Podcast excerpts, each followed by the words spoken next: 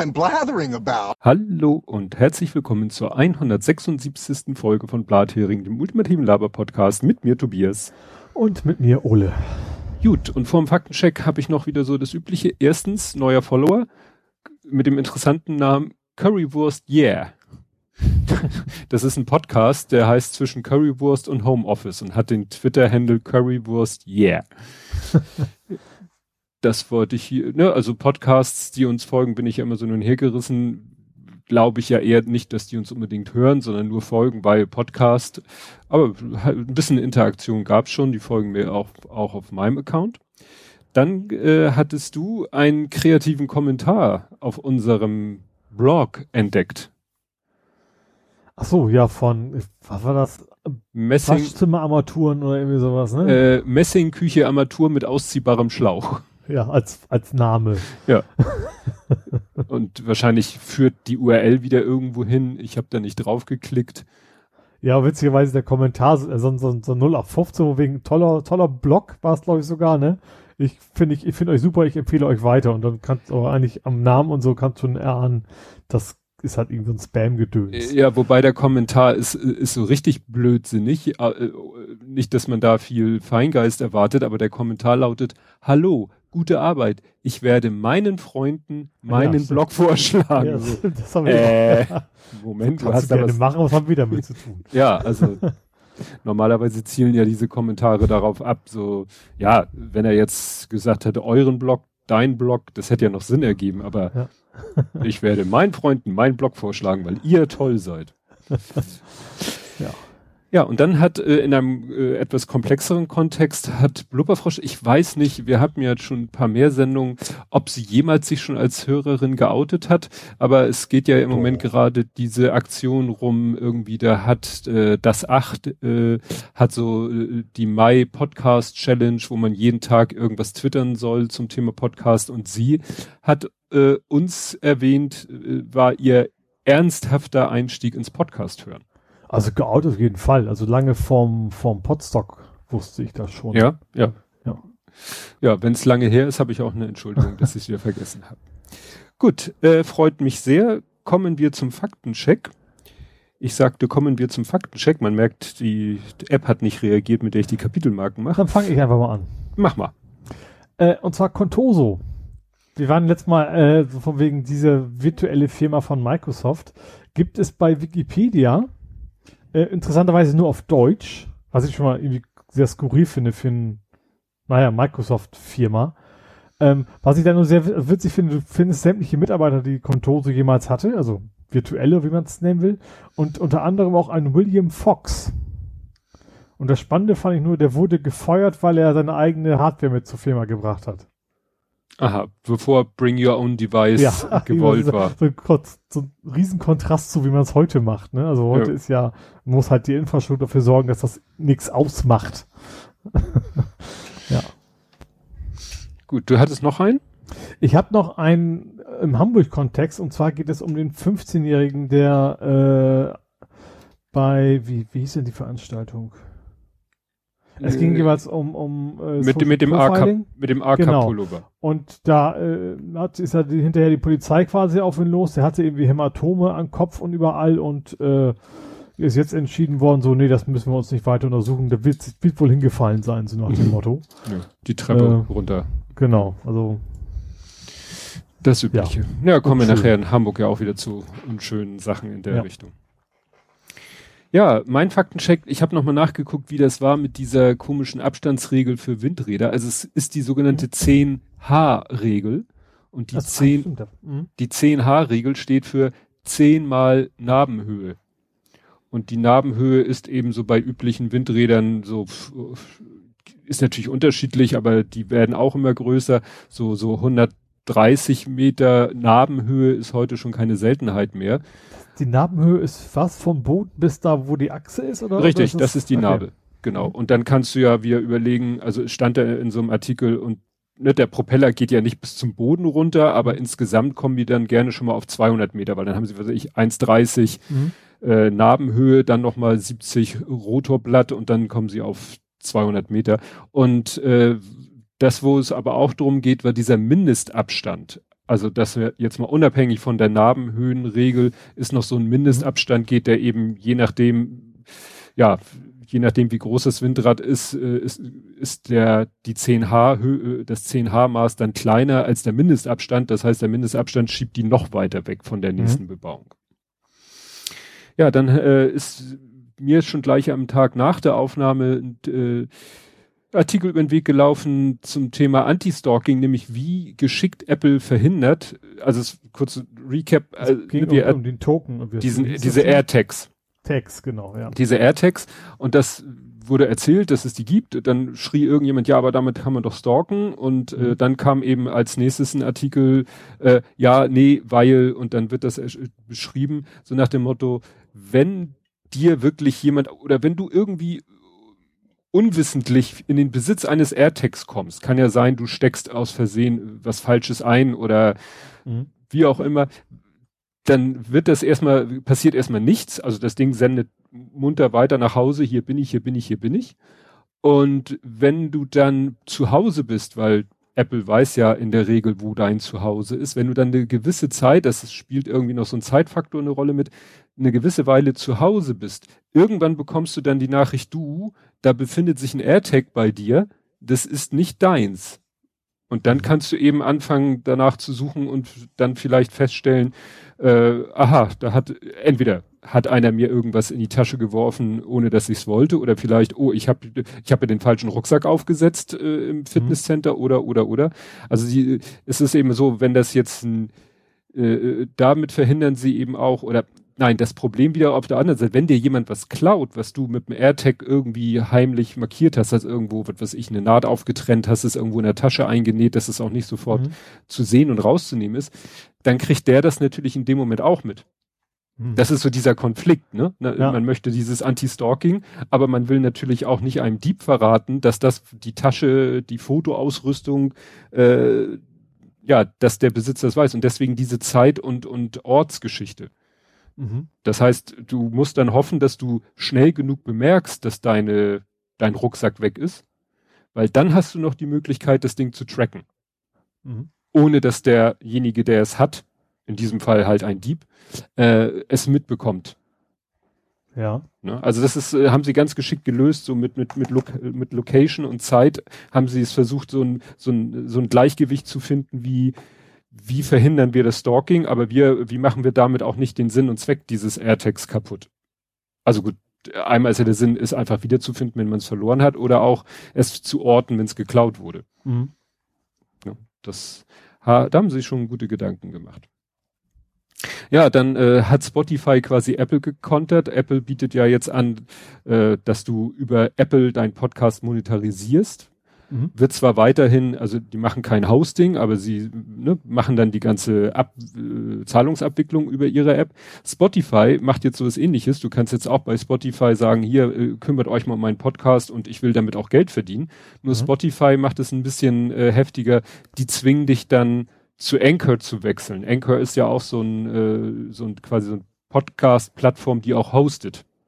Die ist irgendwann mal von Spotify gekauft. Anchor nur als Hardware, wahrscheinlich anders geschrieben, ne? Wahrscheinlich Anchor oder wie das geschrieben? Ja, also Anchor wie mhm. Englisch. Okay. Mhm. Anchor. Und äh, das weiß ich noch, als damals Spotify Anchor gekauft hat, sind die Leute schon hellhörig geworden und jetzt äh, zeigt sich sozusagen die erste Auswirkung, dass eben Spotify sagt, wenn du deinen Podcast über uns monetarisieren willst, dann musst du zu Anchor als Hoster gehen. Mhm. Was für einige natürlich ein absolutes No-Go ist. Ja. Ja, dann hatten wir letztes Mal Israel und wie Israel versucht noch die letzten Leute dazu zu bewegen, äh, sich doch impfen zu lassen, weil da ja so eine Impfmüdigkeit eingetreten ist. Mhm. Kommen wir nachher nochmal zu. In den USA äh, habe ich jetzt in zwei Artikeln über den Weg gelaufen. West Virginia versucht es ganz plump mit 100 Dollar. 100 ja. Dollar Prämie für junge, für jüngere Menschen, weil sie da wohl das Problem sehen, dass die sagen, ich bin nicht gefährdet und, und? Mhm. Und äh, irgendwo, ich weiß nicht, wo war das andere, die machen es auf eine andere Tour. In New York und Washington verteilen Aktivisten Joints an Geimpfte. das ist ja mal geil. Genau. Und äh, die Donut-Kette Krispy Kreme, die äh, hat gleich einen PR-Gag daraus gemacht gegen Vorlage deiner Impfkarte, was wahrscheinlich so ähnlich wie ein Impfpassen bei uns ist, kriegst du einen Donut kostenlos. Also gut, das ist für die natürlich mehr ein PR-Gag, aber ja. klar, die versuchen halt alles Mögliche, in Anführungszeichen, jedes Mittel ist recht, um die Leute dazu zu bewegen, wenn es wirklich nur darum geht, dass es keine Impfgegner sind, keine Impfverweigerer sind, sondern sie nur den kleinen Tritt in den Hintern brauchen. Ja. Kann man ja. ja einfach aus reiner ja, Faulheit oder wie man es nennen will, ne? Ja. Ja. Gut, dann äh, der Richter in Weimar, der diese äh, obskuren Urteil, dieses obskure Urteil gefällt hat, das mhm. ist noch ein bisschen weiter eskaliert, äh, dessen äh, Räumlichkeiten sind durchsucht worden und Handy mhm. und Laptop sind beschlagnahmt worden.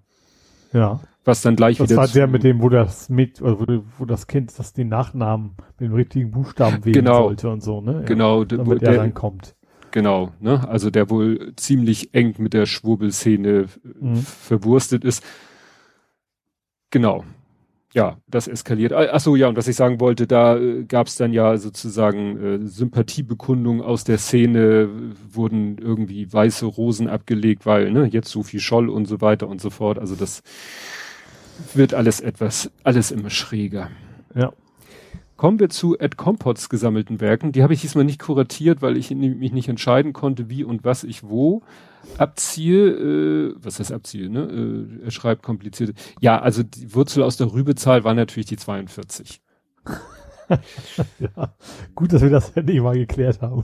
genau. Ähm, dann äh, nochmal zu Autism Speak sagt er so, ja, dass die äh, dass die vor allem aus der Sicht von Eltern argumentieren. Also die reden nicht mit den Betroffenen, also ne, die richten sich nicht an äh, autistische Erwachsene oder erwachsene Autisten, sondern die richten sich halt an Eltern von autistischen Kindern, die mhm. vielleicht gar nicht für sich selber sprechen können. Gibt's ja auch. Und ja, deswegen merkt man schon, wie da die Zielgruppe ist. Also wie gesagt, mhm. die wenden sich an die Eltern. Dann schrieb er das äh, bei BioNTech, bei der Phase 3, es geht um die Frage, machen die noch Placebo-Gruppen? Mhm. Weil nach dem Motto ist ja fiese, du hast einen, Wirk einen Impfstoff, von dem du prinzipiell weißt, dass er wirkt und gibst den Leuten trotzdem Placebo. Und da sagt er, bei der Phase 3 für BioNTech soll inzwischen die Placebo-Gruppe echten Impfstoff bekommen haben. Für die Jugendstudien, die Wirksamkeit ermitteln wollen, geht es nicht ohne. Mhm. Sagt Ed Compot, ne? Nach dem Motto, ja. du musst eine Placebo-Gruppen haben, weil sonst kannst du ja nicht feststellen, ob es wirkt. Ja. Dann sagte er, die indische Variante ist nicht als Variant of Concern eingestuft worden.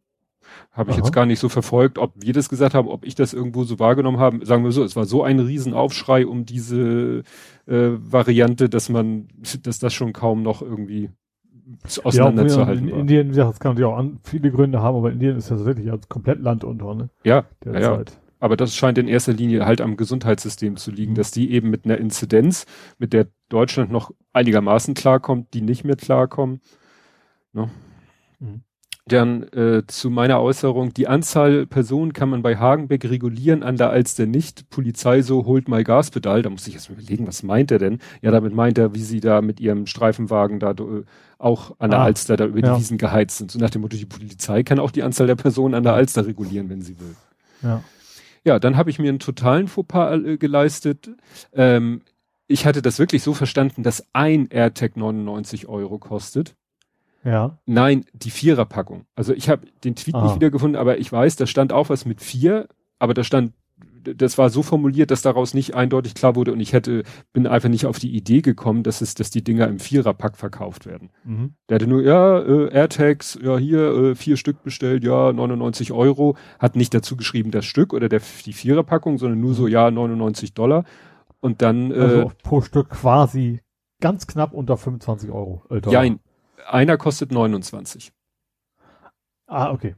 Also der Vierer und so. Ja. ja, ja, der Viererpack ist schon ein kleines, kleines Schnäppchen. Mhm. Genau, er schrieb dann hier, Ed Compot schrieb nämlich auch, die Suche über andere Geräte läuft massiv verschlüsselt und Stalking ist auch erschwert, weil Airphone mitbekommen, wenn ein AirTag länger in deiner Nähe ist und nicht dir bekannt. Ne? Mhm. Aber das hatte ich ja gerade schon beschrieben. Ja. Interessant fand ich den Satz, für die nächste Echauffage, damit meinte wohl Aufregung, wäre es hilfreich, wenn die Fakten weniger auf dem Level eines, ich kann mir vorstellen, dass Apple immer alles völlig scheiße macht, vorkämen. Also gut, ich gebe zu, ich habe da mich nicht sehr tief in die, Apple ist halt nicht so, das überlasse ich Bits und so und den anderen Podcasts, wo die absoluten Apple-Nerds, Jünger, Freaks und so weiter sind. Ich gebe zu, ich war da nur oberflächlich informiert, aber meine, äh, meine Ausgangssituation war nicht, Apple macht immer alles völlig scheiße im Gegenteil, die machen ja, sagte ich ja, diese Geschichten von ihren AirPods und so. Natürlich, das klappt wirklich alles viel, viel besser als, als Bluetooth äh, bei Android oder PC. Mhm. Das ist ja unumstritten. Also deswegen weiß nicht, wie er darauf kommt, dass wir das auf dem Level machen oder ich, dass Apple immer alles völlig scheiße macht. Wie gesagt, technisch. Und diese Stalking-Geschichte hatte ich ja nur so aufgeschnappt und wie gesagt, da entschuldige ich mich damit. Ich, das war nun auch jedenfalls in meiner Timeline so, dass erst nach unserer Aufnahme die ersten äh, Stories auftauchten, wo dann erklärt wurde, wie sie das genau umgehen. Ich muss ehrlich gestehen, ohne dieses Stalking-Thema hätte ich gar nicht mitgekriegt, dass es dieses Ding überhaupt gibt. Ja. Das war der erste und so ziemlich auch der einzige Tweet, der bei mir ankam. Da ging es um von wegen, warum die Dinger blöd sind. Ja. Stalking. So, und ohne das hätte ich gar nicht mitgekriegt, dass überhaupt Apple was Neues rausgebracht ja. hat. Ja, ich glaube, der erste Tweet, der mich auf die Dinger hingewiesen hat, war der mit diesen äh, Lederanhängern für teuer Geld. Ach stimmt, der kam dann auch noch irgendwann bei mir an, ja. Genau. Ja, ansonsten ist ja auch etwas total unspektakuläres, ne? Ein Token, der, also an sich. Ja, ja, an wäre sich. Wäre auch kein Thema gewesen, dass, dass irgendwer quasi so ein Tracking-Device verkauft. Also ein freiwillig von dir selber zu trackendes Tracking-Device. Ja, ja. Nur wie gesagt, sie machen es dann halt auf ihre Art und Weise technisch sehr ausgefeilt äh, Gut, äh, zu Signal hat er noch was Schönes gefunden mit ihrem Celebrate-Geschichten. Also sie äh, sagen natürlich nicht, wir packen da Dateien hin, die äh, Celebrate zum Abschmieren bringen, sondern wie war die Formulierung? But they, genau. Diese Dateien schreiben sie, they look nice, also ne, sie sehen schön mhm. aus, and aesthetics are important in software. Sehr schön. Sondern es sind einfach hübsche Dateien, aesthetically pleasing. Ne? Also das, mhm. die sagen natürlich nicht, die sind dazu da, um diese Software ja, abstürzen. Irgendwelche Katzenfotos. Ja. ja, dann sagt er, ein Softwareentwickler von Wix, das heißt natürlich Wixer. Ja, das ist wie damals der Witz mit den Tankstellenmitarbeitern, ne? Von was? Wo du heißt, die Aral, Aral heißen Aralisten, die von Shell heißen Shellisten, nur die vom BP wollten nicht mitmachen. Ja, stimmt. ja. War es ein Otto? Ich weiß gar nicht. Ich glaube, es, klingt, es klingt nach Otto. Genau, dann ihr frug nach Impfung für Jüngere. Ja, das habe ich natürlich sehr intensiv verfolgt, dass das jetzt, also ich glaube, am Freitag hat BioNTech bei der EMA die Zulassung für ihren Impfstoff, also nicht prinzipiell für den Impfstoff, aber die Zulassung für Verwendung für Kinder ab zwölf haben die am Freitag bei der EMA eingereicht, die Zulassungsbitte oder wie man das nennt, den Zulassungsauftrag. Und die EMA sagt, ja, wir werden das im Eilverfahren dem nachkommen. Mhm was auch immer das heißt. Meine Frau und ich haben heute schon überlegt, ob wir vielleicht schon mal bei der Kinderärztin anrufen. Mhm. Oder ob das völlig überdreht, verfrüht ist. Genau, und dann hat er noch einen Tipp gegeben vor zwei Stunden, der kommt aber nachher in dem entsprechenden Themenblock. Übrigens, äh, bei mir ist ein Kollege heute wie Jungfrau zum Kindergift, zum Impftermin gekommen. Oh. Der war zum Arzt, hat irgendwie nur gefragt, so, ob Stufe 3 ist und sagten sie, nee, Bluthochdruck Stufe 2. Ja. Aber ja. ich glaube, es geht wahrscheinlich auch wie stark. Ne? Weil, geht mal, also je nach Dosis, die man braucht. Ja, du, ich habe heute auch erfahren, BMI größer 30, Prio 3, BMI größer 40, Prio 2. Ich hätte nicht abnehmen sollen. Gut, das ist ja schon ein Jahr her, aber ja. Gut, äh, kämen wir zu äh, den gesammelten, Dance gesammelten Werken. Da mhm. geht's ein bisschen um, um äh, Minecraft, ne? Hat er ein bisschen ja. erklärt mit Minecraft, da war irgendwie Hobbyquerschnitt noch mit in dem Dialog drinne. Stimmt, da war aber auch irgendwie ein Update, dass die Ressourcen woanders rum Ja, da kommen wir nachher, ne? da kommen okay. wir nachher noch zu. ähm, genau, zu Milva fällt ihm noch der alte Witz ein, wo Hannelore Mann, äh, Hannelore Kohl ihren Mann an den Fernseher rief, komm schnell her, Milva singt und Helmut so hoffentlich kein deutsches Schiff. okay. Das ist die klassische Art von Helmut Kohl-Witzen. Ja. All animals are dangerous. Ja, Dangerus. genau. Dangerus. Dann, ja, ja, er sagte dann auch nochmal, bei Minecraft steigt die Wahrscheinlichkeit, speziell Diamanten zu finden, je tiefer man in der Welt ist. Unter Level 11 finden sich sogar noch mehr, aber auf Level 10 liegen die Lavaseen und in die reinzubuddeln nervt heftig und hält auf. Also, ne, ich, ich gucke auch immer, wenn, wenn ich irgendwo in unserer Landschaft irgendwie eine Vertiefung entdecke, gehe ich da mal rein, guck, wie weit sie schon von alleine nach unten geht und dann fange ich an. Ich habe immer äh, quasi haufenweise Sch äh, Spitzhacken dabei, weil die verschleißen ja und dann buddel ich mich so lange nach unten, bis ich bei irgendwas Level bin. Und dann findet man tatsächlich, dann geht's plötzlich los, dann findest du eben Eisenerz und, und so Sachen, die du halt an anderem Level nicht findest. Aber zu den Niveaus kommen wir nachher nochmal. Gut, Bedrock. Ja, ich habe auch letztens im Stream äh, ihm zugeguckt, wie er spielt. Das ist ja schon ganz andere Liga als das, was ich da mache. Gut. Was habe ich denn noch? Noch ein paar Kleinigkeiten. Genau, äh, das fand ich interessant. ADAC-Statistik, die haben eine Pan-Statistik, geben sie ja immer wieder raus. Eine Pan-Statistik, welche Pan treten bei welchem Autotyp, wie oft auf. Und diesmal Ja. haben sie eine Pan-Statistik erstmals auch für Elektroautos gemacht. Und siehe da, die Haupt-Pan-Ursache für Elektroautos ist dieselbe wie bei Verbrennerautos. Äh, also, was ist denn die Haupt... Achso, Reifen kaputt. Nein, nein, nein, schon nicht, Also nicht ganz so profan. Reifen gehen ja heute kaum noch kaputt. Ja, das ist Ele- Elektronik dann wahrscheinlich. Naja, was die hat, Batterie. richtig, die Batterie. Okay.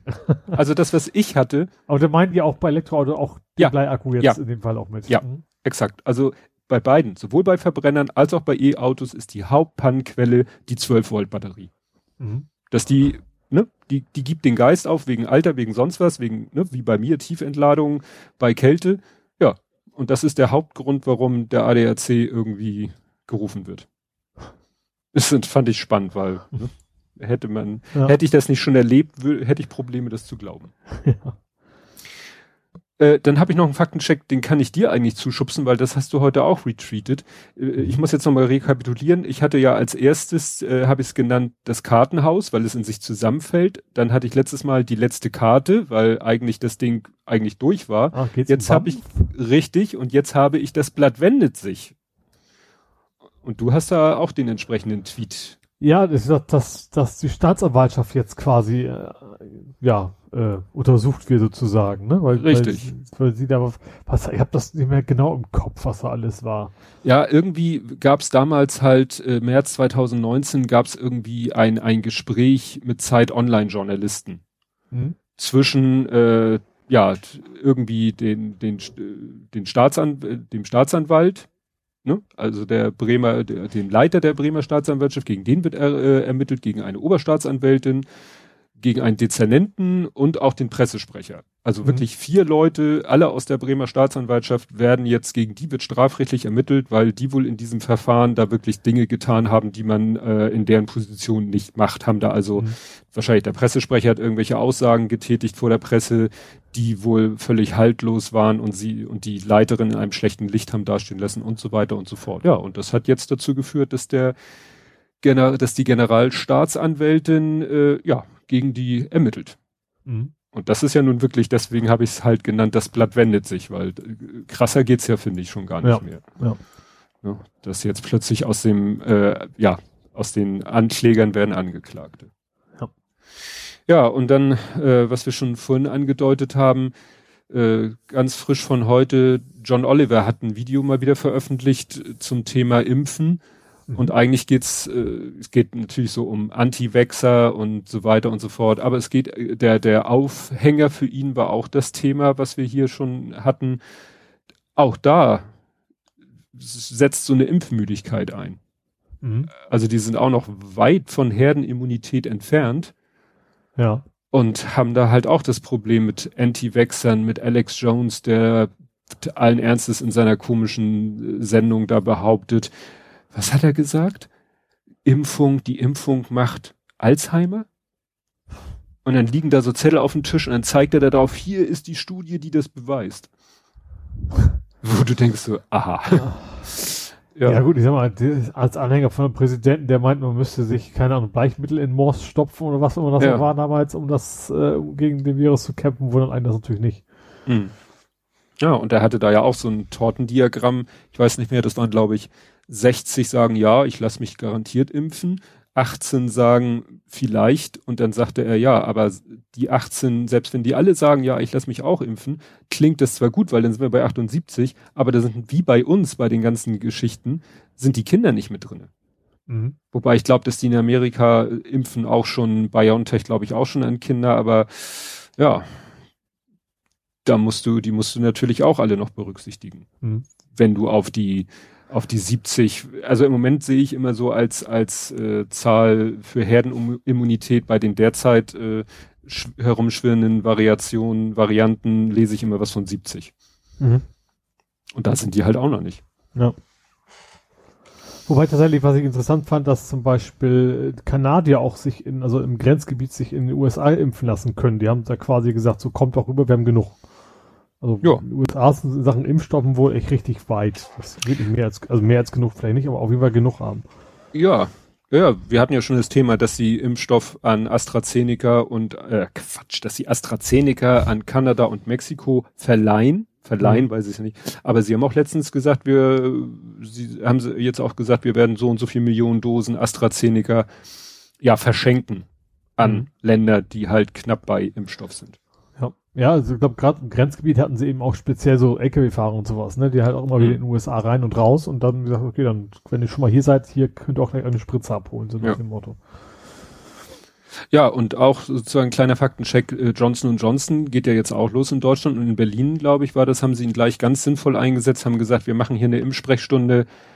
Ja, ich weiß nicht, wie der technische Ausdruck dafür war. Also Zielgruppe waren eindeutig so Obdachlose. Ja, das, das war in Hamburg, da ist aber ja auch schon passiert, ne, dass da speziell in, also ich glaube, es ging vorher schon in Obdachlosenheim äh, mhm. und jetzt sind die aber noch irgendwo, was ein Pigas, also dass sie eben die kriegen, die da nicht sind, äh, dass sie eben auch nochmal geimpft werden. Also in Hamburg ist das auch priomäßig ja. angegangen worden. Ja, es geht halt darum, mit dem Johnson Johnson hat ja den Vorteil, eine Impfdosis. Mhm. Weil äh, es ist für einen Obdachlosen vielleicht auch schwer zu sagen, okay, ich bin in, sag ich mal, sechs Wochen wieder hier. Ja. Der sagt vielleicht, ja, generell, ich, wo ich in sechs Wochen vermutlich bin. kein so super organisiertes Leben, wenn man auf der Straße ja. lebt. Ne? Ja. ja.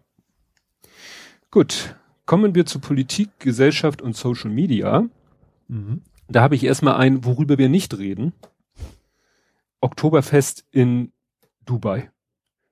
das, das, das, das ist nicht euer Ernst. Also der fällt Ja, aber also, ich weiß, ich habe das auch nur, nur so einen halben Tweet durchgeflogen. Ja. Äh, Oktoberfest gibt es ja auch in Hamburg. Also gibt es überall. Ich weiß nicht, was dann das eine offizielle, was, das man ja, auch in Dubai machen kann.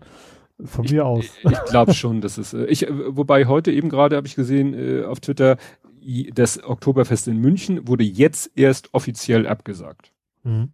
Ne? Ich sag mal, da ist Hamburg mit seinem, wann hatten wir gesagt, dass, das, äh, dass der Hafengeburtstag abgesagt wird? Ich glaube, im August letzten Jahres haben sie das schon beschlossen. Ja. Dafür gibt's ja Hafengeburtstag at home, also auch so eine virtuelle Geschichte. Ja. ja jeder, ich habe leider keine Badewanne, deswegen kann ich nicht mitmachen. Du kannst ja in deinem kleinen Gartentümpel. Stimmt. Ich habe ja so ein schwimmendes Krokodil, den mache ich so, so, so vier Master oben auf, auf dem Kopf und dann. Ja. Dann kannst du den kleinen C da reinhalten und dann Hafengeburtstag. Ja, Kaufst dir genau. noch vorher ein Fischbrötchen und dann geht's ab. Ja. Und dann habe ich jetzt quasi eine neue Kategorie. Und zwar, worüber wir jetzt doch reden. Wir haben ja mhm. letztes Mal über dieses äh, alles dicht machen nicht gesprochen. Mhm. Aber weshalb ich da nochmal doch drüber sprechen wollte, war, wie, wie das eskaliert ist im Sinne von, also dass jetzt Jan-Josef Liefers da durch die Talkshows getingelt ist, äh, drauf geschissen. Also, ne? Aber was ich interessant finde, was mir nicht bewusst war, als wir nicht darüber geredet haben, die haben ja nicht nur viel Blödsinn gelabert und, und die Politik schlecht dargestellt, können sie ja auch, kann man ja auch wirklich drüber, aber was sie, glaube ich, äh, ja nicht so auf dem Schirm hatten oder was mir nicht so klar war, sie haben ja auch die Medien stark kritisiert. Mhm. Und das war äh, in Anführungszeichen ein Fehler, weil ich das Gefühl habe, dass die Medien-TM jetzt wirklich, wirklich da eine Energie reinstecken. Also wenn sich jemand hinstellt und wettert nur gegen die Politik, dann berichten die Medien darüber und abgehakt. Aber dass dann auch so gegen die Medien da gefeuert wurde, das wird ja immer heftiger, was die da jetzt rausfinden. Erst gab es ja nur diesen einen Tatortregisseur, da dachte man, das wäre der Drahtzieher, dann tauchte noch ein zweiter Tatortregisseur auf, dann dachte man, gut, dann haben die das zusammen gemacht, dann tauchte da äh, noch wieder ein, ein anderer Fernsehmensch auf, der was mit Babylon Berlin zu tun hatte, der schon irgendwie bei Dreharbeiten äh, keine Maske tragen musste, weil er einen Attest hatte. Mhm. Und jetzt stellt man halt fest, ja, der ist, der, der ist richtig tief in der Querdenkenszene drinne. Dann gibt's da irgendwie so einen Notarzt, der diese 1 bis 19 und so, also wie gesagt, und es ist ja jetzt auch wirklich herausgekommen, dass es absolut komplett von diesen Leuten durchgeplant war. Mhm. Ne? Ja, war auch also, dieses von wegen, wir, wir sagen erstmal nix und ja der Plan, also gar nicht darauf ja. zu reagieren und was dann schwierig ist bei so sehr egozentrischen Menschen wie dem Jan Josef. Ja, ja, halt. da hätten sie sich fast vielleicht sogar gewünscht, dass er den Mund ja. hätte, weil so ist ja jetzt wieder ihre ganze Theorie zunichte gemacht. Die Medien würden nicht darüber berichten oder die wären alle gleichgeschaltet. Wenn sie alle gleichgeschaltet sind, dann in der Art, dass sie alle jetzt Jan Josef Liefers in, ins Studio einladen. Ja, ja. Ja, also wie gesagt, interessant ist, dass bei dieser 1 bis 19.de Vereinigung, da steckt ja ein Notarzt dahinter und es scheint ja auch tatsächlich auch so eine ganze Gruppe von Ärzten. Es gibt ja auch, das fand ich auch so, kennst, hast du dich noch, erinnerst du dich noch an diesen Corona-Ausschuss? Das war ja auch so eine, so eine Zusammenkunft von auch, ich glaube, der Wodak steckte da mit drinne und die haben dann ja immer Pressekonferenzen, haben sie es genannt, haben sie dann auf YouTube gestreamt und haben da wirklich stundenlang geredet. Und, ähm, und da war auch eine von diesen Schauspielerinnen, die bei der Alles dichtmachen Aktion, die war da schon mal zugeschaltet. Mhm. Also die hat sich quasi schon vor einer halben Ewigkeit da als ja, Corona äh, geoutet. Mhm. Das hat damals nur keine Sau mitgekriegt. Aber das wird jetzt, wie gesagt, da, da hat man echt das Gefühl, da sind die Medien jetzt wirklich hinterher und gucken sich jeden an. Dann ist ja auch rausgekommen, dass Moritz bleibt treu, dass der da auch mitmachen sollte. Mhm. Der auch wiederum andere noch angeworben hat. Das war so ein kleines Schneeballsystem, das gesagt wurde, Mensch, vielleicht kennst du ja noch Kollegen, die auch so auf der Welle mitschwimmen. Dann hat er wieder andere noch äh, sozusagen angeworben. Dann hat er aber selber kalte Füße gekriegt, weil wohl irgendein Werbepartner davon mitgekriegt hat und ihm gesagt hat, wenn du da mitmachst, dann ist der Werbevertrag aber passé. Dann hat er einen Rückzieher gemacht.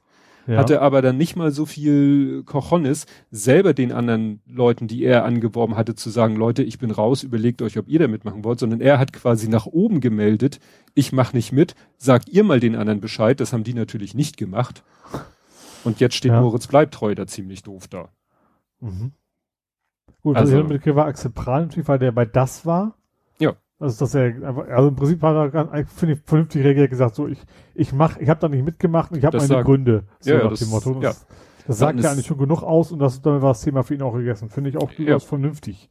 Ja, aber dann, weißt du, aber da frage ich mich natürlich, klar, in ihrer Rolle sind sie die größten Buddies. Wie ist es denn, wenn die Kamera aus ist? Ja, ich glaube tatsächlich, dass das jetzt relativ schwer ist, wenn die jetzt gemeinsam vor der Kamera stehen müssen. Ja. Ne? Aber das, das zeigt auch wieder, was man so ein Bild hat. Man, man sieht die halt äh, in, auf Fotos, die natürlich so schon seit jeher inszeniert wurden, dass es zu dieser Rolle, zu diesen Rollen passt. Ne? Mhm. Beste Buddies auf der Welt. Ja, und vielleicht Kamera aus, die drehen auf den Absatz um und gehen in ihre, in ihre, hier, nicht Kombüse, wie heißt denn das? Nicht Kantine. Garderoben. Kombüse ist auch sehr schön. Würde ich auch gerne machen. Ja. Nach, nach dem Arbeitstag erstmal in die Kombüse. Genau. Hauptsache schwankt nicht. Ja.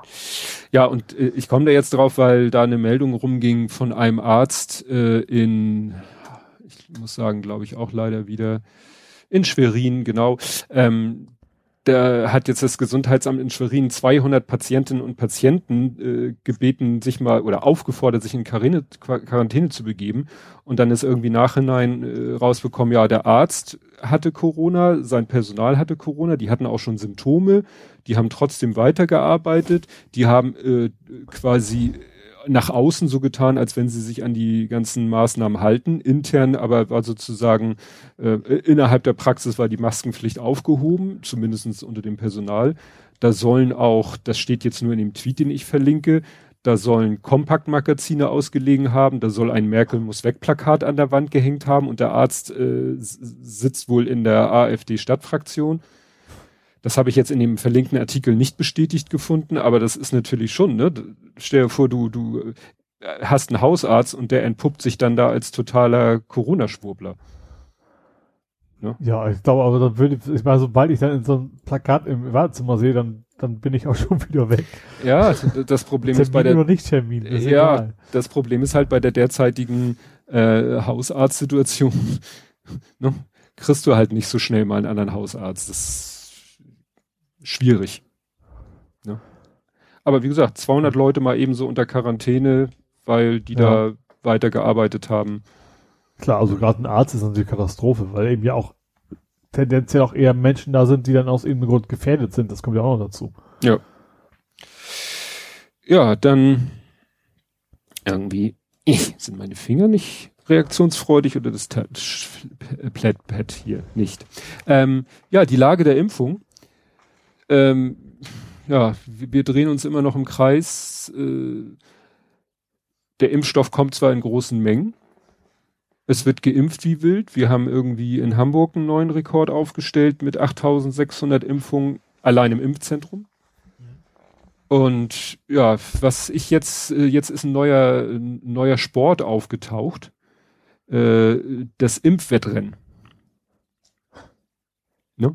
Jetzt äh, gucken sich die Leute nicht mehr die RKI-Karte an mit den Farben bezüglich so. der Inzidenzen, sondern ja. mit den Prozentzahlen der Erst- oder Zweitimpfung.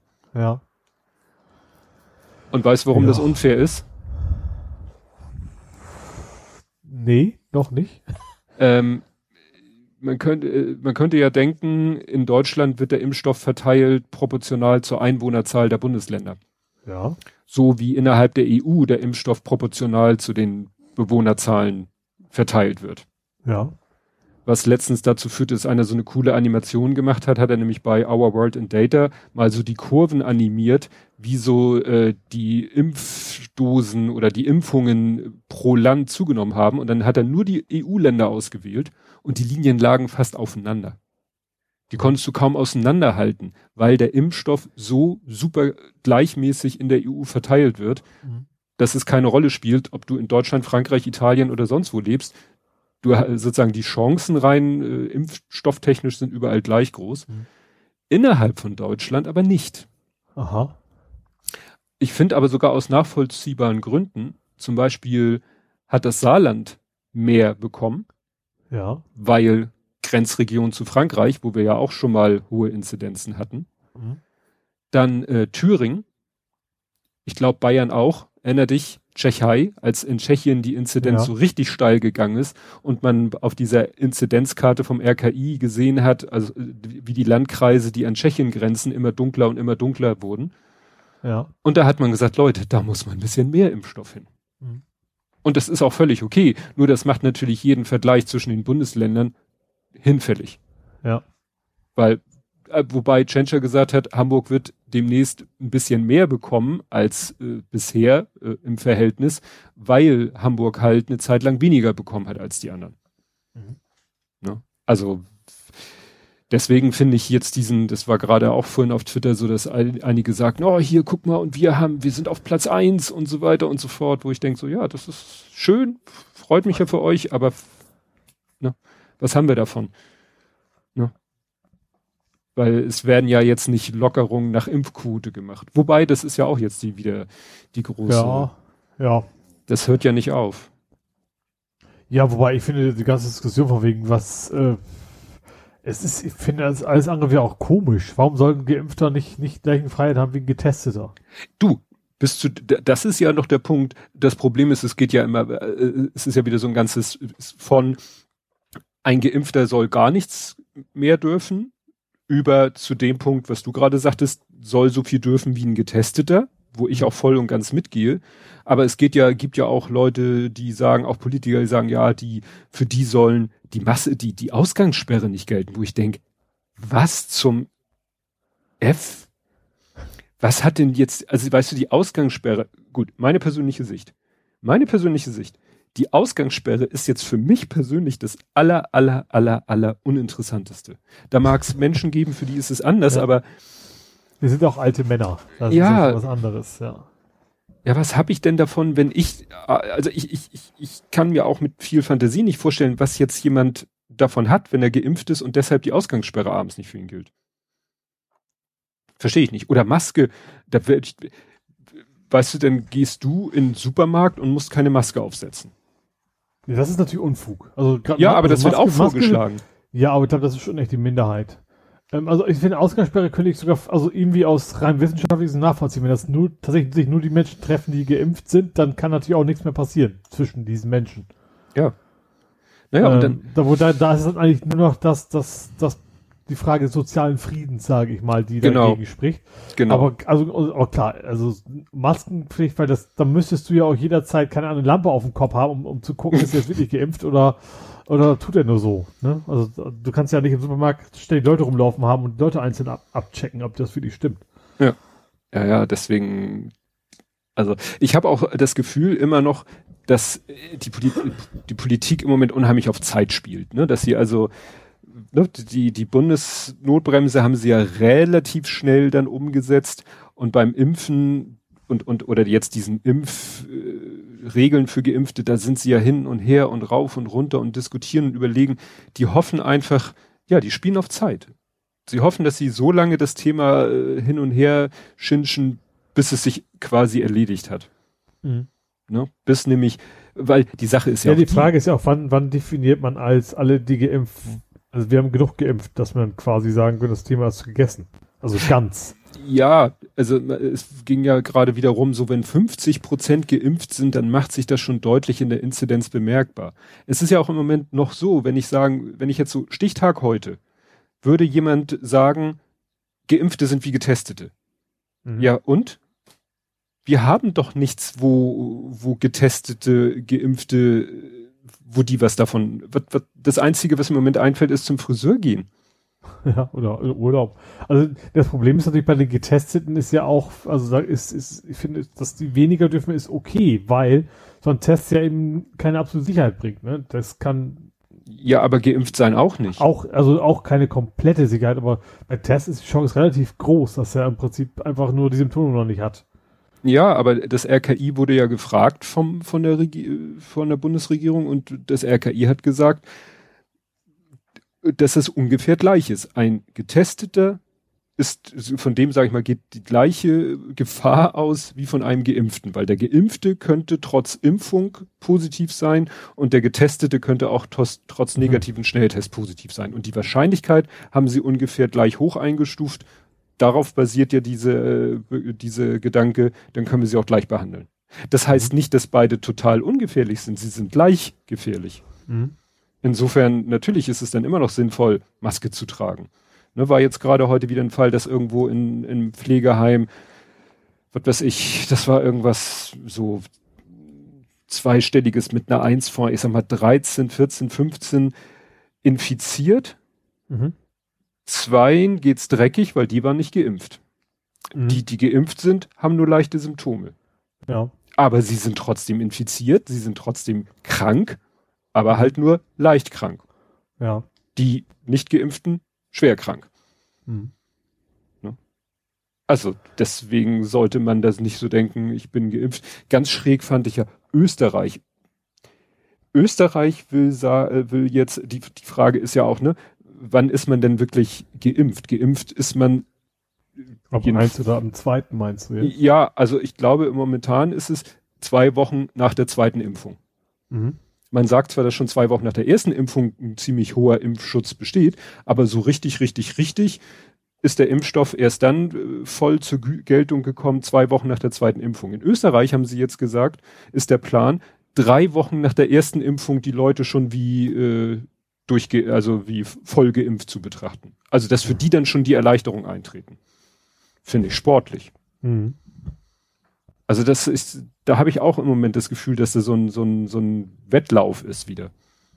Ja, so oder so. Also generell vor allen Dingen so ein, jeder macht sein eigenes Süppchen-Ding, ne? Anstatt sich einfach mal zu einigen auf, auf eine Sache. Ja, auch auf EU-Ebene vielleicht. Ja. Ne? Niederlande wollten ja, ja auch schon nicht mal auf, nicht mal auf Bundesland-Ebene ja. das gleiche zu machen. Ja. Ne? Jetzt, ja, da bin ich echt, echt gespannt. Da bin ich echt gespannt, wie das weitergeht. Und sagen ja alle so wirklich, Mensch, wenn wir noch jetzt vielleicht vier Wochen den Mai noch die Füße stillhalten, alle in hm. jeder Hinsicht, natürlich wäre es immer noch das Beste, einen ordentlichen Lockdown zu machen und für vier äh, Wochen, um die Zahlen auch mal runterzukriegen, weil wir sind ja immer noch auf Bundesebene bei 150 oder so. Hm. Ne? Ja, wir sind quasi immer noch so am Anschlag, so von wegen viel mehr darf nicht passieren. Richtig. Ne? Ja. Und wie gesagt, äh, man müsste jetzt wenigstens die vier Wochen, die der äh, Mai, Mai noch hat, sagen, jetzt machen wir wirklich nichts, wir lockern nichts, wir machen gar nichts, wir halten die Füße still, wir impfen, bis die Spritze glüht und dann gucken wir mal, wie Ende Mai die Lage ist und dann können wir das, und dann fangen wir an zu diskutieren über Lockerung und dann fangen wir an zu diskutieren, wie Geimpfte behandelt werden. Aber nochmal vier Wochen die Füße, aber das kriegst du halt nicht hin. Nee. nee. Ja. Ja, dann habe ich hier als nächstes äh, fast schon eigentlich eher ein Faktencheck, Sputnik 5. Nein, mhm. V. Entschuldigung. Sputnik V. der, der, das geht dir jetzt ja. richtig ab. Das war ja immer am Anfang nur so Geraune. Ja, und dann von wegen, der war auch nicht das, was man meinte. Und dann, keine Ahnung, mittlerweile haben sie herausgefunden, dass das quasi sich wie ein Virus verhält, ne? Ja, das hat halt damit zu tun, dass es ja ein Vektorimpfstoff ist. Das heißt, äh, dass da Adenoviren als äh, Trägermaterial sozusagen benutzt werden. Und bei diesen Adenoviren müssen halt bestimmte Gene ausgeschaltet werden, das für die Schädlichkeit und das für die Vermehrung. Und eins von beiden war wohl in Proben, die sie in Brasilien äh, untersucht haben, war eins dieser beiden Gene nicht inaktiv. Ja. Und ja, das ist irgendwie nicht so im Sinne des Erfinders. Mal abgesehen davon, das äh, habe ich dann auch erst erfahren in der Berichterstattung, normalerweise äh, so für in Europa entwickelte äh, Impfstoffe gilt eben äh, Null Toleranz. Also da darf, ne, in, in dem Impfstoff darf nicht 0,0 noch aktives Virenmaterial sein. Und der russische Impfstoff sagt, doch, da gibt es einen zwar sehr niedrigen, aber es gibt einen Grenzwert und wenn da unter noch aktives Material ist, ist das okay. Mhm. Ne? Aber ja, das war dann, wie gesagt, der große Aufreger. Dann hat ja auch der Twitter-Account von diesem Sputnik-Hersteller da ja irgendwie ganz Stimmt, komisch drauf reagiert. So schwurbelmäßig vor allem auch die Konkurrenz irgendwie versucht schlecht genau, zu machen. Genau, hat er irgendwelche Zahlen rausgeholt, die dann zeigen sollten, so, ja, eure Impfstoffe sind ja auch nicht besser. Und ich sag mal, das finde ich sehr unwissenschaftlich. Also ja, also generell finde ich bei, bei russischen Produkten muss natürlich immer davon ausgehen, dass da auch irgendwie, dass ja einfach nichts Transparentes dahinter steckt, sondern dass, dass, dass natürlich immer eine Agenda dabei ist und ich sag mal beim, beim Unternehmen, was durch, durch Institutionen geht bei uns, da kannst du davon ausgehen, dass die Sachen rausgefunden werden, die eventuell nicht in Ordnung sind, weil unabhängige Institute das prüfen müssen. Ja. Ja, und man ist jetzt noch nicht ganz sicher, ist es jetzt Zufall oder Schlamperei, dass eben diese, diese beiden Gene nicht äh, gelöscht werden, die da äh, eine Rolle spielen. Also bei dem Adenovirus. Ja, Zufall oder Schlamperei ist ja eigentlich dasselbe. ja, ja. Ja, also wie gesagt, das ist doch wirklich so, dass man langsam sagt, so, wie gesagt, als das losging, äh, habe ich ja auch mit Sputnik habe ich ja gesagt, ja, wenn, wenn der zugelassen ist, kein Problem, kann man den ja oder würde ich den auch nehmen. Aber mittlerweile würde ich würde ich auch sagen, äh, ich weiß nicht, äh, diese, es geht ja, steht ja auch immer noch im Raum, dass eben die äh, Studie, die sie im Lancet veröffentlicht haben, die sozusagen die Wirksamkeit, da, das wurde jetzt ja auch nochmal in dem Zusammenhang erwähnt. Ja, da sind halt auch Zahlen, die sind zu, zu gleichmäßig, zu, zu wiederkehrend, äh, die müssten mehr schwanken und variieren. Das kann nicht sein, dass die immer so gleich sind. Mhm. Das ist ja, glaube ich, auch immer noch nicht 100% geklärt. Ja. Gut, ja, dann habe ich zwei Beobachtungen. Einmal die Querbeobachtung. Ja. Weil ja jetzt die Querdenker auch vom Verfassungsschutz überwacht werden. Mhm. Ne? Dafür wurde ja eine eigene, also der, der Inlandsgeheimdienst beobachtet die Bewegung bundesweit. Für die haben sie sogar extra eine eigene Kategorie geschaffen. Die wollten sie nicht rechts oder links einordnen und haben ein, ja, quasi eine neue Kategorie geschaffen, was einige dann auch wieder albern fanden, weil sie gesagt haben, ja, die könnt ihr auch Abteilung rechts packen. Ja. Das ist dann auch egal. Ihr packt alles andere, was euch nicht passt, gerne unter links, aber dafür macht ihr jetzt eine eigene Abteilung, anstatt es nach rechts zu packen. Ja. Ne? ja. Ging dann auch hier nochmal um Thüringen, weil Thüringen da ja, äh, die haben ja auch all, äh, als erstes Bundesland die AfD beobachten lassen. Mhm. Ne? Also es ist interessant. Thüringen ist ja jetzt in anderen Kontexten äh, hat man ja da äh, ein Bild und der Verfassungsschutz in Thüringen ist aber der, der wirklich sehr äh, aufpasst, was da abgeht. Das mhm. äh, fast schon widersprüchlich.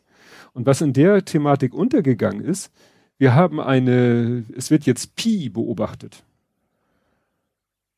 Polit ah ja, Political Incorrect. Genau. Die das ist auch schon irgendwie seit zehn Jahren oder so gibt, oder? Ja, ja, ja, die gibt's ja schon, äh, ich weiß nicht, seit 11. September oder so, oder ja, 2004. Ja, ich dachte eigentlich, die, die, also, dass sie noch gibt, ja, aber dass sie mittlerweile völlig belanglos geworden sind. Ja, aber offensichtlich nicht so, dass, äh, ja, wobei die, das Vielleicht Magazin... Über NPD, ne, wo man ja auch sagt, eigentlich, du brauchst nicht mehr verbieten, sind eh weg vom Fenster. Ja. Aber, ja. Ja, genau. PE News heißen sie ja jetzt nur noch. Genau, und hier steht eben auch, vor einem Jahr hatte die Behörde bereits das Magazin Kompakt zum Verdachtsfall erklärt und unter Beobachtung gestellt. Mhm. Das Magazin, was bei dem Arzt ausgelegen haben soll. Wie ja. gesagt, das ist nur in dem Tweet, der den Artikel verlinkt. In dem Artikel selber habe ich da nichts zu gesehen. Ja, mal weg von Corona und so. Klimaurteil. Ja, war so ein bisschen überraschend, ne? Also ja. Ich, ich finde es positiv, aber ich hab, war trotzdem überrascht. Ich glaube, es war so ziemlich jeder überrascht, hatte ich den ja. Eindruck. Hatte ja. keiner mitgerechnet. Mhm. Wobei ich jetzt noch nicht so ganz sicher bin, wie, wie was das konkret bedeuten wird, weil in erster Linie ging es ja darum, dass man auch entscheiden muss, was macht man nach 2030. Für ja. Maßnahmen, um, um dafür zu sorgen, dass das mit dem Klimawandel nicht schlimmer wird. Ja, also es gab ein Klimaschutz oder gibt ein Klimaschutzgesetz mhm. und das Verfassungsgericht hat interessanterweise unter Leitung eines doch sehr konservativen Präsidenten, äh, also der sozusagen auf CDU-Ticket fährt und äh, von zwei, drei anderen weiteren äh, Richtern, äh, ich glaube Richtern in diesem Fall, ähm, die auch eher auf CDU-Ticket sind, äh, alle einstimmig. Einstimmig hat der, ich glaube, erste Senat war das gesagt, dieses Gesetz ist so nicht, ne, ist so nicht verfassungskonform. Und die haben ja eben so, äh, so, so, ja, wie soll ich sagen, mit dem Zeitstrahl argumentiert, dass Freiheit eben auch dafür, dass die Regierung auch dafür sorgen muss, dass die Freiheit nicht nur heute, sondern auch in der Zukunft gewährleistet ist. Mhm. Das heißt, ihr könnt nicht heute Sachen beschließen, die in der Zukunft zu einer Unfreiheit führen. Ja. Ja. Ne, das haben die so ganz temporal oder so temporaler Freiheitsbegriff oder so. Das war sehr interessant und ja, bis 31.12.22 ja, haben sie jetzt Zeit, so nach dem Motto, versucht's nochmal, so nach dem Motto. Mhm. Besteht ein bisschen zu befürchten, dass das so wie beim BND-Gesetz ist, jetzt machen sie ein neues und dann geht es wieder und dann ne, auch so ein bisschen auf Zeit spielen. Ja, ich sag mal, ich hoffe ja, dass wir nach der nächsten Wahl zumindest die CDU nicht mehr in, in, der, also dass andere auch Mitspracherecht haben und dass da vielleicht auch mal ein ernsthaftes Interesse besteht, das vernünftiger zu machen. Ja. Der Witz ist ja, dass sie jetzt schon CDU und SPD sich gegenseitig beide so, das finden wir sehr gut, dass das jetzt entschieden worden ja. ist, dann können wir endlich was machen, so nach dem Motto. Jetzt können wir so. es ja richtig machen. ja. Ja, das war echt schon Kindergarten, wie sich da, wer war das? Altmaier? Und Scholz. Und Scholz, ne? Wie die ja. sich auf Twitter da, wie die kleinen Kinder. Du warst, ja. du bist schuld. Nein, du bist schuld. Du bist schuld. Und dann, also wirklich in aller Öffentlichkeit, weißt du, das kann man doch, das ist ja auch nicht so, das kann man ja nachlesen. Also, dass sie eigentlich ja. beide äh, das verbockt also haben. Das, das so zu tun, als wenn sie noch nie, gar nicht an der Regierung gewesen wären in den letzten Jahren. Ja. Und, und wenn zwei Ministerien oder und damit verbunden, dann ist es doch bitte ne, Wirtschaft und Finanzen. Ja. Ne? Ich glaube, das Umweltministerium wollte schon irgendwie ja was Besseres, was Vernünftiges. Aber wenn Finanzen Also gerade gegen das wollen. Wirtschaftsministerium kommen sie halt Ja. nicht durch. Ja. Ja, Ja, es gab doch sogar die, Bestimmung, dass, dass jedes Ministerium gucken muss, wie es äh, äh, sich für, für besseren Klimaschutz zu engagieren hat. Da war das sogar quasi schon Stimmt, ja. beschlossen und dann, dann wurde das aber noch, doch noch wieder gekippt, weil es ja irgendwie Geld kosten könnte. ja. Ja, da bin ich gut. Sie sind ja jetzt, Sie sind ja in, in, wie sagt man, hektische Betriebsamkeit verfallen. Jetzt wollen Sie ja am liebsten schon morgen ein besseres Klimaschutzgesetz auf den Ja. Weg bringen. Da, ich glaube, da wollen Sie jetzt alle vor der Wahl noch punkten. Ja klar, das, das geht nur um die Wahlen. Das ein bisschen, bisschen Greenwashing und dann, äh, ja, nach den Wahlen ist das alles wieder ver vergessen. Ja. Ja, ja, wo, wo du gerade sagtest, Wirtschaftsminister, äh, so Thema Personalien, äh, dass der März jetzt da, dass der Laschet den März da jetzt in sein Wirtschaftsteam holt, kann man auch nur als äh, Kuhhandel, das ist irgendwie so ein Ja. Kuhhandel. ja oder Wahlkampfhilfe für alle anderen Parteien.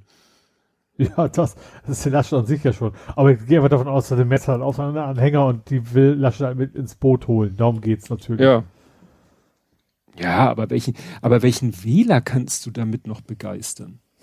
Also, außer Wähler, die eh unter allen Umständen CDU wählen, we, Ja, wen gut, willst du begeistern? Wär, wahrscheinlich eher so ein Anti-AfD-Move.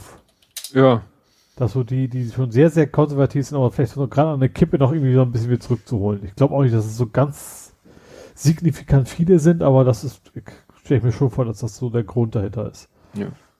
Oder, oder vielleicht auch einfach intern, dass es in Wirklichkeit um interne Machtspiele geht. Dass Laschet sagt, ich muss ihn einbinden, sonst macht er in, in, integriert er Genau. gegen mich intern oder was. Ja, Int integriert. Intri ja, Intrigiert. Ja, ja, integrieren ist auch schlimm, aber, Intrigiert. ja. aber aus anderen Gründen. Ja, Integralrechnung. ja eben. Ja, und äh, in dieselbe Richtung, wie du schon sagtest, vielleicht so Erzkonservative und AfD-Wähler noch doch noch ins Boot holen.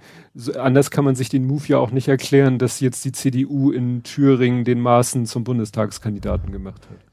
Ja, also ob sich damit das gefallen, vielleicht in Thüringen selber noch, aber auf Bundesebene kann ich mir nicht vorstellen, dass das jetzt die ganz großen begeistert. Äh, klar, in unserer Bubble sowieso nicht, aber unsere Bubble ist es zumindest nicht so der klassische konservative Wähler. Ja. Aber ich glaube auch, dass viele CDU-Wähler, dass denen das zu weit geht. Nachdem, Ja. was der Maaßen gezeigt hat, wie er tickt. Ja, das ist wirklich die, die Thüringer, deswegen bin ich so, so, so erstaunt, dass gerade der Thüringer Verfassungsschutz eben als erstes die AfD beobachtet hat und auch jetzt bei der Beobachtung der Corona-Leute da so äh, Ja, vielleicht ist auch federführend genau deswegen, weil man vielleicht da Ja. vor Ort viel deutlicher sieht, wo das hingeht. Dass da eben dann Ja. andere Leute dann, dann merken, okay, das, da müssen wir jetzt mal, mal gucken, was da passiert. Ja.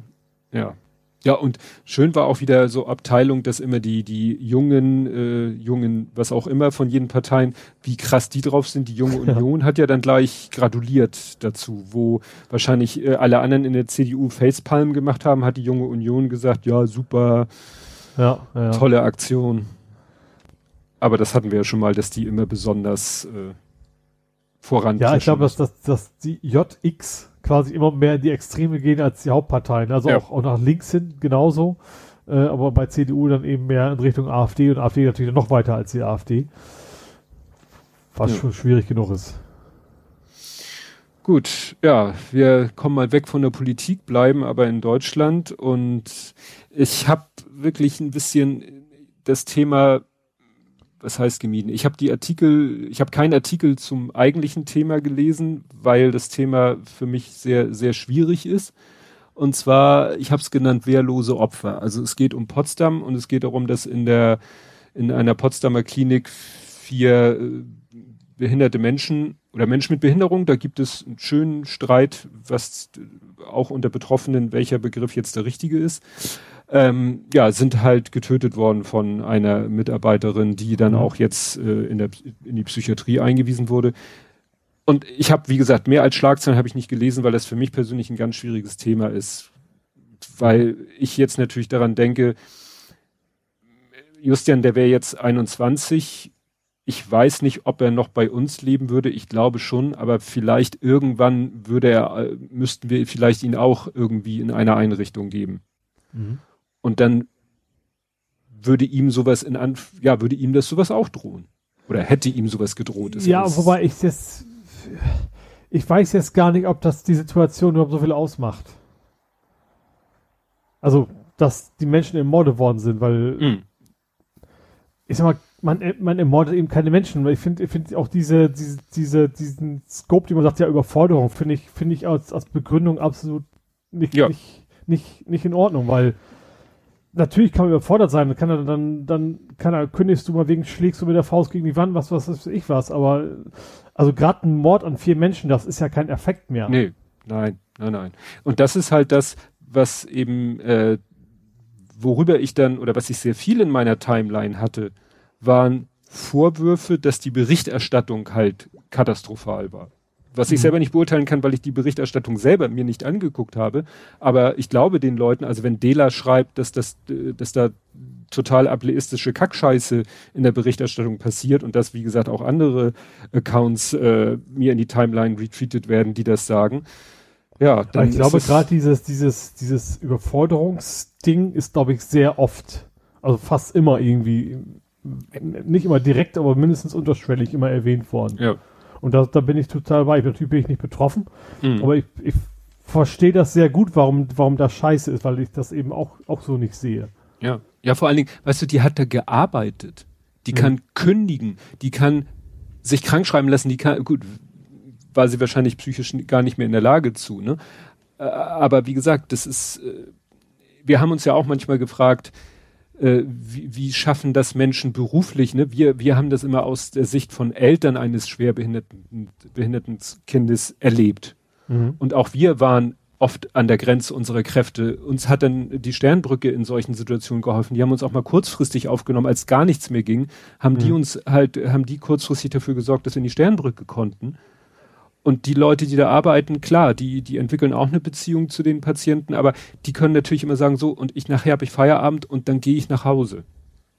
Mhm. Ja, und ja, ich glaube, du kriegst nicht ganz aus dem Kopf, weil ich weiß, nee, also mein, mein, Onkel ist Krankenpfleger gewesen, das ist natürlich noch eine andere Geschichte, aber es ist ja auch mhm. ein sehr stressiger Beruf und, und wo man eben auch schwer, dass das, also man kann ja generell menschliche Sachen nicht einfach nicht abschalten, nee. nicht einfach so.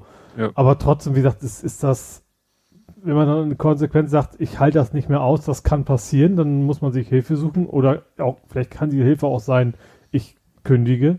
Hm.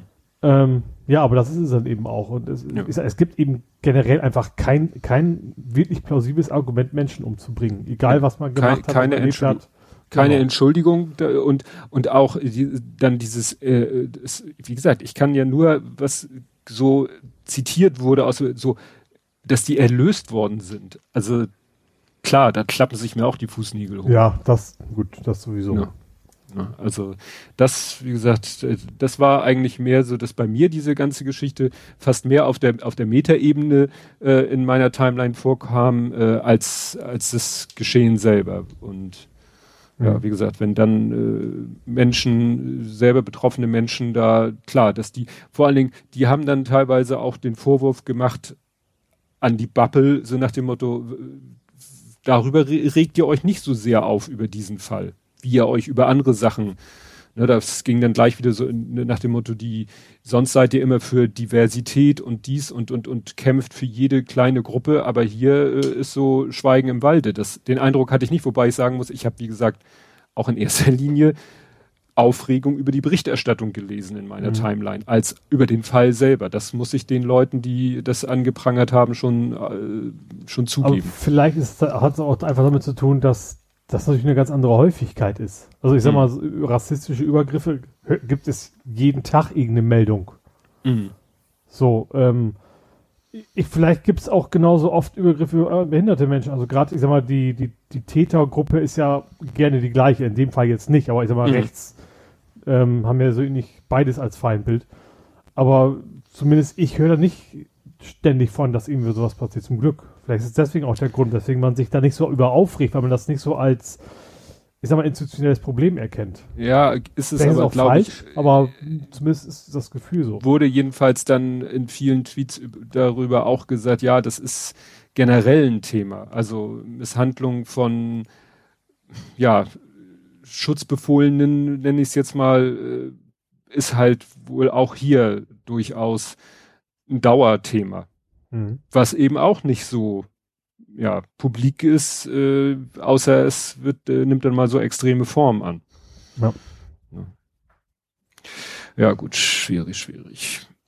Ja, dann gehen wir das einzig, äh, dann habe ich noch zwei sozusagen internationale Themen. Einmal, ich habe mich, ich wollte letztens schon twittern, was ist eigentlich aus diesem orangefarbigen Blondschopf geworden. Äh, und dann wurde meine Frage durch eine Meldung. Du, du, meinst, du meinst den Ex-Potus. Genau, den Ex-Potus. Ja. Und kurz nachdem ich das gedacht hatte oder schon überlegt hatte, das zu twittern, äh, kam dann die Meldung, dass jetzt äh, Guyani durchsucht wurde. Also ne, seine Räumlichkeiten und seine mhm. Unterlagen und so. Also da macht sich jetzt eben auch bemerkbar, es geht um Ukraine und so. Das war ja auch schon zu Trumps Amtszeiten, dass da ja die Fotos gezeigt wurden, wie die Guyani mit irgendwelchen ukrainischen Geschäftsleuten zusammen saß, von denen Trump behauptete, er wüsste gar nicht, dass die existieren und so. Mhm. Naja, und da sagte dieser andere Mike, äh, Name, nee. nee, der, der für ihn schon in den Knast gegangen ist, der das mhm Schweigegeld an mhm. Stormy Daniels gezahlt hat. Der ist ja in den Knast gegangen sozusagen für Trump. Der sagt auch, wenn, also er war der Meinung, Giuliani wird versuchen, seine Haut zu retten. Der hat natürlich keinen Bock, in seinem Alter noch irgendwie in den Knast zu gehen. Mhm. Wahrscheinlich, wenn sie ihm irgendwas äh, vorhalten, irgendwelche Sachen finden, dann wird er sofort anfangen zu singen. Ist natürlich die Frage, ob er damit Trump wirklich in Gefahr bringen kann der ja irgendwie. Aber ja. der hat, glaube ich, auch jetzt keinen groß, großes, großen Grund, irgendwas für Trump zu tun, weil Trump hat ihn ja auch schon vor längerer Zeit ja, fallen stimmt. lassen. Also Loyalität kann sich Trump von ihm nicht erhoffen. Nee. Auch so schon nicht. Und Trump war, war dann auch kurze Zeit später ein Artikel, wie der, dass der jetzt da eben in Mar-a-Lago ja, vor sich hin lebt, irgendwie kleine äh, Abendessen ausrichtet und dann vor, also ich, ein paar Leuten da redet und und Briefe verschickt, weil er nicht mehr twittern darf. Ah ja, stimmt, ja. Obwohl er äh, wird ja dann doch nochmal von Fox News interviewt und ja, kann da seine Meinung zum Besten geben. Aber äh, wie gesagt, ist erfreulich still geworden um ihn. Mhm. Deswegen ja. wollte ich ja auch schon twittern so. Ne?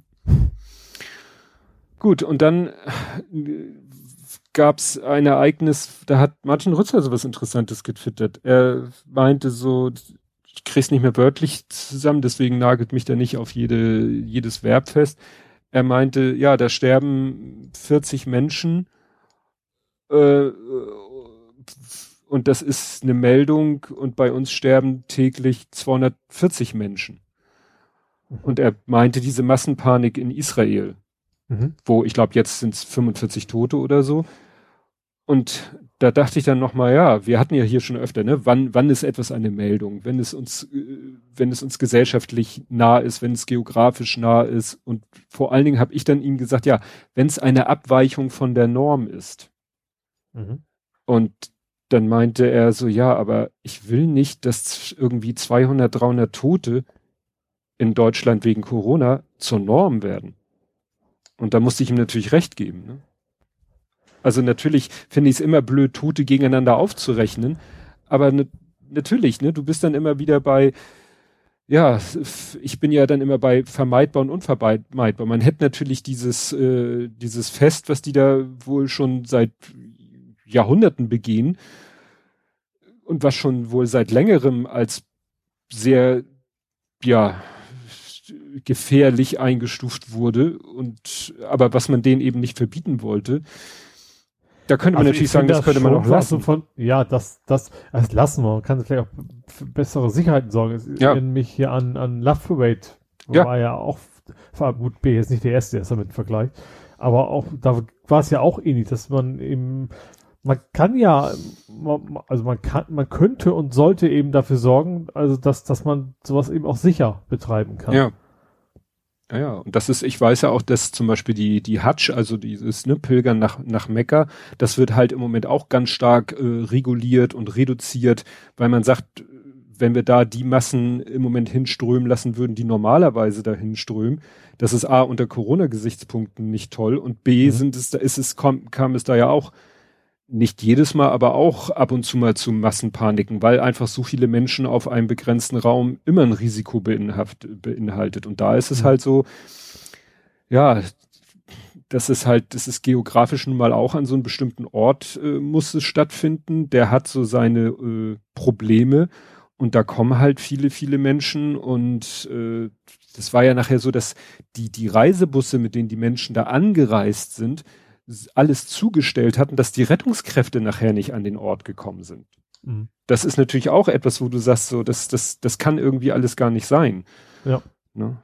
Aber es ist natürlich trotzdem eine Katastrophe, dass da eben jetzt 45 Menschen ums Leben gekommen ja. sind. Wobei ich sagen muss, ich hatte von diesem äh, Ereignis, das ist ja auch ein, ein Fest, was eben da jährlich stattfindet, habe ich vorher, muss ich sagen, noch nie von gehört. Nö, also das, das, das kannte ich vorher auch nicht. Also ich hatte auch erst durch das Unglück davon erfahren, ja. Ja, ja nicht, nicht schön. Interessant fand ich in der Berichterstattung, dann war äh, hier Netanyahu war dort, um sich den Ort des Geschehens anzugucken, wie das ja so ein äh, ja, Regierungschef macht meistens. Und mhm. da soll er von den orthodoxen Juden ausgebuht worden sein, wo ich das dachte, ist das jetzt, benutzen Sie die Gelegenheit, weil Sie ihn generell scheiße finden, ihn auszubuhen, oder geben Sie ihm jetzt konkret irgendeine Schuld an diesem Unglück? Ich glaube, das geht eher um, weil ich glaube, gerade bei den orthodoxen Juden ist er eher, er ist ja mindestens der Kompromisskandidat, ja. sag ich mal.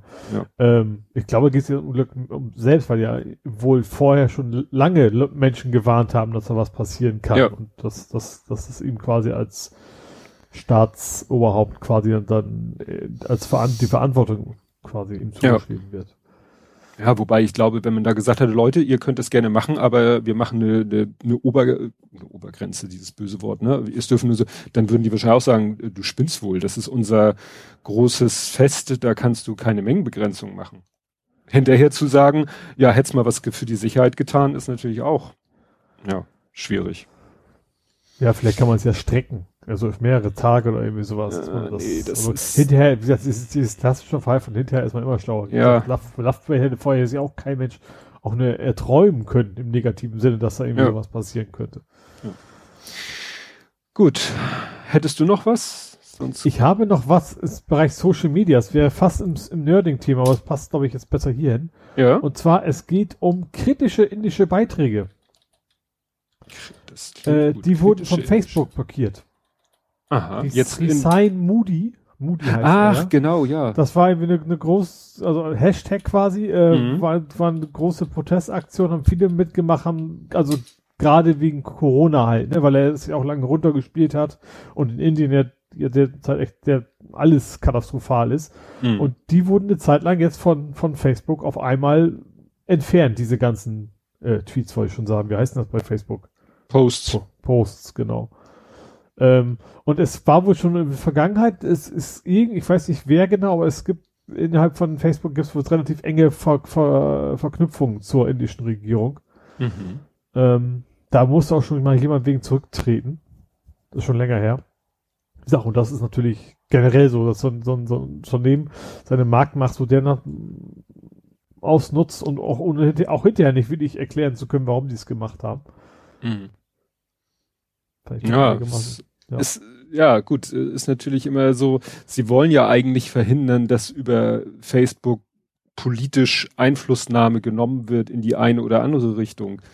Vielleicht also es, es, es, es ist, ich, ich finde, Protest ist ja was anderes als, keine Ahnung, Gewaltaufrufe oder sonst was. Es ging ja tatsächlich hm. um, um einen eigentlich relativ harmlosen Hashtag, der einfach nur sagt, wir wollen, dass der weg ist. Ich sag mal so, so Merkel muss weg, fände ich jetzt albern, aber ist auch, wird auch nicht geblockiert. Ja. Auch aus Recht, aus guten Gründen nicht, finde ich. Hm. Hm, ja. ja, gesehen hatte ich das auch kurz. Das, ja, und wie du schon sagtest, der soll ja auch in Corona-Sachen eine ganz komische Politik, also auch so ein bisschen. Ja, so Bolsonaro-mäßig, ne? So ein bisschen ja. wohl. Ja. ja, ja. Gut, dann käme ich jetzt zu den Todesanzeigen. Mhm. Und ja, der erste äh, war der dritte, nämlich der dritte Mann an Bord der Apollo 11, Michael mhm. Collins. Ich fand diese Anekdote so schön, die wahrscheinlich jeder gelesen hat, ne? Erzähl. Was Buzz Aldrin? Der ihn gefragt hat, was er, dass er als erstes auf dem Mond sagen sollte und er ihm ja. vorgeschlagen habe, hat, er sollte sagen, Hilfe, was ist das denn? Ah, und das Mikrofon dann ausschalten. mhm. Wäre eigentlich sehr witzig gewesen. Das ist blöd, wenn dann tatsächlich irgendwas noch passiert wäre. ja, Genau das habe ich recherchiert, weil es Ach ist nein, sag, sag nicht, das ist ein Fake. Ja. Ach, Menno. Ich habe es nämlich auch gesehen und dachte mir, das ist schon wieder zu, zu, zu cool, um wahr zu sein. Mhm. Also, es ist nicht belegt, dass er das wirklich gesagt hat. Mhm. In echt. Ja. Es gibt aber eine, in 1998 lief auf HBO eine Miniserie From Earth, From the Earth to the Moon. Mhm. Und da gibt's eine Episode, die heißt Mare Tranquillitatis. Ja, so ist ja das Meer der Stille, wo sie gelandet sind. Mhm. Und in dieser Episode hat Michael Collins vorgeschlagen, dass Armstrong äh, das sagen sollte, ne, was du gerade gesagt mhm. hast. Und wie gesagt, das hat, das ist äh, aus der Feder der Autoren dieser Serie. Ah, okay. Das ist nicht sozusagen, äh, hat niemals irgendjemand von der Crew bestätigt, dass das äh, in echt gesagt wurde. Ah, okay. Schade. Und damit wohl eher nicht. Ja. Ja, ich fand das interessant, weil klar, er ist natürlich, jeder kennt Buzz Aldrin, jeder kennt den anderen, den ich jetzt schon wieder vergessen habe. Neil Armstrong. Neil Armstrong. Und er war halt, ja, der mit dem Rennrad. dass er da saß, aber was ich, was ich eben doch wirklich heftig fand, dass er da, ne, er ist ja da in der, im Command-Modul da im Kreis geflogen hm. Hat sogar dann immer geguckt, wenn er vorbeikam, ob er denn sieht. Ne? Er konnte dann ja sogar, hat glaube ich sogar ein Foto gemacht äh, nach, äh, und hat die, die, den Länder fotografiert von oben. Mhm. Und dass der sich den Kopf zerbrochen hat, dass er sozusagen gebetet hat nach dem Motto, lieber Gott, lass das gut ausgehen. Mhm. Nicht nur aus Mitgefühl für seine Flugkameraden, sondern auch, weil er dachte, wenn denen jetzt was passiert, die verrecken da auf dem Mond, der Lander, äh, der, die schaffen es nicht zu starten, nicht anzudocken und ich komme alleine zurück, dann bin ich den Rest meines Lebens, ja, guck mich doch keiner mehr mit dem Arsch an. Hm. Ne? So nach dem Motto, also nicht, dass er das gedacht hat, so nach dem Motto, dann stürze ich mich lieber selber in den Mond, als äh, alleine zurückzukehren. Ist ja Gott mhm. sei Dank alles gut ausgegangen, aber die, diese Vorstellung, ne, stell dir vor, wirklich den beiden anderen, es wäre irgendwas, die wären in den, in, in den Igel gestiegen und hätten versucht zu starten und das Ding wäre explodiert und er hätte alleine zurückkehren müssen.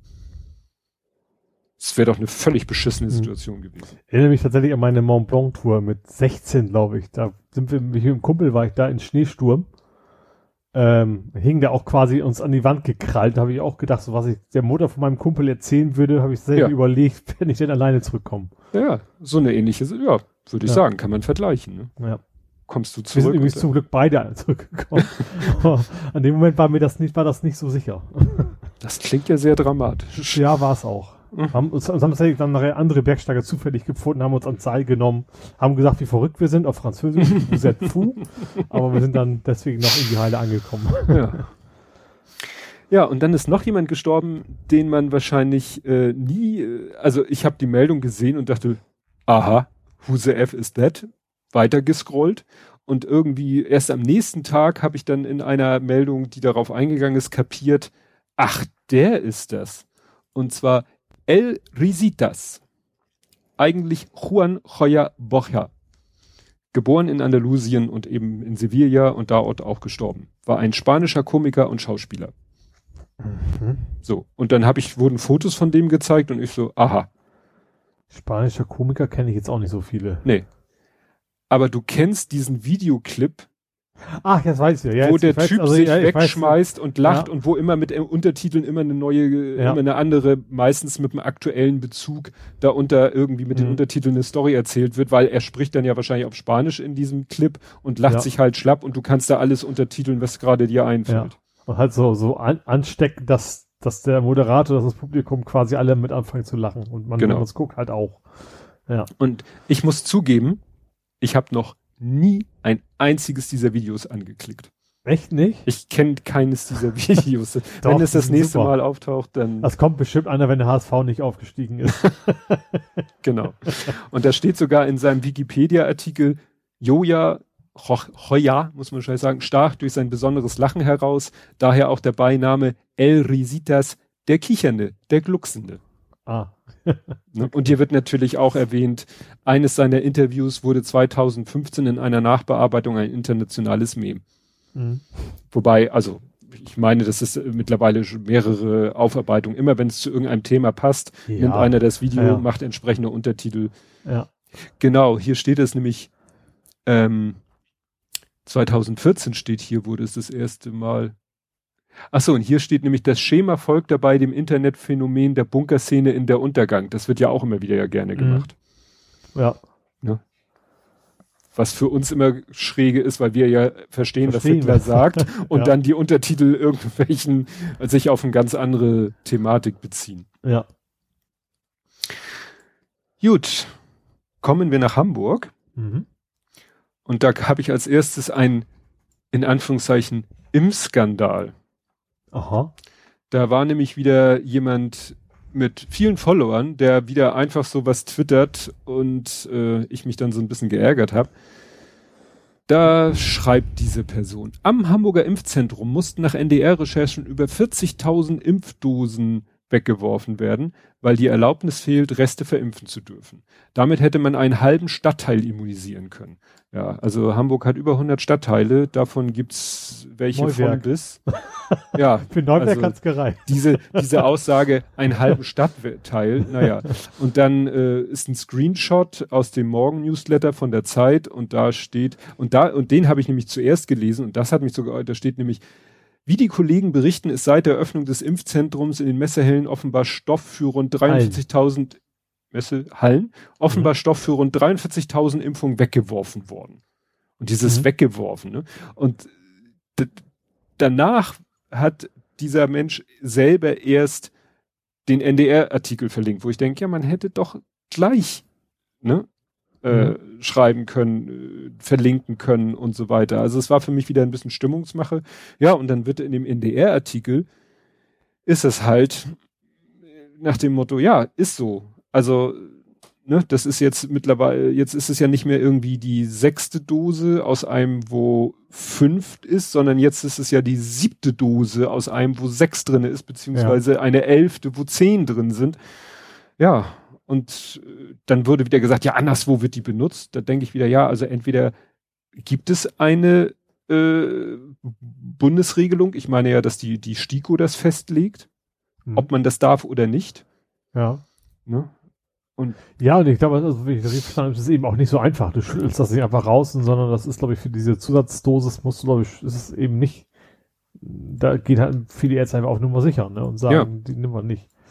Ja, das hat auch was mit Haftung zu tun. Ne? Also hier steht im, äh, im vorletzten Absatz, es gibt zwar ein Schreiben vom Bundesgesundheitsministerium an die Landesministerien, in dem es heißt, die Entnahme der zusätzlichen Impfdosen sei unter bestimmten Voraussetzungen möglich und rechtlich zulässig. Punkt.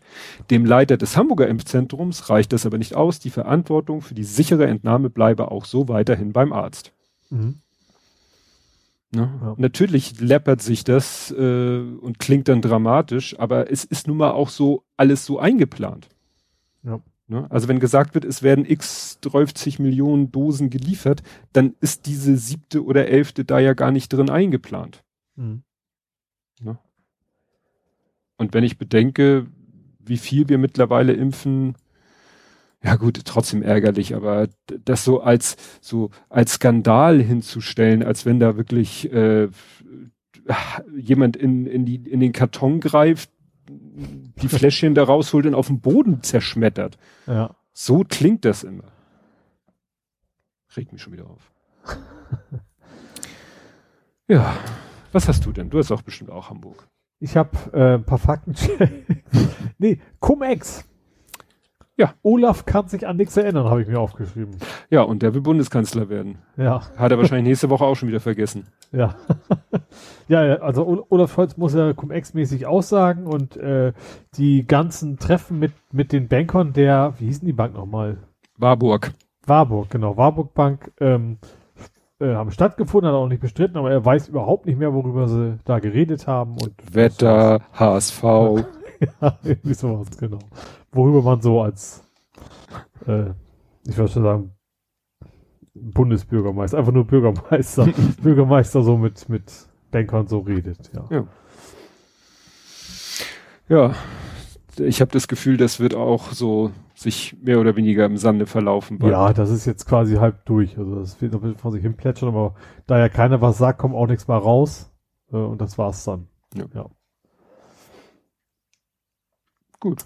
Dann habe ich einen weiteren Faktencheck, und zwar Hagenbeck. Ähm, hatten wir letztes Mal schon berichtet, dass Mhm. sie aufmachen wollen, haben die jetzt auch gemacht. Ähm, und zwar schon stark eingeschränkt. Ich glaube, 4000 Menschen gleichzeitig sind erlaubt. Gut, Maske das sagt ist mir Pflicht. jetzt. Abstand, Sagt, ich habe jetzt auch nicht genau im Kopf, die Zahl nicht, aber also Maske und Abstand ist Pflicht, also auch auf dem Gelände. Ist ja auch nicht komisch. Aber was, was ich interessant finde, ist, sie wollen jetzt ein eigenes Testzentrum ähm, bauen, Mhm. weil drittens ist nämlich auch ein Negativtest Pflicht. Hm. Sonst kommst du auch nicht drauf. Und jetzt wollen die halt ihr eigenes Testzentrum da auch noch irgendwie aufs Gelände bauen, damit die Leute das direkt vor Ort machen können. Ja, ist natürlich das, das Beste, dann weißt du, dass du nicht beschissen wirst. Mhm, genau. Ne? Dass da nicht jemand irgendwie sich einen Test erschummelt hat. Und ja, die Leute äh, müssen nicht vorher noch woanders irgendwo hin. Ist ja Mhm. auch nicht so. Also ich weiß gar nicht. Ich habe ja mal geguckt bei so einer Website, die von so einer von auch so ein Testzentrum verband, so mehrere Apotheken und so. Das ist jetzt schon Wochen her, weil ich Mhm. habe ja keinen Bedarf an Schnelltests.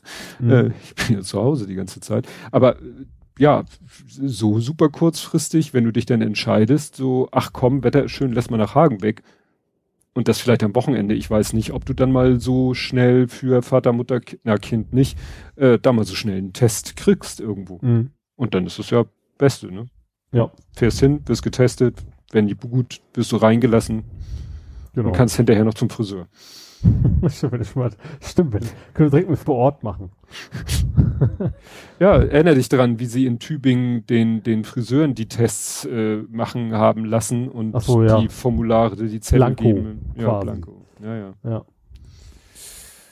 Ja, ich hau mal den Jungfernstieg zwischendurch. Also Mhm. ja, es geht jetzt los. Sie haben sich äh, einen Zeitplan zurechtgelegt Für? für den Jungfernstieg.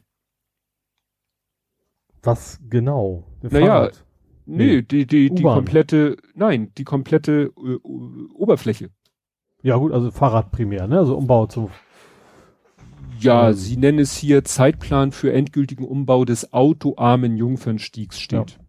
Mhm. Ne? Also weil sie sagen, irgendwie verschiedene Baumaßnahmen werden bis 2023 gebündelt. Auf jeden Fall ist es aber auch verschoben worden, ne? Also, also es dauert länger, eben weil sie bündeln, ne? Mit äh, den also ein paar Sachen, die sie jetzt gemeinsam machen, die sie sonst irgendwie nacheinander gemacht hätten, aber dann schneller. Ja, Ähm, deswegen wird es jetzt alles ein bisschen länger dauern. genau. Außerdem ist noch bis Ende Mai, äh, kann man sich online beteiligen, sozusagen, ja, seine Meinung, Vorschläge machen. Also ne, so eine, gibt's eine Website, wo du Anregungen, dich informieren kannst, Anregungen geben kannst, Mhm. Ja. was, was man meint, was vielleicht noch anders, besser oder wie auch immer gemacht werden könnte. Mhm. Gut. Jo, äh, dann sind die Schwäne wieder auf der Alster. Äh, oder ziehen diese Woche um, glaube ich. Ähm, also die Alsterschwäne, wer nicht aus Hamburg kommt, weiß das wahrscheinlich nicht, aber die Alsterschwäne im Winter haben die ihr Winterquartier. Aber dieses Jahr durften die lange nicht raus wegen der Vogelgrippe. Hm. Also eigentlich wären die um die Stimmt, Zeit die schon haben ja länger auf der Alster, aber das äh, Vogelgrippe gibt's zwar noch, aber für die Schwäne gibt's wohl kein, keine Stallpflicht mehr. Und deswegen dürfen die Alsterschwäne jetzt wieder auf der Alster und die sagten, das wäre nämlich auch wichtig, weil jetzt ist halt die Zeit zum, zum Nachkommen generieren. Kannst du es noch ein bisschen technischer ausdrücken? Ich wollte unser Flag nicht setzen müssen. wie hieß das nochmal? Not safe for work Flag? Nee, wie heißt Nee. das? Explicit. Explicit, genau. Auf jeden Fall, jetzt ist so die Zeit, äh, wo die, ich sag mal, wo die Störche für die Schwäne kommen würden. Also jetzt noch nicht, die kommen ja erst später, neun Monate. Nee, ich weiß gar nicht, wie lange dauert denn das bei Schwänen? Also Was bestimmt nicht neun? Monate. Auf jeden Fall ist das ist halt Frühling. Ja. So, Bienen Die und Natur Schwäne erwacht. und so, genau. Und deswegen ist es wohl jetzt relativ wichtig, dass sie jetzt auf die Alster kommen, um dem Geschäft nachzukommen. genau, und deswegen sind sie jetzt hier draußen. Ich guck gerade mal. Schwäne, Brutzeit. Also brüten tun sie 35 bis 38 Tage. Naja. Aber jetzt ist das Ei ja schon draußen. Ja. ich habe keine Ahnung, wie lange das, das wird intern geregelt. Ja, ich denke auch. Ja, ansonsten ist der Deckel gestartet, der nächste. Ach so, ja, stimmt, das geht ja noch weiter. Alfona. Also es ist nicht nur, dass sie der Deckel jetzt baut, sondern die verbreitern das Ding auf, ach, auf acht Spuren. What? Äh, ja, Ähm, gut, macht ja wahrscheinlich Sinn. Das kannst du ja nicht erst in Decke machen und dann in zwei Jahren nochmal weitermachen. Ist wahrscheinlich schwieriger. Hm. Deswegen haben sie sich jetzt wohl gedacht, jetzt machen wir aus der sechsspurigen mal eine achtspurige. Ähm, genau. Und den Deckel eben drauf. Und das, das wird aber eh wenig lange dauern, ne? Weil das ist ja echt ein langes Stück. Und äh, aber da geht es jetzt offiziell auch los und dann ist irgendwann die ganze A7. also die ganze nicht, nicht bis Hannover oder so, aber zumindest im Hamburger Bereich ein großer Teil der A7 dann irgendwann überdacht. Hm ich will gerade alt oder? Also Sie sind jetzt, welcher Bereich ist denn jetzt schon? Also Stelling? Stelling ist ja bei mir um Ecke quasi, da ja. ist es. Genau, und Altona ist ein bisschen also, weiter innen, sag ich mal. Also von da aus Richtung Süden. Ja, genau. Gut. Ja. Ja, Norden ist ja nichts mehr. Also nichts, das ist kein Hamburg mehr, sagen wir es mal so. Naja, bis Ikea das, ist ja, ja, noch Hamburg. Bisschen, aber ja. Ja, ich, ich mach mal fiese Feuer. Es gab nämlich diverse so. fiese Feuer mhm. und fiese Feuer jeweils mit pH geschrieben. Feuer? genau, weil es gab ein Feuer in Hamburg und das war nicht lustig. Phosphor hat gebrannt. Oh. Ne? Phosphor Die, ist heiß. Ja, wenn der erstmal brennt, ist es nicht leicht mit ja. Löschen. Mhm. Nee, also beim Verladen eines mit Phosphor gefüllten Gefahrstoffcontainers sei es zu Flammenbildung und weißem Reaktionsnebel gekommen. Das klingt gut, ne? Weiße Reaktion. Phosphor-Flammenbildung ist auch fast schon ein Zungenbrecher. Ja. Naja, und da haben sie gleich auch erstmal, ne, äh, Ach stimmt, war Phosphor nicht auch das Zeug, was du quasi auch mit den Taucher quasi schweißen können? Dass es also auch quasi Wasser nichts nützt? Ja, ich weiß nicht, ob das noch in der Kombination ist, aber auf jeden Fall, äh, das war jetzt auch äh, gelber Phosphor. Es gibt ja unterschiedliche mhm. Phosphorarten. Ja, genau. Trocknet Phosphor aus. Genau, der Phosphor wird durch Wasser in dem Container abgedeckt und so vor Austrocknung geschützt. Trocknet Phosphor aus, fängt er unter Flammen und Nebelbildung an zu reagieren und produziert dabei ätzende Phosphorsäure. Mhm. Was will man mehr? Ja. Ne? Also ja, dann gab's noch äh, hier, äh, ja nicht hier um die Ecke, mehr bei der Arbeit in der Nähe. Da bin ich quasi, ich bin da vielleicht sogar während des Brandes dran, äh, also mit einem gewissen Abstand vorbeigefahren. In Barmbek hat eine Werkstatt gebrannt mhm. und nicht irgendeine Werkstatt, eine Oldtimer-Werkstatt. Oh. Da ja hat irgendwie ein T3 gebrannt also ne, VW-Bus T3. Mhm. Und als die Feuerwehr ankam, waren da irgendwie zwei Mitarbeiter dabei mit Feuerlöschern äh, da schon irgendwie selber am Löschen. Die mussten erstmal medizinisch versorgt werden, weil sie selber schon ein bisschen viel Mist eingeatmet hatten. Ja, und dann haben sie da erstmal gelöscht und verhindert, dass das sozusagen auf den, noch auf eine Nachbarhalle übergreift. Ich war mal auf der, auf der, also ich habe mal gegoogelt und habe die dann auch gefunden. Und dann sind da auch Fotos. Copyright war April diesen Jahres, also müssen es mhm. ganz neue Fotos sein. Wahnsinn. So, ein, so eine, so eine Halle äh, voll mit Mercedes, äh, ja, weiß ich nicht, SL, weißt du, diese mhm. zweisitzigen ja. äh, mit, mit, äh, mit Hardtop Mhm. Ne, und alle offen. Und dann hatten die wirklich sich so äh, Ständer geschweißt, wo dann hinter jedem Auto stand dann quasi in so einem ja, Ständer das. Hardtop und offen? Ja. Also das, Hardtop war abgebaut. Ach so, ach so, so ein, ah, jetzt, jetzt ja. Mhm. Ne? Und das Hardtop mhm. jeweils in so einem Halter hinter dem Fahrzeug, mhm. denn, damit du sehen konntest, nach dem ja. Motto, ja, Hardtop gibt es, sieht so mhm. aus, ist in dem Zustand, sahen alle aus wie geleckt, also wirklich. Ja und auch, wie gesagt, ganz viele davon und so, also wenn die alle abgefackelt wären, da, das wäre schon richtig äh, Werte gewesen, die da mhm. hops gegangen wären. Ja, und dann ist äh, in Jenfeld gab es noch einen Brand, der äh, etwas eskaliert ist. Ich sehe das ja dann auf Twitter, wenn die Feuerwehr Hamburg dann sagt, ja, hier Einsatz und dann, ja, äh, Feuer 2, Feuer 3, Feuer 4, das sind dann so die, die Eskalationsstufen und mhm. ja, das war ein bisschen heftiger. Da haben sie nachher mit, mit zwei Drehleitern und noch so einem Spezial, äh, Ding, äh, haben sie da gelöscht und Höhenretter waren dabei und so. Also das war schon heftig. Das mhm. war, glaube ich, fünfstöckig. Also jetzt noch nicht so steilshobmäßig, aber wie gesagt, da mussten die schon zusehen, wie sie da äh, mit ihren Sachen rankommen, weil es auch natürlich direkt unterm Dach gebrannt hat. Mhm. Ach, das war das Ding, glaube ich, wo die Frau sich geweigert hat, in, in Drehleiter zu gehen, ne? Das kann sein. Also auch natürlich irgendwie aus Angstgründen, also nicht, weil das, also die haben dann quasi übers verrauchten Flur dann quasi, also haben es trotzdem retten können, aber mussten halt über, über den Flur mit. Ah, stimmt. Eine ja. Frau stand auf dem Balkon und rief um Hilfe. Da sie die Drehleiter nicht betreten wollte, wurde sie mit einer Fluchthaube ausgerüstet ja. und über die Wohnung und das Treppenhaus ins Freie gebracht. Ja. Aha. Dann hast du es richtig erinnert. Ja, also wie gesagt, das waren so wieder die größeren Brände. Ja, ist in der Großstadt wahrscheinlich nicht so ungewöhnlich, äh, aber ohne Twitter würde ich es wahrscheinlich nicht mitkriegen. Mhm. Ja, ja, bei mir ist gleich. Also gut, ich, ich krieg's Hamburg 1, wenn überhaupt dann immer mit. Ja. Was hast du denn noch so mitgekriegt? Äh, ich war Fachpublikum beim Fahrradkongress. Ja, stimmt. Du, du warst, äh, wie war das? Albers Incorporated. Nee, du warst irgendwas anderes. ich habe mich Quit, Quitje GmbH genannt. Stimmt. also das, also das, der Fahrradkongress ist ja eigentlich ein Fachkongress in Hamburg. Da geht es eben um die Zukunft der Fahrradmobilität. Und aus Corona-Gründen war ja diesmal eben reine Online-Veranstaltung. Und was dann aber so war, dass sich eigentlich jeder über einen Link registrieren konnte als Fachpublikum. so, und dann habe ich das einfach mal gemacht. Also viermal war schon Pflichtfeld aber ansonsten gab es da irgendwie keine große Validierung. Und da waren echt ein paar ganz spannende so Vorträge über alles Mögliche, wie man, wie man Kreuzungen macht, äh, am besten, was, also Menschen, die aus Niederland Niederlande da waren, die auch nicht einmal mit der Wimper gezuckt haben, weil der eine Sprecher jedes Mal Holland gesagt hat. ähm, auch sonst, also wirklich sehr spannende Sachen. Und unter anderem kam aber auch darum äh, raus, dass in Hamburg wollen sie die Velorouten alle neu branden. Mhm. Also die wollen tatsächlich, dass man ähm, wenn ich es richtig verstanden habe, auch auf dem Asphalt direkt oder eben auf dem Pflaster ähm, jederzeit sehen kann, welche Veloroute bist du und wo geht's in den, wo geht's lang zur anderen Veloroute und so weiter.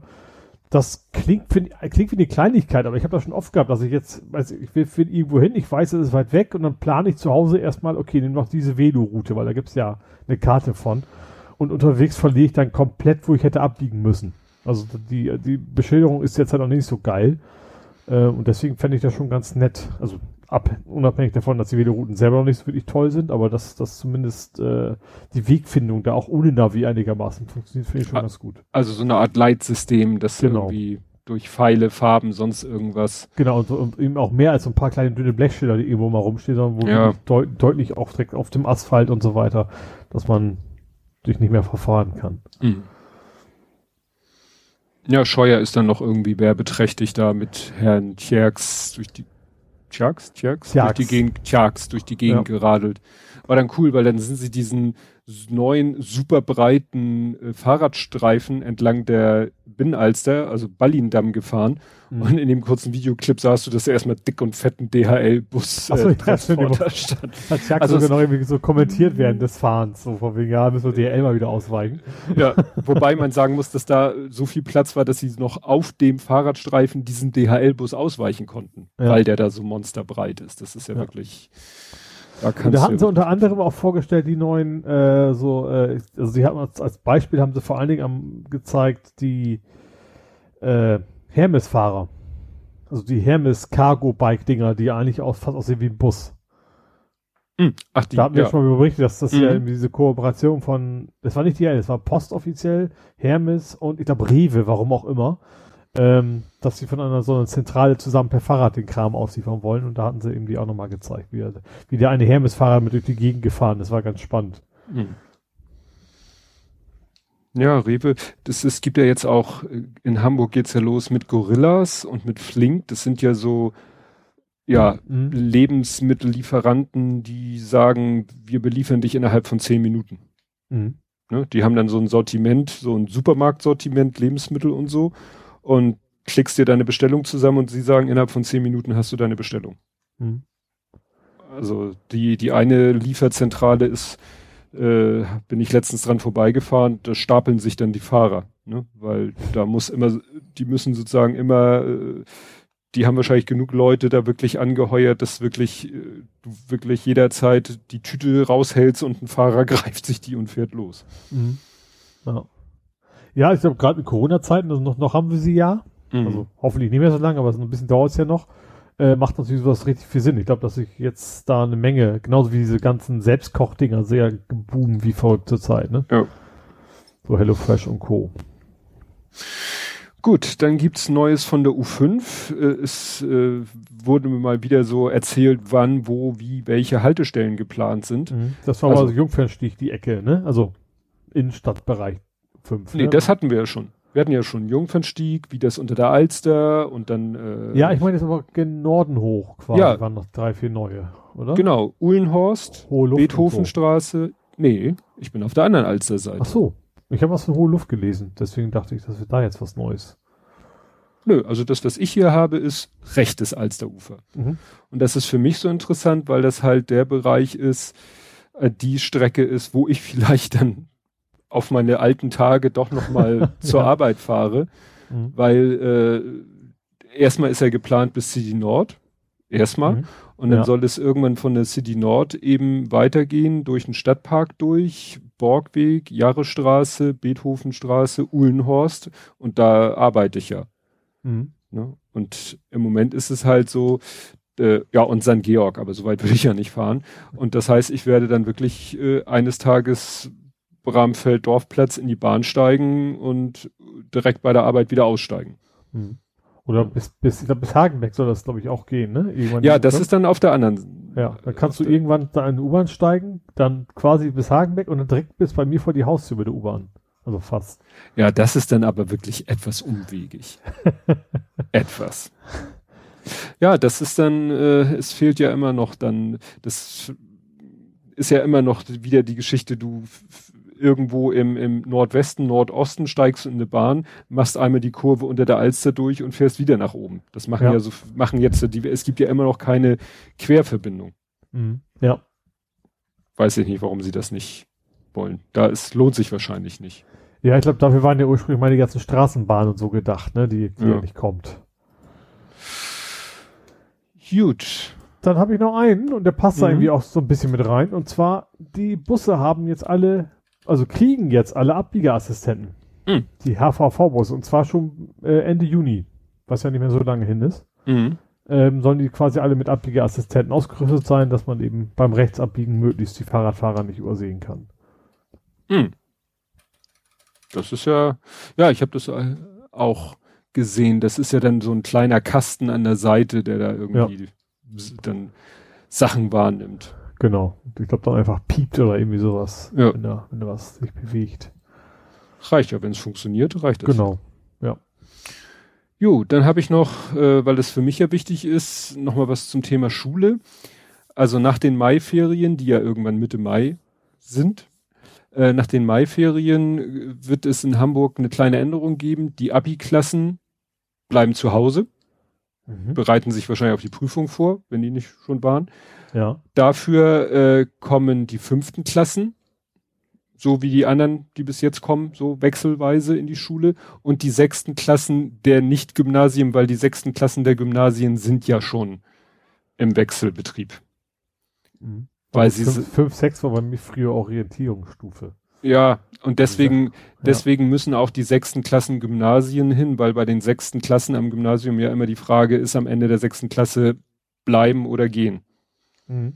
Ne? Und deswegen waren bisher nur die sechsten Klassen der Gymnasien im Wechselunterricht, die anderen sechsten Klassen nicht. Und jetzt sagen sie halt, weil wir so, weil das mit dem Testen ja so schön und klappt und so und weil ja die Abiturienten äh, wegfallen, können jetzt auch die fünften Klassen und alle sechsten Klassen. Ne? Mhm. Ja, interessant war in dem Kontext ging es dann auch nochmal um die Präsenzpflicht. Die ist aufgehoben erstmal bis 21. Mai, aber dann hat die Schulbehörde schon gesagt, da das Schuljahr dann ja bald zu Ende ist, wird das wahrscheinlich verlängert bis zu den Sommerferien. Also man kann wohl davon ausgehen, dass in Hamburg die Präsenzpflicht bis zu den Sommerferien aufgehoben bleibt. Mhm. Ja. Ne? Und dann hoffen wir ist mal. hoffentlich dann vielleicht auch das mit Impfe. ganzen Geimpfe irgendwann erledigt, ja. Ne? Bin ich gespannt. Ja, dann äh, hier noch eine ganz regionale Meldung hier aus Bramfeld. Wir hatten hier neben dem Bracula so einen Autohändler und eines Tages sozusagen waren die ganzen Autos weg. Mhm. Und man so, hm, wieso sind die ganzen Autos weg? Ja. Und das Interessante ist, das war so sozusagen äh, Straße, Bürgersteig, Zaun, große Fläche voller Autos und Mhm. dahinter so ein a- ziemlich altes weißes Haus, was jetzt da so gar nicht zum Autohändler passte. Ja. Äh, stellt sich raus, dieses weiße Gebäude, äh, ich weiß nicht, steht das jetzt unter Denkmalschutz? Auf jeden Fall, ja, das sieht auch wirklich nach so ein bisschen nach so einem alten Bauernhaus auf. Auf dem Foto sieht man auch innen drin alles so Balken und schön, richtig schönes Haus. Und das ist das alte Bramfelder Försterhaus. Aha. Es gab Und- Förster in Bramfeld, also ganz normal im Ja. Wald. Ja, also ich kann dir, wir haben hier so Fotobände, wie Bramfeld früher aussah. Ja, das ist, ne? Ähm, Bramfeld heißt ja auch Bramfeld, weil Bram ist ein anderes Wort für, äh, was war das, für irgendeine Pflanze. Weiß ich nicht mehr welche und deswegen, ne? Unkraut. ja, so ungefähr. naja, und wie gesagt, dieses, äh, jetzt wird das sozusagen wiederbelebt, dieses Försterhaus, im Sinne von, dass das jetzt äh, äh, wird saniert und dann ist es für Kultur- und Bildungsarbeit. Ne? Und dann wird das äh, passend zum Dracula daneben Ja. wird es halt für Kultur- und Bildungszwecke genutzt. Das war so interessant zu erfahren, dass deshalb der Autohändler, also das war so ein Gebrauchtwagenhändler, wie man sie viele sieht und war schon immer etwas komisch, dass der da ist vor diesem Ja. schönen alten Haus. Ne? Mhm. Passt irgendwie nicht. Ja, dann hätte ich nicht gedacht, dass das noch ein Thema ist. Die Polizei hat irgendwie einen Lastwagen hops genommen. Ähm, war das Ein Fahrer eine? wahrscheinlich. Ja, genau. Und äh, dann haben und der war, der hat schon offiziell gesagt, ich transportiere hier FCKW-haltige Geräte zur Entsorgung. Ne? Äh, muss alles, weil, wie war das? D- unterliegen halt dem Abfallverbringungsgesetz in Verbindung mit dem Chemikaliengesetz. Mhm. Genau, FCKW-haltige Geräte sind Zwangsabfall. Auch ein schönes Wort. Gibt's das noch? Ich glaube, Klima, nee, Klimaanlage haben ja auch kein FCKW mehr, ne? Nee, aber es waren, äh, also wie gesagt, der LKW sollte schon offiziell FCKW-haltige Geräte haben, aber sie zählten dann 14 FCKW-haltige Kühlgeräte, rund 300 demontierte Kühlkompressionen, die zum Teil FCKW-haltig sind und zudem 300 defekte Elektrogerät. Für den Export waren Mhm. lediglich 40 Kühlgeräte angemeldet worden. Mhm. So. Und damit war das halt ein Verstoß gegen alle möglichen äh, Abfallgesetze und ja, der, das ganze Zeug sollte nach äh, Nigeria. Mhm. Also war das wieder so der Plan, wir äh, exportieren mal den Müll ins Ausland. Ja. Und das ist ja, ja. Also ich, äh, das fällt sozusagen unter FCKW-Schmuggel. Ja, dann, äh, wir haben es bei Deutschland gar nicht thematisiert. Ich habe es mir hier extra für Hamburg aufbewahrt, weil in Hamburg ist ja auch wieder äh, wohl äh, extrem war der 1. Mai. Ja. Ja, es gab wieder Klopperei, ne? Ja. Sozusagen. Ja, es war, wie vorher schon prognostiziert, wurde jetzt mal so pauschalisiert den Linken äh, nicht so viel erlaubt wie den Querdenkern. Ja, wo sie dann gleich von wegen, ihr habt die Abstände nicht eingehalten. Also gerade das, das Beispiel, ja, ne? Also wo Ja. Querdenker ohne Abstand, ohne Maske und unser Gucken ist quasi Grillen zirpen und in Hamburg haben sie dann plötzlich einen riesen Aufriss von gemacht, ja. Ja. Die Wasserwerfer standen ja auch wieder bereit. Ja.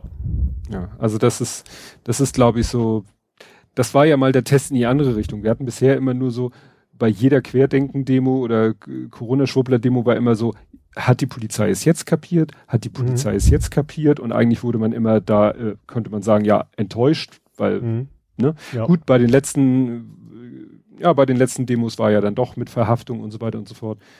Und das war jetzt sozusagen der erste Test in die andere Richtung, wo immer gesagt Mhm. wurde, ja, aber wenn die Linken demonstrieren, dann habt ihr immer die Wasserwerfer da. Und jetzt Ja. konnte man War's sehen, dann dass es so, so war. auch. Ja. Na, nicht schön. Ja, und dann hätte ich mal mit zum Schulthema packen können, aber ich habe es ja hier auch so ein bisschen chronologisch. Der Hobbyquerschnitt hat darauf hingewiesen auf Twitter, äh, jetzt werden in Anführungszeichen, nicht in Anführungszeichen, nein, es werden die Wichtigen geimpft. Jetzt werden nämlich in Hamburg, also die Meldung war, Hamburg hält sich weiter an die Impfverordnung des Bundes. Mhm. Nichtsdestotrotz, trotz äh, neu in diesem Kino, Personen, die im Lebensmitteleinzelhandel tätig sind. Mhm. Ne? Also die Kassiererin und die, was weiß ich, Regaleinräumerin ist ja leider fast schon, muss man da ja fast schon wirklich das Femininum gar nicht generisch benutzen.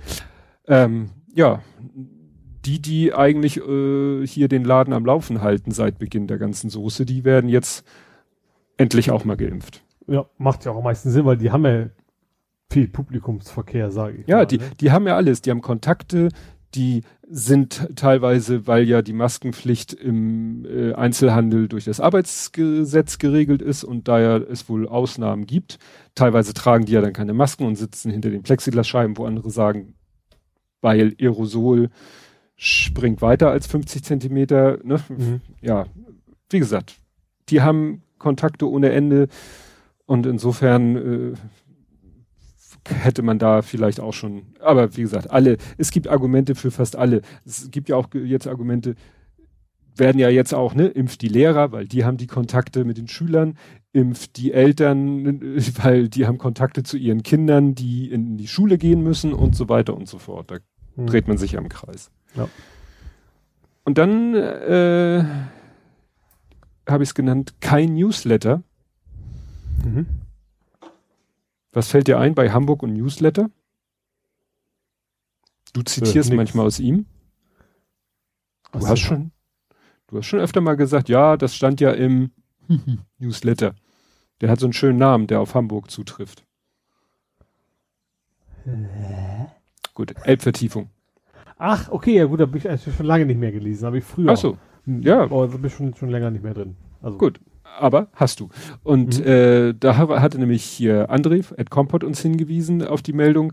Die Elbvertiefung führt dazu, dass in Hamburg jetzt das erste Schiff mit größerem Tiger Tiefgang ist jetzt im Hafen eingelaufen. Also du bist jetzt bei der echten Elbvertiefung. Ich bin bei der echten Elbvertiefung. Mhm. Das mit dem Newsletter war natürlich hint, hint. Ein, ein Teekesselchen quasi. Ja, genau, ein Teekesselchen. genau, also ne, jetzt ist das erste große, äh, lass mich raten. Nein, es war keine Ever G-Punkt. Jedenfalls auf dem Foto ist ein anderes Ever G-Punkt ist aber jetzt auch schon wieder was ganz. Ja. Die Ever Given liegt immer noch in dem See im Suezkanal und äh, der der die die die na die Kanalbehörde hat ja Haben gesagt. Die nicht wenigstens vorher die Ware abgeladen? Nein, wie denn? Wie würdest du denn auf, auf sag ich mal, auf dem Wasser die abladen? Stell dir vor, du weißt jetzt auf, keine Ahnung, irgendwie eine Schraube aus China. Wird schwierig, weil äh, ist jetzt ein kleiner Exkurs, fällt mir nur gerade ein. Also die äh, die Kanalbehörde hat gesagt, hier 900 irgendwas Millionen kriegen wir von mhm. euch. Vorher bewegt sich das Schiff kein Millimeter und der Eigner des Schiffes will das jetzt auf die Frachtverträgspartner äh, umlegen.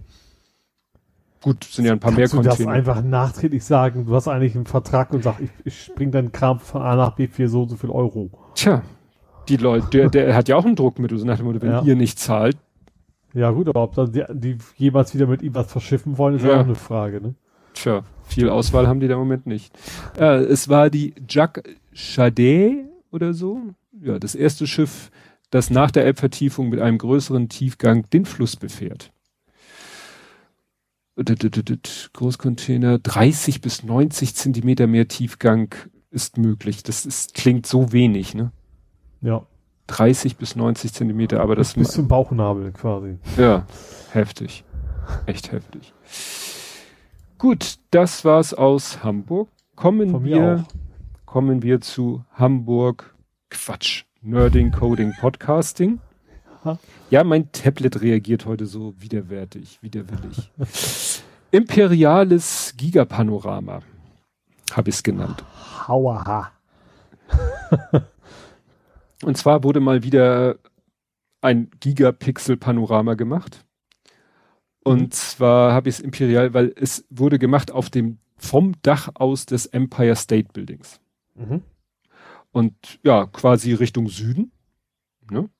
Das heißt, du siehst quasi Manhattan ja, vom Empire State Building in Richtung Süden. Du kannst auch nach links und rechts natürlich ein bisschen.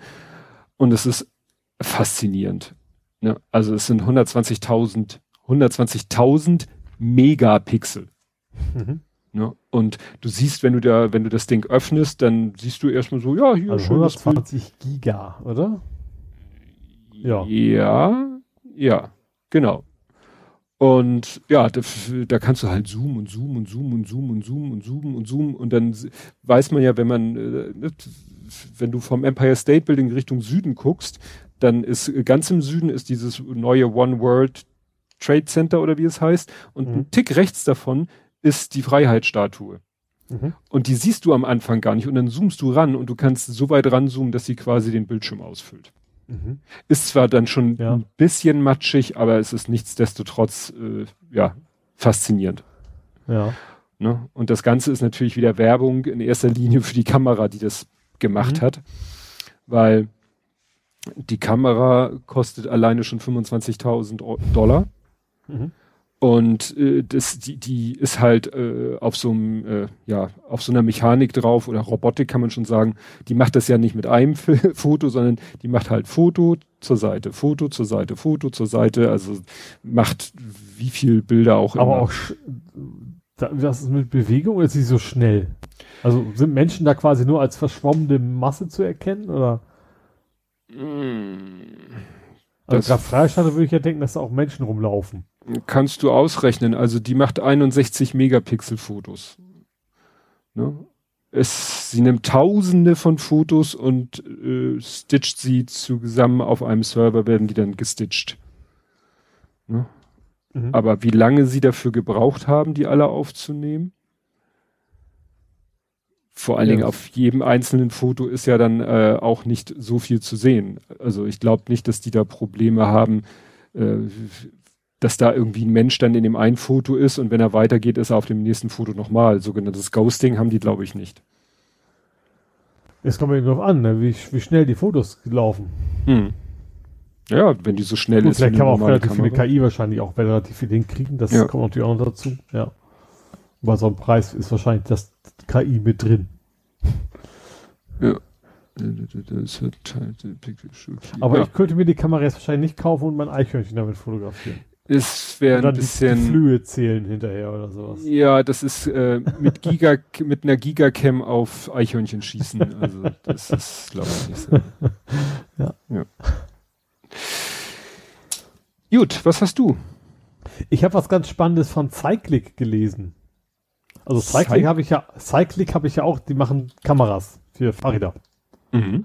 Ich habe ich hab ja das Fly 6 oder das Fly 12 oder 12 ähm, also für vorne und für hinten die Kamera. Und die haben im Prinzip haben die so, so eine Art Werbevideo gezeigt, wo man sieht, dass einer so eine Fly 6, also das Ding, was er hinten guckt, ähm, auf dem Fahrrad hat und gefilmt hat, wie der Autofahrer hinter ihm quasi ihn anditscht und davor ja mit dem mm. Handy rumgespielt hat. Mm. Super. Äh, war im Prinzip mehr also gedacht, also natürlich schon dabei von wegen don't, äh, keine Ahnung, Text and Drive oder irgendwie sowas, aber natürlich auch so ein bisschen Werbung für ihr Kameraprodukt. Was ich aber ganz interessant fand, da haben die irgendwie verlinkt und dann haben sie auch mit eine Karte, wo man sehen konnte, wo ist das passiert. Und dann kam in den Kommentaren sofort so, ja, ist schön, dass ihr das gemacht habt, aber ihr hättet mal die, die Lizenz von OpenStreetMap ordentlich einbinden sollen. Ach, die Geschichte. Mhm. Äh, und was ich da tatsächlich relativ spannend dran fand, dass irgendwie von, von ein paar Minuten kam von zeitlich zurück, jo, haben wir nach, haben wir gemacht. Das fand ich, fand ich überraschend, wie schnell sie reagiert haben und ihre Website da in Ordnung gebracht haben. Ähm, also man kennt das ja öfter mal, dass Leute sich informieren dann passiert irgendwie nichts mehr seit vier Monate oder sowas, mhm. sondern, aber da war echt so von wegen, ja, sorry, haben wir gemerkt, dann kam noch irgendwie eine Nachfrage, also, ja, haben wir jetzt auch angepasst und in unserer App ist es jetzt auch drin und so weiter. Das fand ich äh, ja irgendwie cool. Ja, so stellt man sich das halt vor. Also eine Social Media Abteilung soll halt nicht nur Werbung rausrotzen, die soll halt ja. eben auch in die andere Richtung funktionieren. Und ja. da muss die Social Media Abteilung halt einen direkten Draht zu den Entwicklern haben und denen sagen, Leute, hier folgendes Problem, das kommt gerade ganz schlecht rüber. Könnt ihr das schnell ändern? Wäre super und ja, genau, also selbst, also selbst bei denen, die, die reagierende Social Media haben, kennst du, kennen wir ja auch, also wir beiden haben ja schon mit Amazon und so zu tun gehabt. Mhm. Da dauert es dann halt, bis du dann durch die Instanzen durch bist und bei den Leuten angekommen bist, die dann dir wirklich helfen können, ne? Und mal ja. eben kurz in der Website was ändern, das ist schon ja, ja. echtes Positivbeispiel. Ja, also ich habe die Fenster zugemacht. Wahrscheinlich und zwar Microsoft Fenster. Richtig. Mhm. Und es ist, es, es ist so banal, dass es mir fast schon unangenehm ist, das zu erzählen, aber ich bin da ja schmerzfrei. Also, folgendes. Ich entwickle in Microsoft Access. Wenn ihr euch davon erholt habt, könnt ihr weiterhören. So, und da entwickeln. dann, dann sagst du noch VBA, dann kommt die nächste Stammatmung. genau. Und natürlich in VBA. Und das Problem ist folgendes. Du hast in Microsoft Access, äh, wie in allen Office-Programmen, hast du halt die eigentliche Anwendung. Und wenn du irgendwas programmieren willst, dann wechselst du in die VBA IDE. Das ist ein mhm. eigenes Fenster und da machst du dann den ganz, das ganze Code-Gehöppel. Und äh, ich hatte schon seit, weiß ich nicht, seit ewigen Zeiten haben wir das Problem, wir haben sehr viele Elemente. Also wir haben zig Abfragen, Berichte, Formulare, Module, massenhaft. Mhm. Klar, ist ja auch nicht gerade trivial, unsere Software. Das Problem war, ich öffne die Datenbank, ich will irgendwas am Code ändern, ich was ist ich, gehe in ein Formular und gehe über das Ereignis und sage, öffne mal den Code oder ich drücke Alt F11, irgendwas mache ich. Und jedes Mal, wenn ich irgendwas mache, was zum ersten Mal seit dem Öffnen der Datenbank die IDE öffnet, kann ich mir einen Kaffee kochen. Ja. Weil es dauert. Es mhm. kommt keine Rückmeldung, es dauert und dauert und dauert und dauert und dauert. Und irgendwann macht es dann plopp und die Idee ist da. Und das ist dann auch nur beim ersten Aufruf. Ne? Also ich kann dann was machen, ich kann dies und jenes und kann programmieren und jenes und wieder hin und her schalten zwischen dem eigentlichen Access-Anwendungsfenster und der IDE und das ist alles super. Ja, irgendwann muss ich natürlich auch mal das Ding schließen und wieder öffnen und dann der erste Aufruf der IDE dauert wieder ewig. So. Habe ich mich mit abgefunden, fand's scheiße. Jetzt habe ich letztens was programmiert, da musste ich zwei Codefenster, wollte ich gleichzeitig geöffnet haben.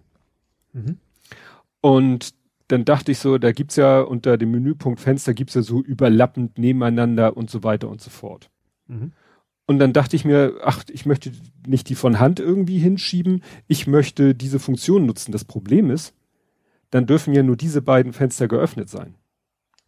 Mhm. Und dann habe ich eben gesehen, naja, es sind natürlich durch das ständige Entwickeln, sind natürlich viele Fenster geöffnet. Und habe ich mir mal die Mühe gemacht und habe von Hand alle Fenster geschlossen. Mhm. Und das waren viele. Es ja. waren sehr, sehr, sehr viele. Dann habe ja. ich die beiden geöffnet, die ich übereinander anzeigen wollte, habe Menüpunkt Fenster übereinander und konnte so schön die beiden Fenster übereinander. Mhm. So. Ich schließe die Datenbank nächsten Tag oder so, ich öffne die Datenbank, ich drücke Alt F11, will einen Kaffee kochen, puff, die Idee ist da.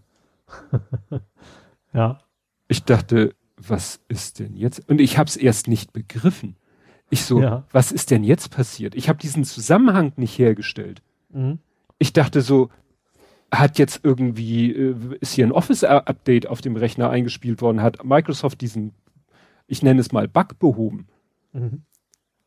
Und irgendwann, und dann habe ich aber, ich habe natürlich mehrere Datenbanken von verschiedenen Versionen, eine, in der ich entwickle und so, und habe ich eine von den anderen geöffnet und bin da in die IDE und es dauerte wieder ewig und drei Tage. Mhm. Ich so, scheiße, dann kann es ja kein Office-Update gewesen sein.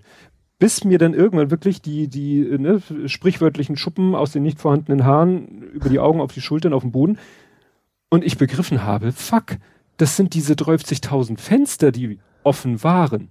Ja. Das heißt, jedes Mal, wenn du in die EDE wechselst, guckt er in irgendeine so Liste wo wahrscheinlich bei uns 2000 Einträge sind und der sagt, ach, diese ganzen Fenster waren ja letztes Mal offen, muss ich wieder alle öffnen.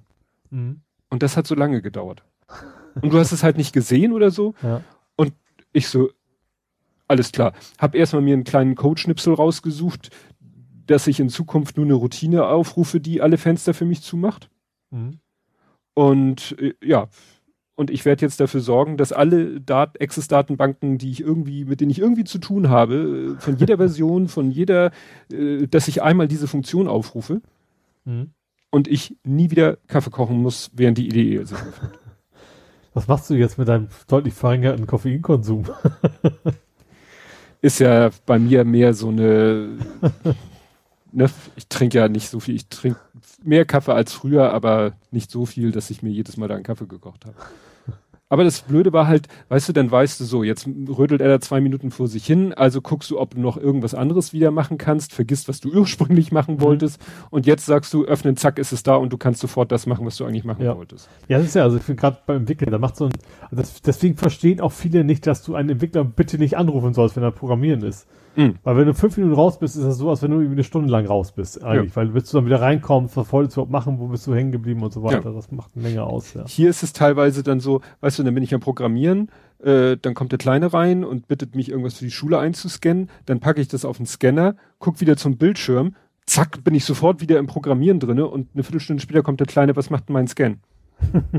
und ich so, welcher Scan? Ach so, ja, stimmt, der, der da auf dem ich muss mich wirklich zwingen, weißt du, und das ist ja auch so ein Vorgang, ne? Dann sagst du der Scan-Software, fang an zu scannen, dann sagst du so, das dauert jetzt einen Moment, fängst, das ist das Tödliche, dass man immer versucht, jede Sekunde irgendwie noch auszunutzen. Und ja, immer, bringt nichts. Willst du ja auch nicht einfach dich nur auf den Stuhl setzen und, und die Tapete anstarren, ne? Das ja, ne? aber ist natürlich dann auch, dann, dann machst du irgendwas kurz, denkst, ach, dann mache ich hier nochmal kurz zwei Sekunden was, du bräuchtest dann wirklich wie, wie wirklich auf einer äh, Betriebssystemebene, weißt du, so ein, so ein Switcher, so ein mhm. Task-Switcher, der, der wirklich dann sagt, so hier, Zeitscheibe ist abgelaufen, du mhm. jetzt switch mal, also der, der mich quasi, der, der für mich selbstständig die, die Anwendung wechselt. Ja. So ein Taskwechsel machst du. Und ich so, hä? Ach ja, stimmt. Und dann mache ich was da und dann switcht er zum nächsten Task. Ach ja, stimmt. Und dann ne, bin ich in drei Anwendungen gleichzeitig dabei.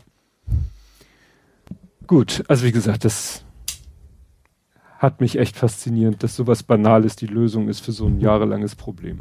Ja, der Witz ist ja eigentlich, also andere Tools wie zum Beispiel so ein Notepad den hm. macht das gar nichts auf. Wie viel Tabs du parallel irgendwie auf hast? Der, lädt sich dann quasi erst, wenn du sie brauchst, ne?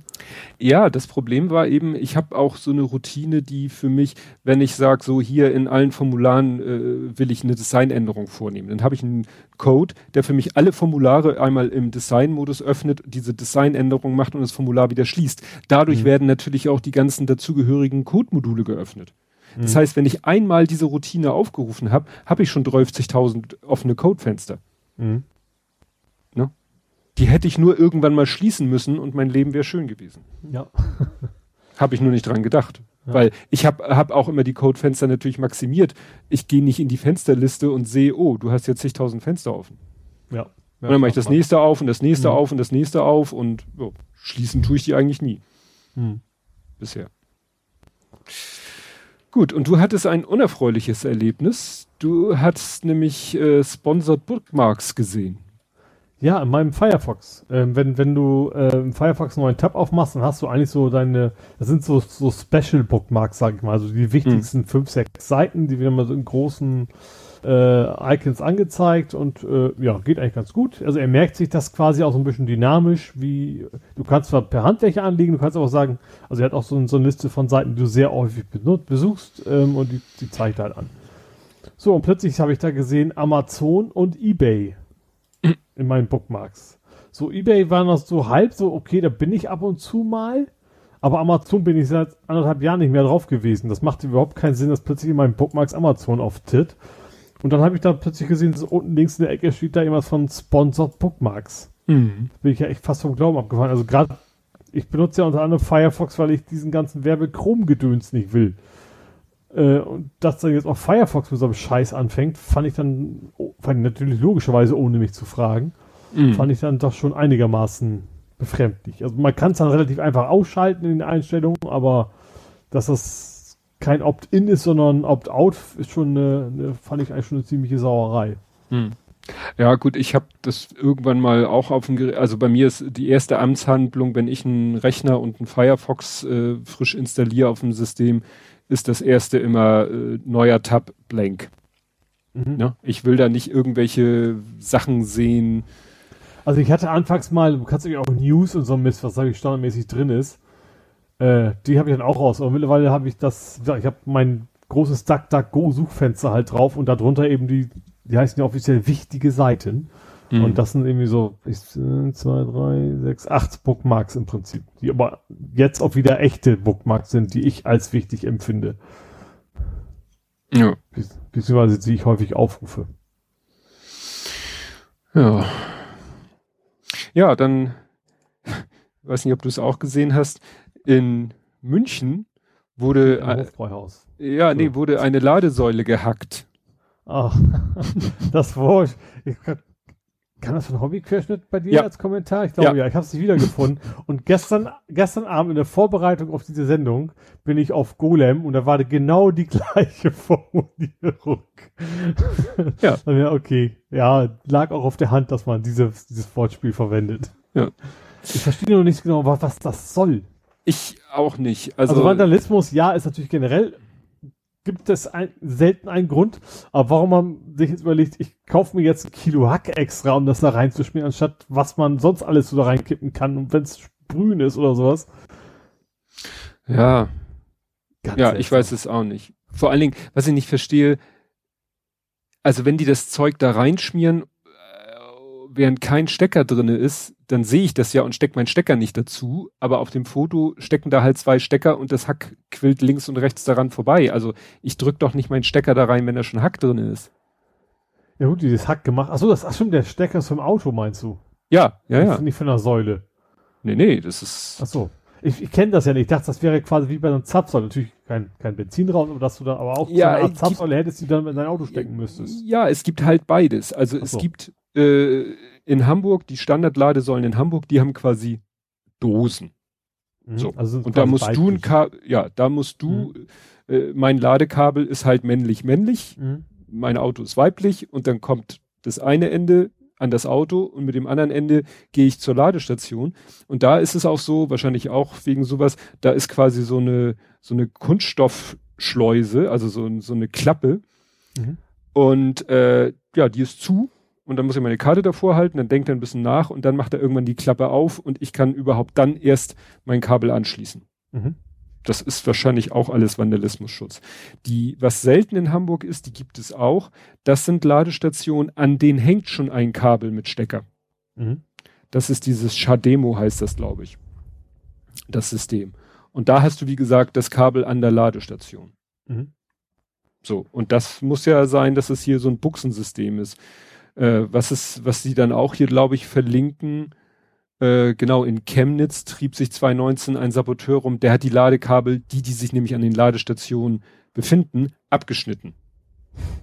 Also entweder nur durchgeschnitten oder auch entwendet. Das kannst du natürlich auch dadurch verhindern, Guck mal, dass beim du Klauen, da könnte ich mir fast vorstellen, Kupfer. dass das dann Kupferdiebe oder was sind. Ja. Ne? Also, ja, und das ist ja purer Vanille. Ich frage mich, was sind das? Sind das E-Auto-Hasser? Gibt es sowas, dass du meinst, ey, ihr macht mir mein Diesel kaputt? Ich habe keine Ahnung. Ich habe keine Ahnung. Seltsam. Ja, vor gerade dieser Aufwand. Du musst ja echt extra Geld ausgeben, um diesen Hack zu kaufen und den dann durch die Gegend transportieren. Und selber damit rumhantieren und ja, Ja. schon, schon cool. Vielleicht ist auch Ja. was Erotisches gewesen. Nein, ich gehe da jetzt gelaufen. Gut, dann erzähl du doch mal von deinem Druckerproblem, wo du gerade so gut drauf bist. Ja, die zum Glück vorbei sind. Also ich habe ja schon vor längerer Zeit erzählt, ich habe ja einen neuen Drucker gekriegt, also 3D-Drucker. Ja. Äh, der jetzt ja so einen Dual-Extruder hat. Also im Prinzip kann ich mit zwei Spulen gleichzeitig drucken. Äh, nur eine Düse, aber zwei, also Extruder, das ist ja quasi nicht schönes Wort für Motor, der das Plastik nach vorne schiebt. Ähm, so, und den habe ich neu und der wollte einfach nicht sich vernünftig leveln lassen. Also leveln ist, du hast ja diese Grundplatte, darauf druckst du ja und dieser Abstand von der Düse zur Platte musst du einstellen. Im Prinzip vor jedem Druck. Aber primär natürlich beim ersten Mal einmal, dass du genau den Abstand hast, dass du wirklich so auf ein Blatt Papier da noch genauso zwischenpasst und mehr aber auch nicht. Damit, wenn du druckst, dass es quasi schön plan auf dieser Platte aufliegt. So, und da das generell ein Pain in the Ass ist, das jedes Mal machen zu müssen, weil du hast so kleine Plastikrädchen, mit der du die Plattenhöhe quasi verstellen kannst an allen vier Ecken, ähm, habe ich mir ja schon diesen 3D-Touch bestellt. Das, den hängst du quasi an die Düse dran, der fällt die Platte ab an alle Stellen und dann weiß er eben genau, weil so eine Platte ist eben auch nicht komplett eben, ähm, weiß er eben, an welcher Position diese Platte ist, wie viel Abstand zur Düse. Da musst du es nur noch einmal einstellen an einer Stelle und ab dann nie wieder. So. Soweit so gut. Äh, wie gesagt, beim ersten Mal ein bisschen Aufwand und dann geht das aber eigentlich. So, dann habe ich gedruckt und kein Mal wollte dieser blöde Abstand vernünftig hinhauen. Also ich habe an einer Ecke gemessen, dann ging das so einigermaßen, dann fing der an zu drucken und dann hast du gesehen, dann flog das, das Filament im Prinzip in der Luft rum. Und dann fing Super. das, dann ist halt irgendwie auf diese Platte gelandet, aber dann teilweise eben auch mehr an, der Düse kleben geblieben als sonst wo. Und ich habe das über Tage versucht und ich habe dann am Ende echt so frustriert, weil eigentlich meine ich, ich kenne mich mit sowas mittlerweile aus. Ich habe ja schon jahrelang 3D-Drucker gehabt und dann habe ich natürlich auch gelesen, ah, dieser Drucker ist ja nichts für Anfänger. So und ja. und du findest eben auch keine Hilfe. Also für dieses Problem habe ich echt keine Hilfe gefunden. Ähm, da war dann noch irgendwas, ja, du musst vielleicht die Firmware noch patchen, da musst du hier den Code-Editor aufrufen, da noch einen Wert antragen, also alles so, boah, kein Bock. So, und da habe ich dann am Ende echt so eine Woche Pause gemacht, weil ich da einfach keinen Bock mehr drauf hatte, was natürlich dann umso frustrierender ist, weil du hast ja eigentlich was für relativ viel Geld gekauft, ob du so richtig Bock hast, und dann steht das Scheißding in der Ecke rum, weil du es nicht geschissen kriegst, das Ding zu benutzen. So, dann habe ich so, so nach echt eine Woche Pause gesagt, komm, jetzt gehst du es nochmal an, das Wochenende, wenn es mich wieder ärgert, egal, ich versuch's nochmal wieder. Und dann ist mir halt einfach aufgefallen, dass diese blöde Düse einfach nicht anständig festgeschraubt war. Das heißt, das Filament ist nicht immer unten rausgekommen, sondern mal oben so am Rand so ein bisschen zu weiter rausgeflogen und keine Ahnung wo alles. Und das war der einzige Grund und natürlich auch, dass der Abstand dadurch nicht sogar immer gleich war, sondern je nachdem, wie locker diese Düse gerade mal so war, mal mehr, mal weniger war. Und dann konnte ich natürlich den Abstand einstellen, wie lustig war. Seitdem ich das einmal rausgefunden hatte, seitdem druckt das Ding wieder eins. ja, das war echt so ein, oh, so ein dermaßen Pain in the ass. Und dann, dann ging alles. Dann habe ich als mhm. erstes diesen Standard, äh, es ist ja ein, immer ein so ein, so ein, so ein also G-Code heißt ja das Format, was eigentlich alle benutzen.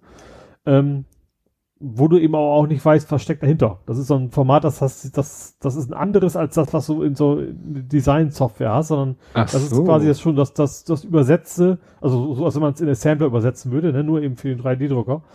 Ähm, so, dann schmeißt du die, die SD-Karte rein, die dabei ist und guckst, was kommt dabei rum. Mhm. Du weißt auch nicht, wie groß ist das, du weißt nicht, wie lange das dauert dementsprechend. Dauert auch relativ lange und nachher kam am Ende, was ich aber eigentlich auch nicht wusste, das hätte man sich denken können, aber das Modell war tatsächlich so mit, mit Farbverlauf. Ich habe ja gesagt, ich habe hab ja zwei, äh, also eine Düse, aber zwei Spuren gleichzeitig. Und dann hat er eben von beiden Spuren, der fing nämlich auch erst mit der einen Spule nur an. Also Spule 1. Da dachte ich, okay, druckt er das. Ganz normales schwarzes Filament, fing der an zu drucken. War noch überhaupt nicht zu erkennen, was es werden sollte. Und nach so, nach, nach vier, fünf Stunden, als das Ding nachher am Ende fertig war, habe ich dann gesehen, okay, der hat so einen, so einen Farbverlauf gemacht von äh, wir hatten ja die Frage mal hier von dir, ob, ob das auch geht. Tatsächlich fing der an mit 100% Spule 1 bis so allmählich übergehend in 100% Spule 2. Hm. Also so, so ein Verlauf hat das Modell dann gemacht und das war nachher so ein Hund. Und ich hatte dummerweise schwarz und gold.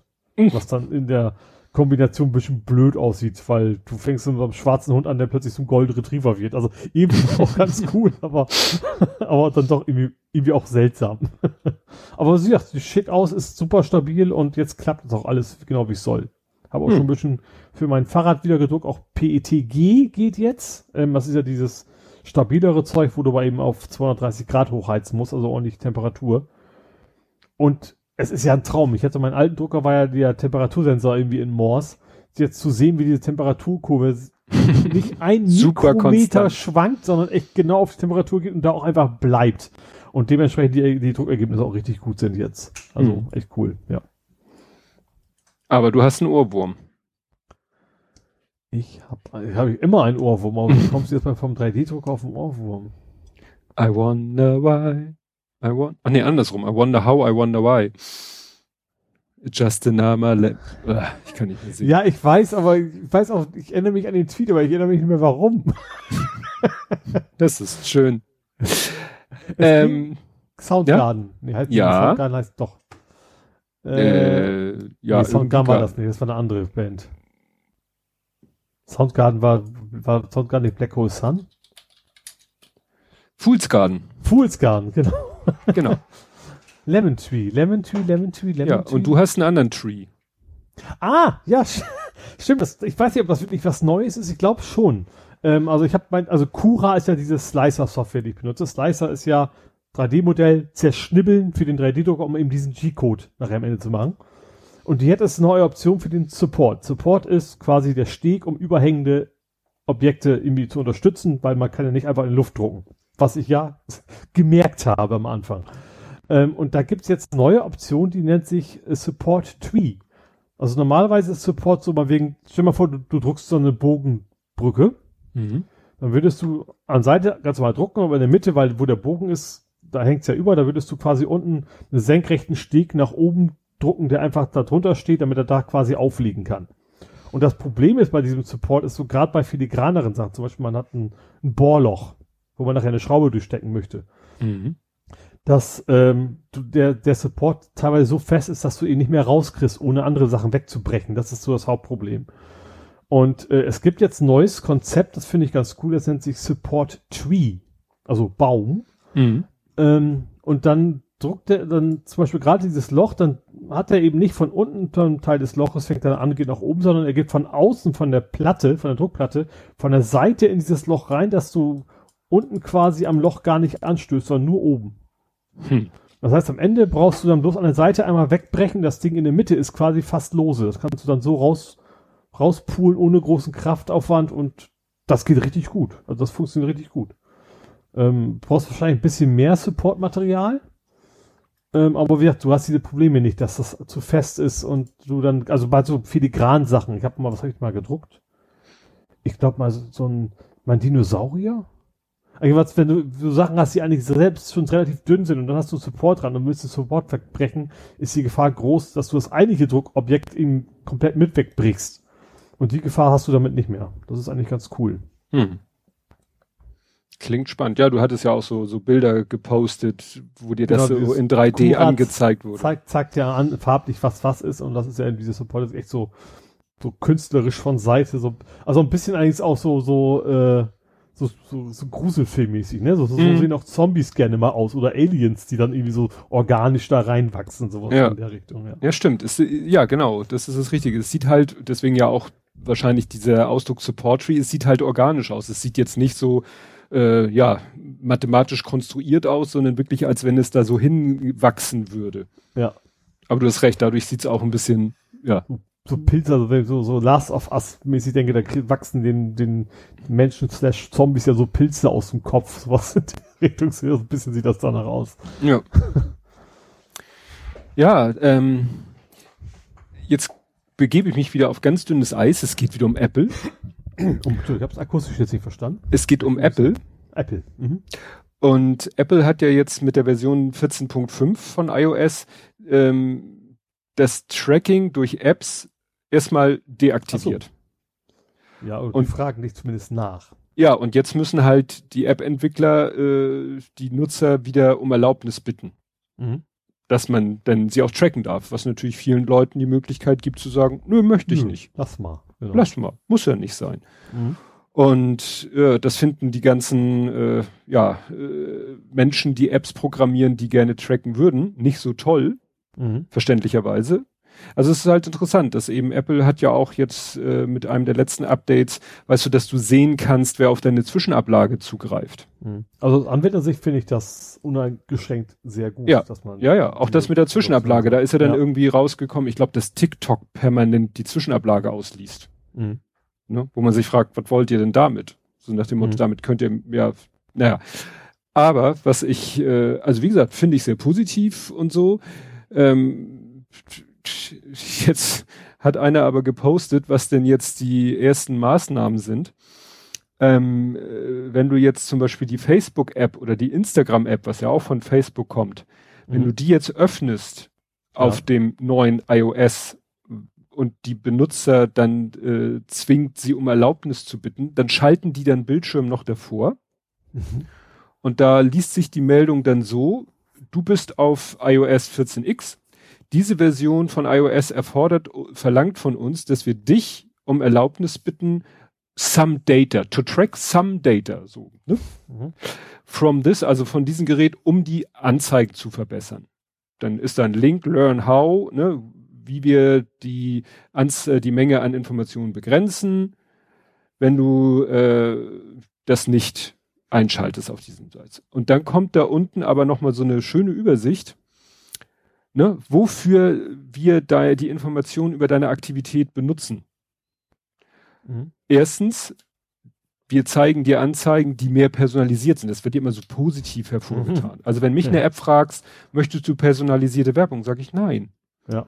Ich will gar keine Werbung und bevor ich personalisierte Werbung habe, nehme ich lieber die neutrale Werbung, weil dann ja. äh, darfst du keine Daten tracken von mir. Mhm. Dann ein Punkt lasse ich mal frei, erstmal überspringe ich, dann äh, ist unten äh, Support Business that rely, genau, unterstütze Unternehmen, die auf äh, Werbung angewiesen sind, um ihre Kunden zu erreichen.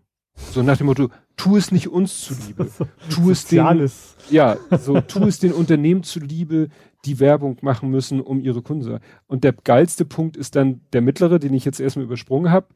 Also bis dahin war der Text bei beiden gleich, äh, bei Facebook und bei Instagram. Hier äh, müssen sie den Text natürlich anpassen. Hilf uns, Facebook kostenlos zu lassen. ne? Oder help keep Instagram free of charge. Vor allen Dingen, als wenn das, wenn tatsächlich die ganze Werbewirtschaft einfach nicht mehr könnte, die würden ja trotzdem das gleiche Geld für die Werbung ausgeben müssen. Das wäre halt nur nicht mehr so ziel, zielgenau. Richtig. ne?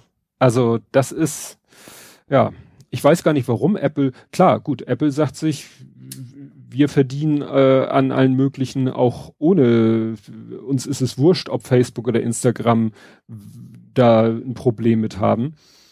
Ja. Ne?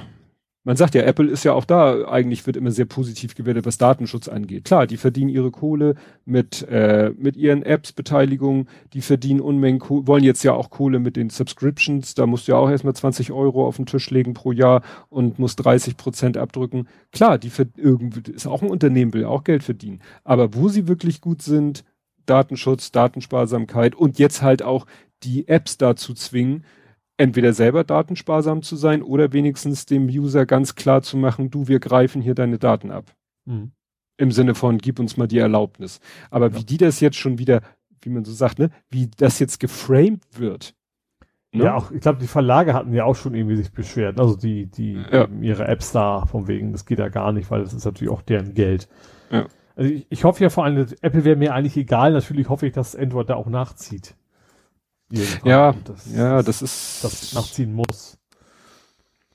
Ist natürlich da das Problem, weil da sitzt Google ja, klar, eben als Werbe, nicht Werbetreibender, aber als Werbungsvermittler selber sozusagen, äh, würden sie sich selber ein bisschen den, den Hahn zudrehen.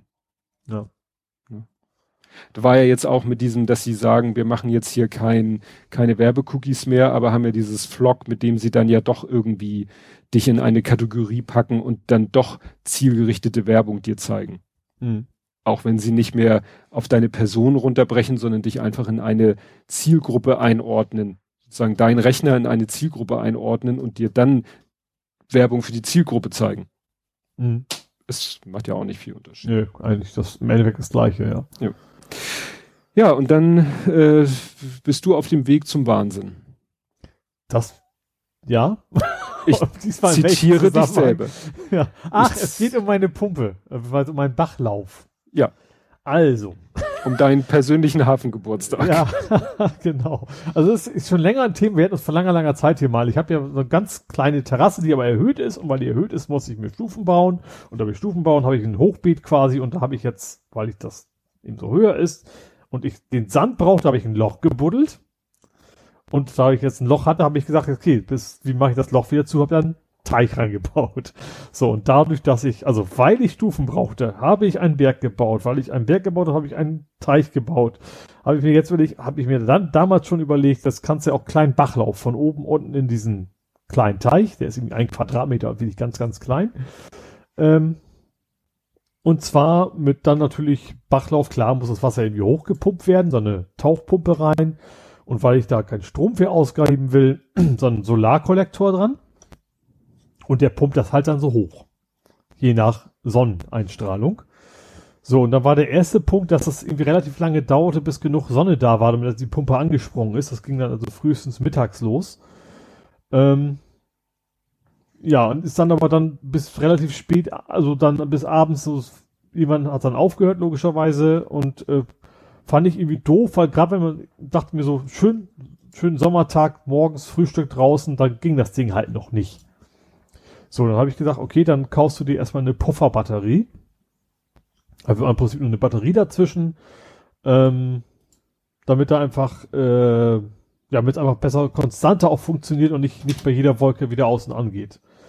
So, die, diese Pufferbatterie hat es irgendwie dazu gefügt, geführt, dass er im, im, Laufe des Tages eben auch mehr Energie aufgenommen hat, als er wirklich brauchte und deswegen die Batterie auch geladen wurde, war ja auch gewollt, aber dann tatsächlich abends teilweise bis 22 Uhr durchgelaufen ist. So, oder, oder im, beim, wenn im Sommer auch schon mal noch länger und dann gehst du ins Bett und draußen plätschert das Wasser. so, und wir alten Männer wissen, was das bedeutet. Da darfst du erstmal wieder auf Klo rennen, wenn du gerade ins Bett gegangen bist und das fand ich dann auch eher doof.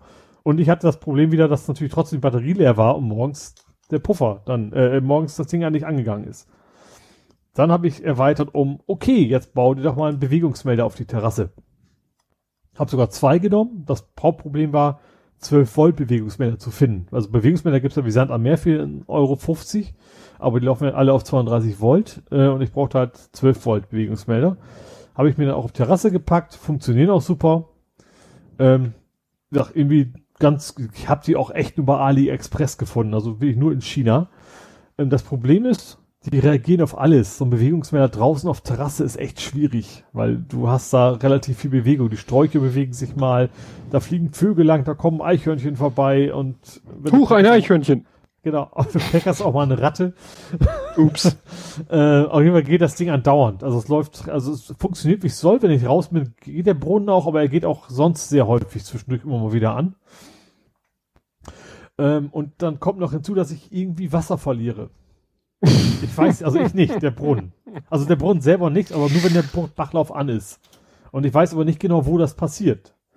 Ähm, deswegen hatte ich mir einen Schwimmer installiert an einem Gartenschlauch, der quasi erkennt, wenn der Teich sich leert, füllt er automatisch wieder Wasser nach. So, das war, das war die bisherige Stufe des Wahnsinns. Also dieses Riesenkonstrukt an Automatismen da habe, um einen popeligen Bachlauf von, ich glaube, 60 Zentimeter Höhenunterschied zu betreiben. Ähm, genau, und jetzt bin ich an dem Punkt so, ja, das läuft ja ständig, wenn er nicht soll, und dann verliert er auch noch Wasser, und ich will ja auch, ist natürlich schön, dass ich jetzt keine Stromrechnung habe, aber wenn ich dafür quasi Hamburg Wasser alleine finanziere, also so schlimm ist es nicht, aber trotzdem wenn ich tatsächlich diesen Bach, diesen Nachfülldings ich habe, ist nur einem Tag der Teig halb leer. So. Und dann habe ich gesagt, das ist natürlich total doof. Und dann habe ich gesagt, sag, okay, jetzt habe ich mir dann noch einen Schalter gekauft. Äh, der ist noch unterwegs, den habe ich dann eben auch nur, äh, das ist 400, was ist das, 433 Megahertz, ne? Mhm. Ja, das ist die übliche ähm, Frequenz. Da gibt es ja mittlerweile alles. Und da gibt es tatsächlich, also diese 433 Megahertz Empfänger gibt es tatsächlich welche zum selber basteln, auch mit 12 Volt. Die gibt's in Dreierpack für vier Euro oder irgendwie sowas. Ähm, und so einen schönen kombinierten Lichtschalter, der auch quasi nur mit zwei Knopfzellen betrieben wird, den du irgendwo einfach ranklatscht und der dann auch so, so drei Touchfelder hat, sag ich mal, drei Funktionen. Dann kann ich an, aus und als drittes noch den, das Licht von der, von dem Brunnen quasi noch mit, mitschalten. Das ist so der, der nächste Plan. Dass ich dann sagen kann, ich möchte aus haben, ich möchte an mit Bewegungsmelder und das dritte ist noch Licht an, aus und dann, äh, ist dieser ganze Automatismus eigentlich völlig albern gewesen, weil ich ja eh einen Schalter benutze, aber das ist dann die nächste und hoffentlich letzte Stufe. Wahnsinn. Ja. Dieser kleinen puppeligen, das Garten ist ja fast schon übertrieben, das Wort. Grünstreifen. ja, genau. Terrassenbegleitgrün. Ja. genau. Ja, ich hatte Spaß mit meinem Piehole. Mhm. Und zwar, es begab sich. Ja, ich weiß ja, was es ist. Das klingt trotzdem wie erstmal komisch. Ja. ja. Shut your pie hole, sagt man, glaube ich, im Englischen sogar, ne? Ein Kuchenloch zum Mund. Das weiß ich nicht. Ja, ich weiß. Ähm, und zwar, es begab sich zu seiner Zeit. Ähm, wir saßen hier, der Kleine und ich saßen hier an meinem Schreibtisch, um wieder parallel äh, Medien zu konsumieren. Mhm er auf dem Notebook-Display, Malcolm in the Middle, also Malcolm, Malcolm mittendrin, mhm. und ich Tagesschau. Und irgendwie plötzlich ging gar nichts mehr. Von einem Moment auf den anderen ging gar nichts mehr. Er konnte nicht, sein Stream brach ab, mein Stream brach ab, alle Seitenaufrufe scheiterten, immer irgendwas mit DNS und so. Mhm. Und ich so, hm, komisch. bei DNS ist ja eigentlich schon klar. ja, ich geguckt, Piehole läuft wie eine Eins. Ich so,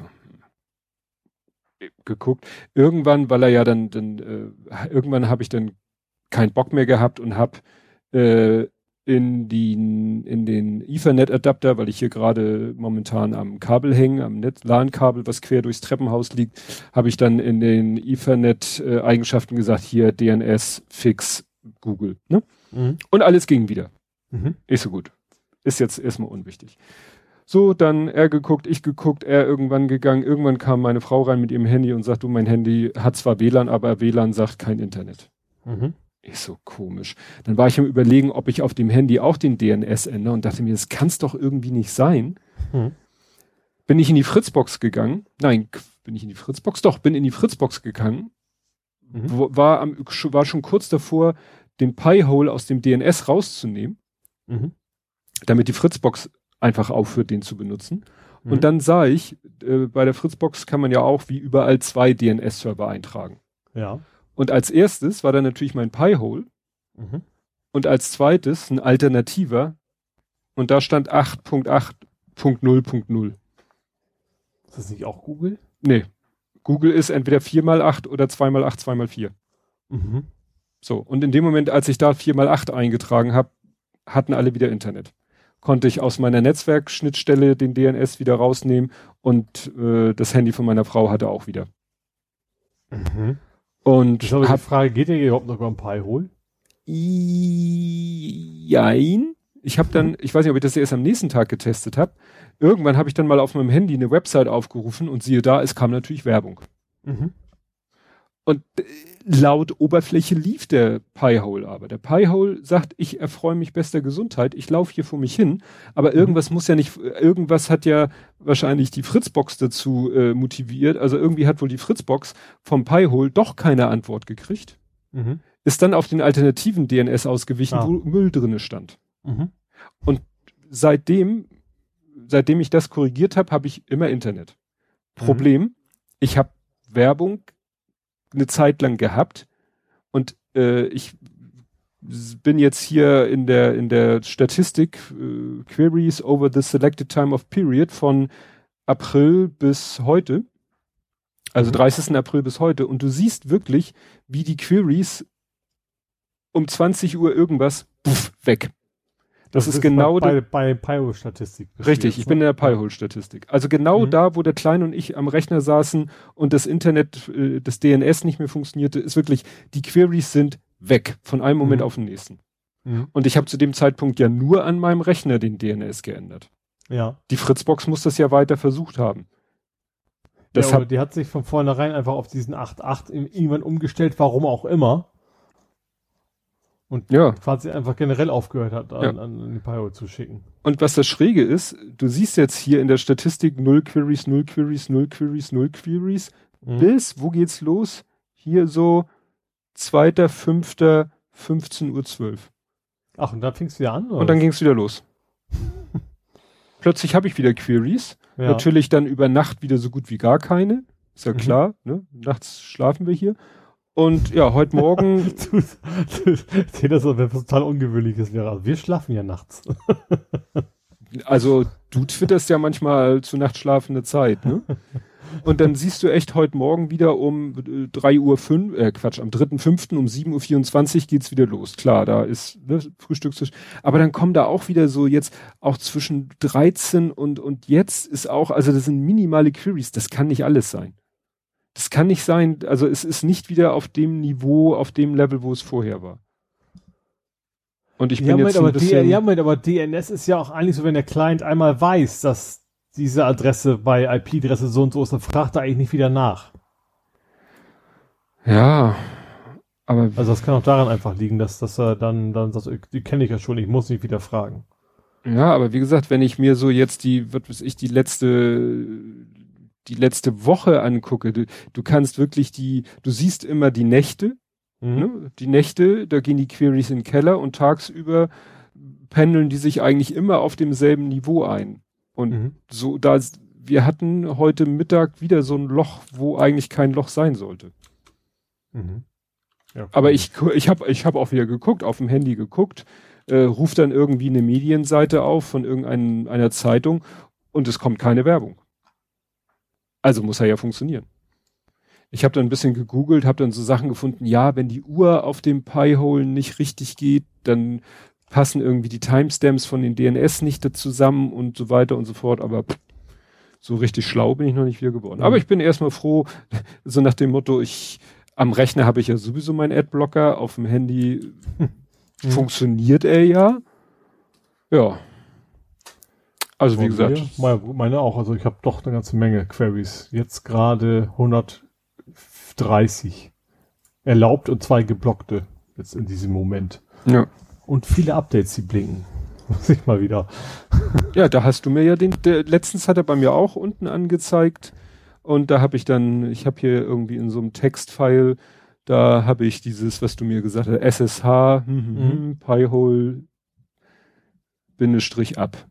Und Ja, das habe ich dann- letztens aufgerufen und dann hat er sich munter die ganzen Updates gezogen. Mhm. Ja, und dann, jetzt ist er bei mir zufrieden, was die Version angeht. Ja, also wie gesagt, das 80.000 Domains auf der Blacklist, äh, Blocklist. ja 80541, genau. Genau, habe ich auch. Ja, haben wir die gleichen Listen. Das ist schon Wahnsinn. Ne? Ja. Ja, äh, was habe ich noch? Ja, was hast du? Zurück. Ich muss zurückspringen von dem Pi-Hole. Ähm, ja, Lego Ideas. Mit Fahrradwege. also ich habe aufgeschrieben, 9.990 Leute haben das unterstützt, aber mittlerweile sind es auf exakt 10.000. Auch schon eine ganze Weile ist es da irgendwie stehen geblieben. Ich weiß nicht warum. Mhm. Oder ist das Maximum? Nee, glaube ich nicht, ne? Nö. Aber irgendwas hat irgendwer ähm, quasi gesagt, äh, so, so ein Lego Ideas ist ja, man kann eigene Ideen vorschlagen. Meistens ist es total ries, irgendwas Großes, Ungewöhnliches. In dem Fall was eigentlich, vor allen Dingen was Flaches, relativ. Mhm. Ähm, und zwar geht es darum, dass das Lego bei ihren Straßen ja noch Fahrradwege quasi aus den 80ern haben. Mhm. Und da hat sich jemand überlegt, es wäre doch schön, wenn es so nach niederländischem Vorbild zum Beispiel schöne Fahrradwege gäbe, so Protected Bike Lanes oder vielleicht auch mal mit, mit Blumenbeet dazwischen. Ähm, genau, und das hat aber Lego Ideas eingestellt und hat auch relativ schnell relativ viele Unterstützer gekriegt. Ja. Ja, also es steht im Moment, das ist Marcel Steeman oder wie man den, weil ich glaube, ist Niederländer und äh, ist, glaube ich, in seinem Land eben auch ein, ein Radfahraktivist und der hat halt das eingereicht. Mhm. Und es sieht echt ganz schick aus. Ja, finde ich auch. Ja, es, äh, er hatte dann so ein Video gepostet. Ich glaube, das waren seine Söhne, die dann gerade aufs Laptop guckten, wie das da von neun. Die 10.000 quasi so anklicken. bling. Ja. Ja, und damit ist es jetzt in Review. Mhm. Ne? Und das ist, glaube ich, die, die letzte äh, Eskalationsstufe. Also jetzt braucht er keine Unterstützung mehr von Leuten, Mhm. weil wenn du die 10.000 hast, dann geht's in Review. Review und dann kannst du halt hoffen. Ich mache mir da wenig Hoffnung, weil gerade was das Thema von diesen Platten angeht, äh, ist Lego schwierig. Also die hatten ja schon mal so ein Plattensystem, wo Straßen drauf gemalt waren und sie haben gerade, wie das ja so ihre Art ist, das einmal komplett in die Tonne gekloppt und ein neues Straßensystem rausgebracht. Das habe ich, das über Held der Steine gesehen. Der hat Ja. sich das total drüber gefreut. Ja, ja, ja, das ist ja auch wirklich blöd. Also muss man ja, ne, ich finde ja auch nicht alles toll, was er sagt, aber da muss man einfach sagen, waren die alten Platten echt besser. Alleine von der Breite der Fahrbahn, ne, dass da nicht mal zwei maßstabsgetreue LKWs jetzt aneinander vorbeifahren können, ohne sich die Spiegel abzufahren. Also, ne? Und deswegen, Ja. Apropos, hast, ich, ich wusste das nicht, aber ich habe den Kommentar gesehen, dass das so richtig Kohle kriegst, wenn die das nicht machen. nee. Also einer der Kommentare hat eigentlich ein YouTube-Video verlinkt und da war irgendwie drin, wenn es erstmal im Review ist Mhm. und das aber trotzdem durchgeht, dann kriegst du Lego-Sachen im Wert von 500 Euro zugeschickt. oh, nett. Also es war ein englischer, vielleicht ist es auch Land unterschiedlich, ne? Vielleicht Mhm. ist es gar nicht bei uns so, aber das fand ich schon spannend. Da hat irgendwie so ein, jemand so ein Unboxing quasi gemacht hat von einer Sache, die, die quasi dann rausgeflogen ist und hat er echt, also kannst du nicht aussuchen, was, sondern du kriegst halt, was so gerade da ist, zugeschickt. Aber ist schon eine Menge Holz. Mhm. Ja, es ist mir. War natürlich schöner, wenn es natürlich, also auch für ihn garantiert, wenn es das nachher geben würde. Ja. Ja, sehr spannend. Jo. Ähm, dann habe ich was von der britischen Post. Die britische Post. Genau, die hat Angestellte wegen Diebstahl Ah. angeklagt. Das klingt Ja, ja, erstmal ja, ja. nicht nach einem klassischen Nerding-Thema, aber Schon seit vielen, vielen Jahren und die, die Angeklagten, die haben teilweise den Differenzbetrag selber beglichen, obwohl sie der Meinung waren, sie haben nichts falsch gemacht. Ähm, es wurden auch Leute tatsächlich verknackt. Ähm, und äh, jetzt kam raus, was viele vom Vor also früh schon gesagt haben, es war ein Softwarefehler. Mhm. Deren Software von der Fujitsu ähm, hatte tatsächlich einfach einen Bug drin, der die Abrechnung, also was ich überhaupt nicht verstehe, also gerade in so einem sensiblen Bereich, da darf es eigentlich keine Fehler geben. Deswegen haben sie wahrscheinlich auch nie, nie zugegeben, weil das so sensibel ist. Ähm, 900 Menschen sind quasi angeklagt worden. Gut, da mhm. werden vielleicht auch ein paar dabei gewesen sein, die tatsächlich irgendwie Geld geklaut haben, aber doch ein relativ großer Anteil ist zu Unrecht angeklagt, zu Unrecht teilweise verurteilt worden, weil die Software Fehler hatte. Und was noch dazu kam, dass, dass die Software sogar jeden Tastendruck quasi aufzeichnet. Und Fujitsu aber den Leuten quasi nicht, nicht hat zukommen lassen, damit die für ihre Verteidigung äh, nachweisen können, was passiert ist. Wahrscheinlich, weil sie selber wussten, wie, wie grütze die Software ist. Mhm. Und äh, was jetzt wieder so on top kommt, dass der Chef der britischen Post gesagt hat, ja, das könnte die, diese Ausgleichszahlung und, und Entschädigung, die sie jetzt zahlen müssen, das könnten sie eigentlich gar nicht selber machen, das müsste, sollte bitte der Staat übernehmen. Mhm. Tja. Das kommt einem bekannt vor. Ja. Äh, dieser ganze Fall hat mich erinnert, auch wenn da es nicht unbedingt ein, ein te eine technische Ursache war. Ähm, das hatten wir, glaube ich, auch äh, erwähnt. Da musste doch die niederländische Regierung komplett zurücktreten, was nicht Stimmt, so dramatisch war, weil das ne? richtig, also ja. die äh, Töslagen-Affair auf Deutsch Kindergeld-Affäre. Mhm. Und da wurden eben auch äh, ja, Menschen völlig fälschlicherweise als Betrüger dargestellt und sind in große finanzielle Not gestürzt worden und da sind auch Familien dran kaputt gegangen und wirtschaftlichen Ruin und so. Ja, da war es, glaube ich, kein technisches, kein technischer Fehler, da steckte wohl auch ein bisschen Rassismus dahinter, weil da gerade viele äh, migrantische Familien betroffen waren. Mhm. Ja. Genau. Also wie krass, ne? wenn man, wenn man im Recht ist, trotzdem so in, in die Mühlen der Justiz geraten kann. Und da geht's ja eben nicht darum, also klar, Mord wäre schlimmer, aber da, da kann man sich noch eher vorstellen, dass das irgendwie, weil drei Zeugenaussagen sagen, die haben dich gesehen, wie du den Menschen umgebracht hast. Mhm.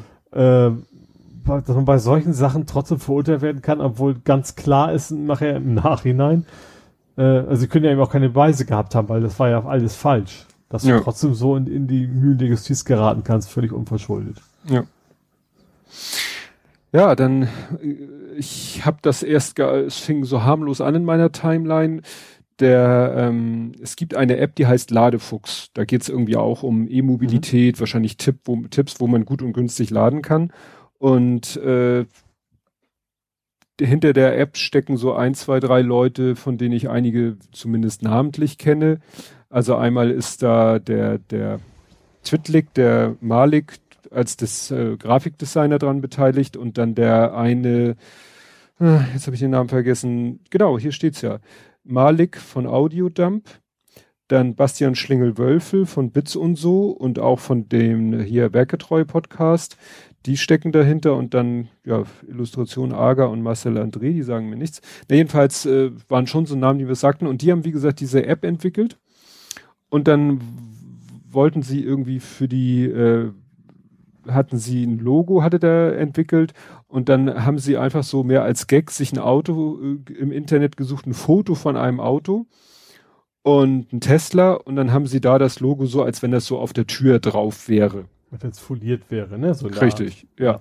Und dann haben sie selber noch, sie haben jetzt nicht dasselbe Foto von damals genommen, sondern ein ähnliches, um zu zeigen, wie das Foto war. Und dann haben sie noch als Scherz geschrieben, geklaut bei autofilu.at. Das war irgendwie äh, ein YouTube-Kanal mit nur knapp 600 Abonnenten. Äh, haben, und dann haben sie sich gesagt, naja, wir packen die URL mit in das Foto und dann posten wir das Bild. Mhm. Und haben sich dann nichts bei gedacht. Es dann sind auch Monate vergangen und plötzlich kriegen sie Post mhm. von einem äh, Anwalt aus Österreich. Weil die Seite, wo sie das Foto her hatten, war ja auch AT, war ja eine österreichische mhm. Seite. Ja, und das war dann eine, eigentlich, sage ich mal, so eine kla klassische Abmahngeschichte, die mhm. nur dadurch noch so eine besondere äh, Problematik hatte, dass die halt in Österreich sitzen. Mhm. Ne? In Deutschland würdest du sagen, alles klar, hole ich mir einen Anwalt, der sagt, hier geht, zieht vor Gericht und sagt hier völlig überzogene Forderung, weil ging dann auch gleich um horrende Summen. Das Problem ist, da hätten sie in Österreich äh, ja gegen angehen müssen. Mhm. Und äh, am Ende haben sie dann äh, nicht direkt aufgegeben, aber am Ende mussten sie äh, fast dreieinhalbtausend Euro zahlen. Ja. Und sozusagen aus ihrem Privatgeld, ne, weil sie sind da kein, kein Unternehmen oder so. Und das war, haben sie jetzt veröffentlicht, quasi so an Warnung an alle, nach dem Motto, wir dachten, wir sind schon pfiffig und passen auf, aber selbst uns ist uns das passiert, also seid bitte vorsichtig. Und das hat jetzt Netzpolitik.org, habe ich heute gesehen, hat das zum Anlass genommen, ja, da mal sich für einzusetzen, dass da mal Klarheit in der, in der Rechtsprechung geschaffen wird. Oder in der Gesetzgebung, möglichst mhm. EU-weit. Weil ja. dass es immer noch möglich ist, Leute für Kleinigkeiten so äh, zu horrenden Summen, zur Zahlung von so horrenden Summen zu zwingen, das kann irgendwie nicht im, im Sinne, ja, eigentlich der, der Gerechtigkeit der Justiz oder was auch immer sein. Mhm.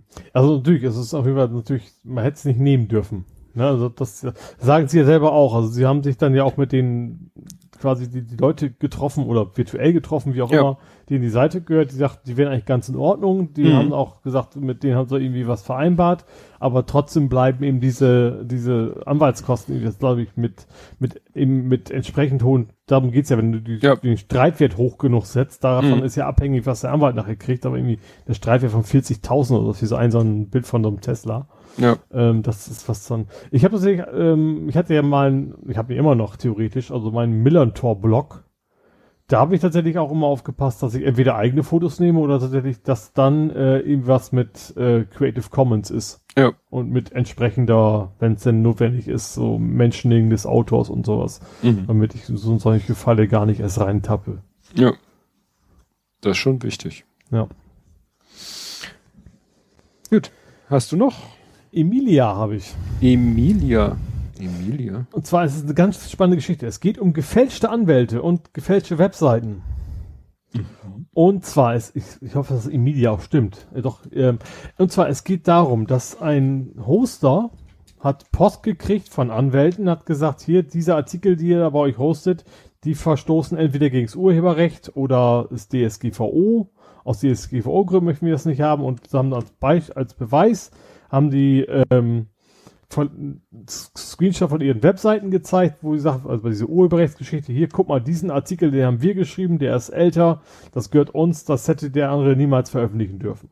Hm. So, der Hoster ist ja nicht, nicht, nicht haftbar, der muss aber ja, wenn er so eine Mitteilung kriegt, muss er zeitnah dafür sorgen, dass der, dass diese Inhalte vom Internet verschwinden. Von seinem Server verschwinden. Mhm dieser Hoster hat jetzt mal, hat, kam das irgendwie komisch vor und der hat mal angefangen zu recherchieren. Und hat dann erstens hat er die IP-Adresse von dem, äh, von dem Anwalt, der dann komischerweise irgendwie über die Ukraine und Spanien und dann nach England gehostet war. Und auch die Webseiten, die dann von wegen ähm, angegeben haben, dass von denen wäre es geklaut worden, haben sie herausgefunden, die Seiten sind neuer, sind aber einfach nur zurückdatiert worden. Die haben also einen riesen Aufwand betrieben, um irgendwelche Anwaltskanzleien zu erfinden, irgendwelche Webseiten zu erfinden, die es nie gegeben hat. Und im Endeffekt ging es darum, dass einfach unliebsame Inhalte verschwinden sollten. Die sind also von irgendwem beauftragt worden, sozusagen äh, so regimekritische Dinge und sowas dann verschwinden zu lassen.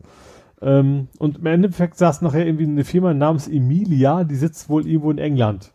Mhm. Die dann für, für Geld von äh, dafür sorgt, dass irgendwelche Inhalte aus dem Internet verschwinden. Und indem sie äh, gefälschte Webseiten und so weiter. Fand ich total spannend. Also gerade dieser Host hat echt so so richtig klar, die kennen sich also auch so ein bisschen aus, ne?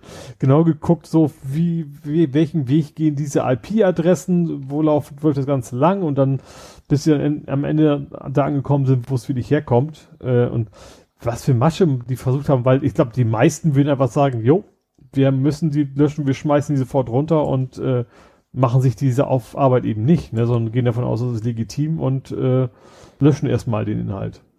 Das kennt man ja auch von YouTube und Co. Wenn da einer sagt, das gehört mir, dann ist es erstmal weg, dann darfst du dich drum kümmern, bis ob du es eben wieder rauskriegst. Mhm. Tja. Welt ist schlecht. ja. Ja, ob's schlecht ist oder nicht, weiß ich noch nicht. Da sind sich die, ist, ist, ist meine Bubble sich noch nicht so ganz einig. Und zwar Audacity. Audacity ist ja dieser Audio-Editor, mhm. der äh, von vielen benutzt wird, mhm. weil er eigentlich so für schlichte Sachen mehr als ausreichend ist. Ich benutze den ja auch, weil die Sachen, die ich schnitttechnisch mache, äh, da wäre alles andere völlig übertrieben. Mhm. Also jetzt bei uns ist ja wirklich, dass ich vielleicht am Anfang noch eine halbe Sekunde Stille und am Ende eine halbe Sekunde Stille wegschneidet. Das war's. Mhm. Das hätte, könnte ich ja eigentlich fast schon auch im, im äh, Auphonic, da kann man ja so ein, so ein Overlap eingeben, aber ne, das mache ich auch.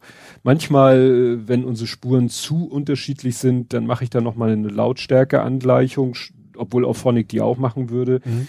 Naja, aber wie gesagt, für die Sachen, die ich mache, selbst da würden ein, einige Ultraschalljünger sagen, äh, das macht man mit Ultraschall besser, schneller, schöner. Egal. Hm. Aber was jetzt vielleicht Wasser auf den Mühlen ist, äh, Audacity ist ja eine Open, Open Source ja. Software.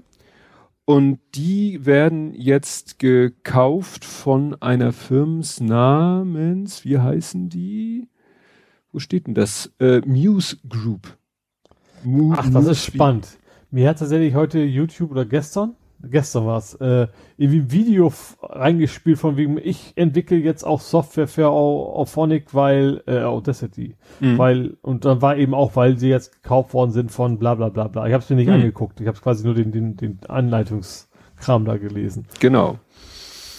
Ja, und äh, der Ralf Stockmann, der ja sozusagen der Mitchef, wie auch immer, Entwickler von Ultraschall ist, der hat dazu im Sendegate geschrieben, ach schau an, deren Kernprodukt war es Ultimate Guitar. Mhm. Mhm. Ja, irgend so was mit Gitarren spielen, lernen, wie auch immer. Mhm. Äh, dass ich mal so charakterisieren würde, knallhartes Geschäftsmodell in Klammern Abo, sehr zugänglich und rund in Bedienung und Features, guter Sinn für Community-Einbindung. Das wird mhm. vielleicht wirklich spannend. So, mhm. noch soweit. Ja. Und dann schreibt er, ich lege mir dann noch schon mal mein Projekt Ultraschall für Audacity-UmsteigerInnen etwas höher auf die Prio-Liste. ne? Also muss man mal schauen, was das für, für Konsequenzen hat. Kann ja sein, dass Audacity vielleicht dann irgendwann zur Bezahlsoftware wird, zur Abo-Software, keine Ahnung. Ja. Ja, gut, weil solange es Open Source ist, dann kann man natürlich schnell noch irgendwelche Forks erstellen und dann kommt, ist ja oft so, genau wie Nextcloud ja irgendwie ein Fork von OwnCloud irgendwann mal ge geworden ist, mhm. wo kein Mensch mehr OwnCloud benutzt. Kann sein, dass aus Audacity dann ja auch irgendwie so ein, ja. so ein Fork entsteht, ja. Mal schauen. Weil, also ich könnte auch den Rest meines Lebens mit der jetzigen Audacity-Version ja. leben, weil ich so, ich so wenig davon nutze. Ja. Also. Ja. Solange nicht neues Betriebssystem rauskommt, was inkompatibel wird. Ja, das stimmt. Muss man nachher eine virtuelle Maschine dafür haben. jo, ja. dann gibt es keine 200 Millionen für die Verlage. Ja, da wurde ein Rückzieher gemacht. Ne? Genau, es geht so quasi mal wieder ein Faktencheck. es geht um, um diese, es ging um äh, Unterstützung für den Anführungsstrichen digitalen Wandel. Da wollte die Bundesregierung den Verlagen helfen, dass sie eben ihre tote Holz-Variante ins Internet kriegen, so ungefähr. Mhm. Und dagegen hat Krautreporter geklagt.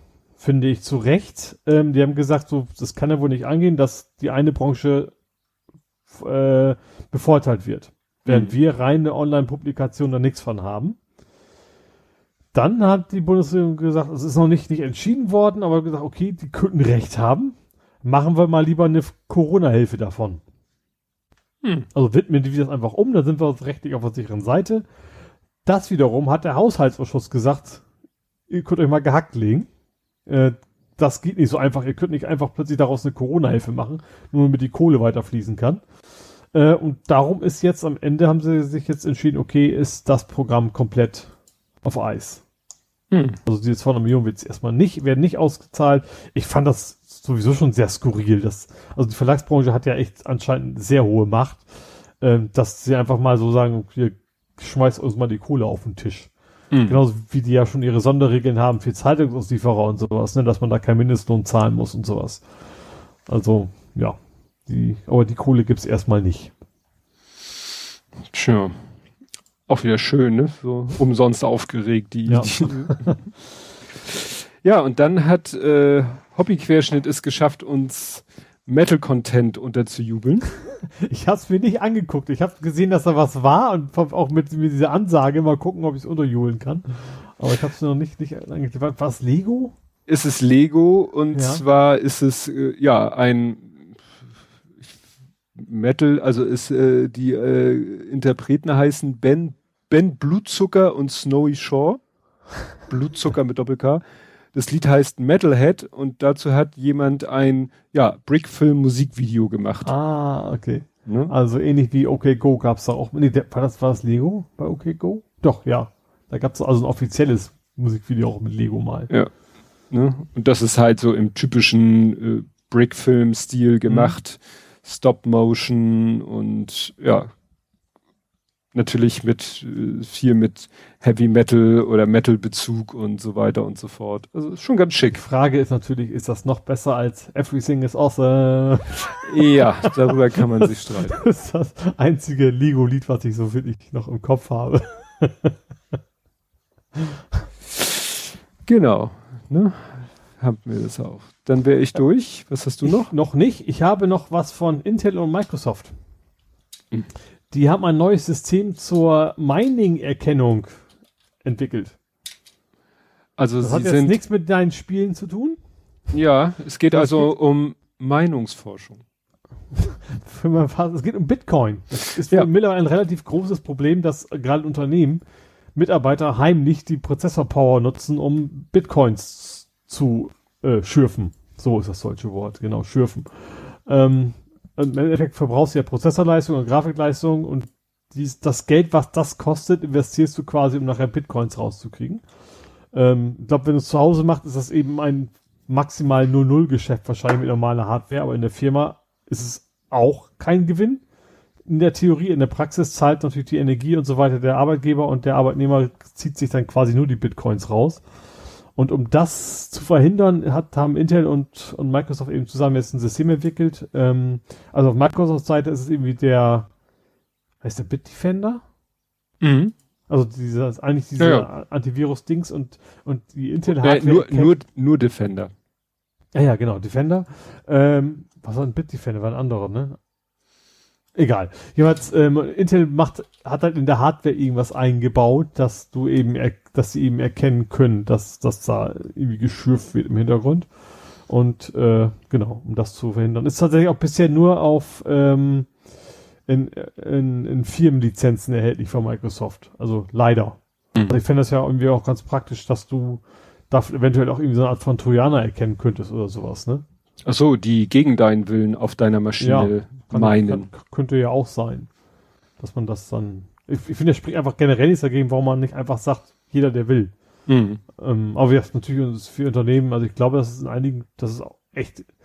Also ich, ich glaube jetzt nicht, dass es irgendwie ein großer Teil der Belegschaft macht. Also nicht, dass 80% der Mitarbeiter jetzt alle da schürfen sind wie blöde.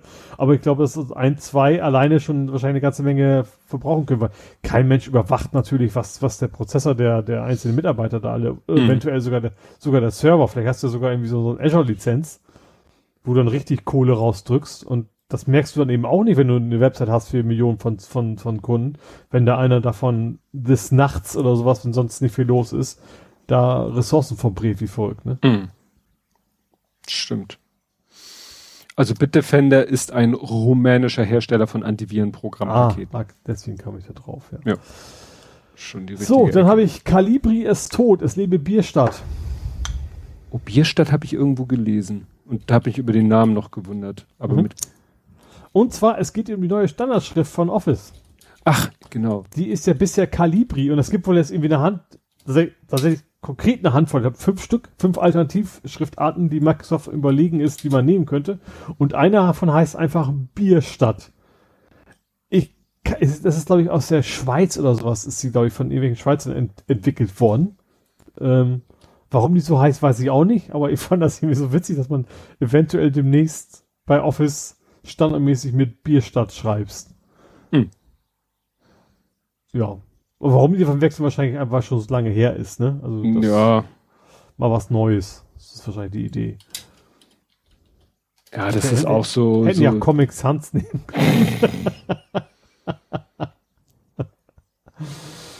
Dann habe ich noch mal einen Faktencheck zu Volz Volkswagen gibt es Mhm. noch ein, ein kleines Nachspiel. Und zwar die US-Börsenaufsicht prüft, ob dieser April-Scherz eventuell für Anleger schlecht war.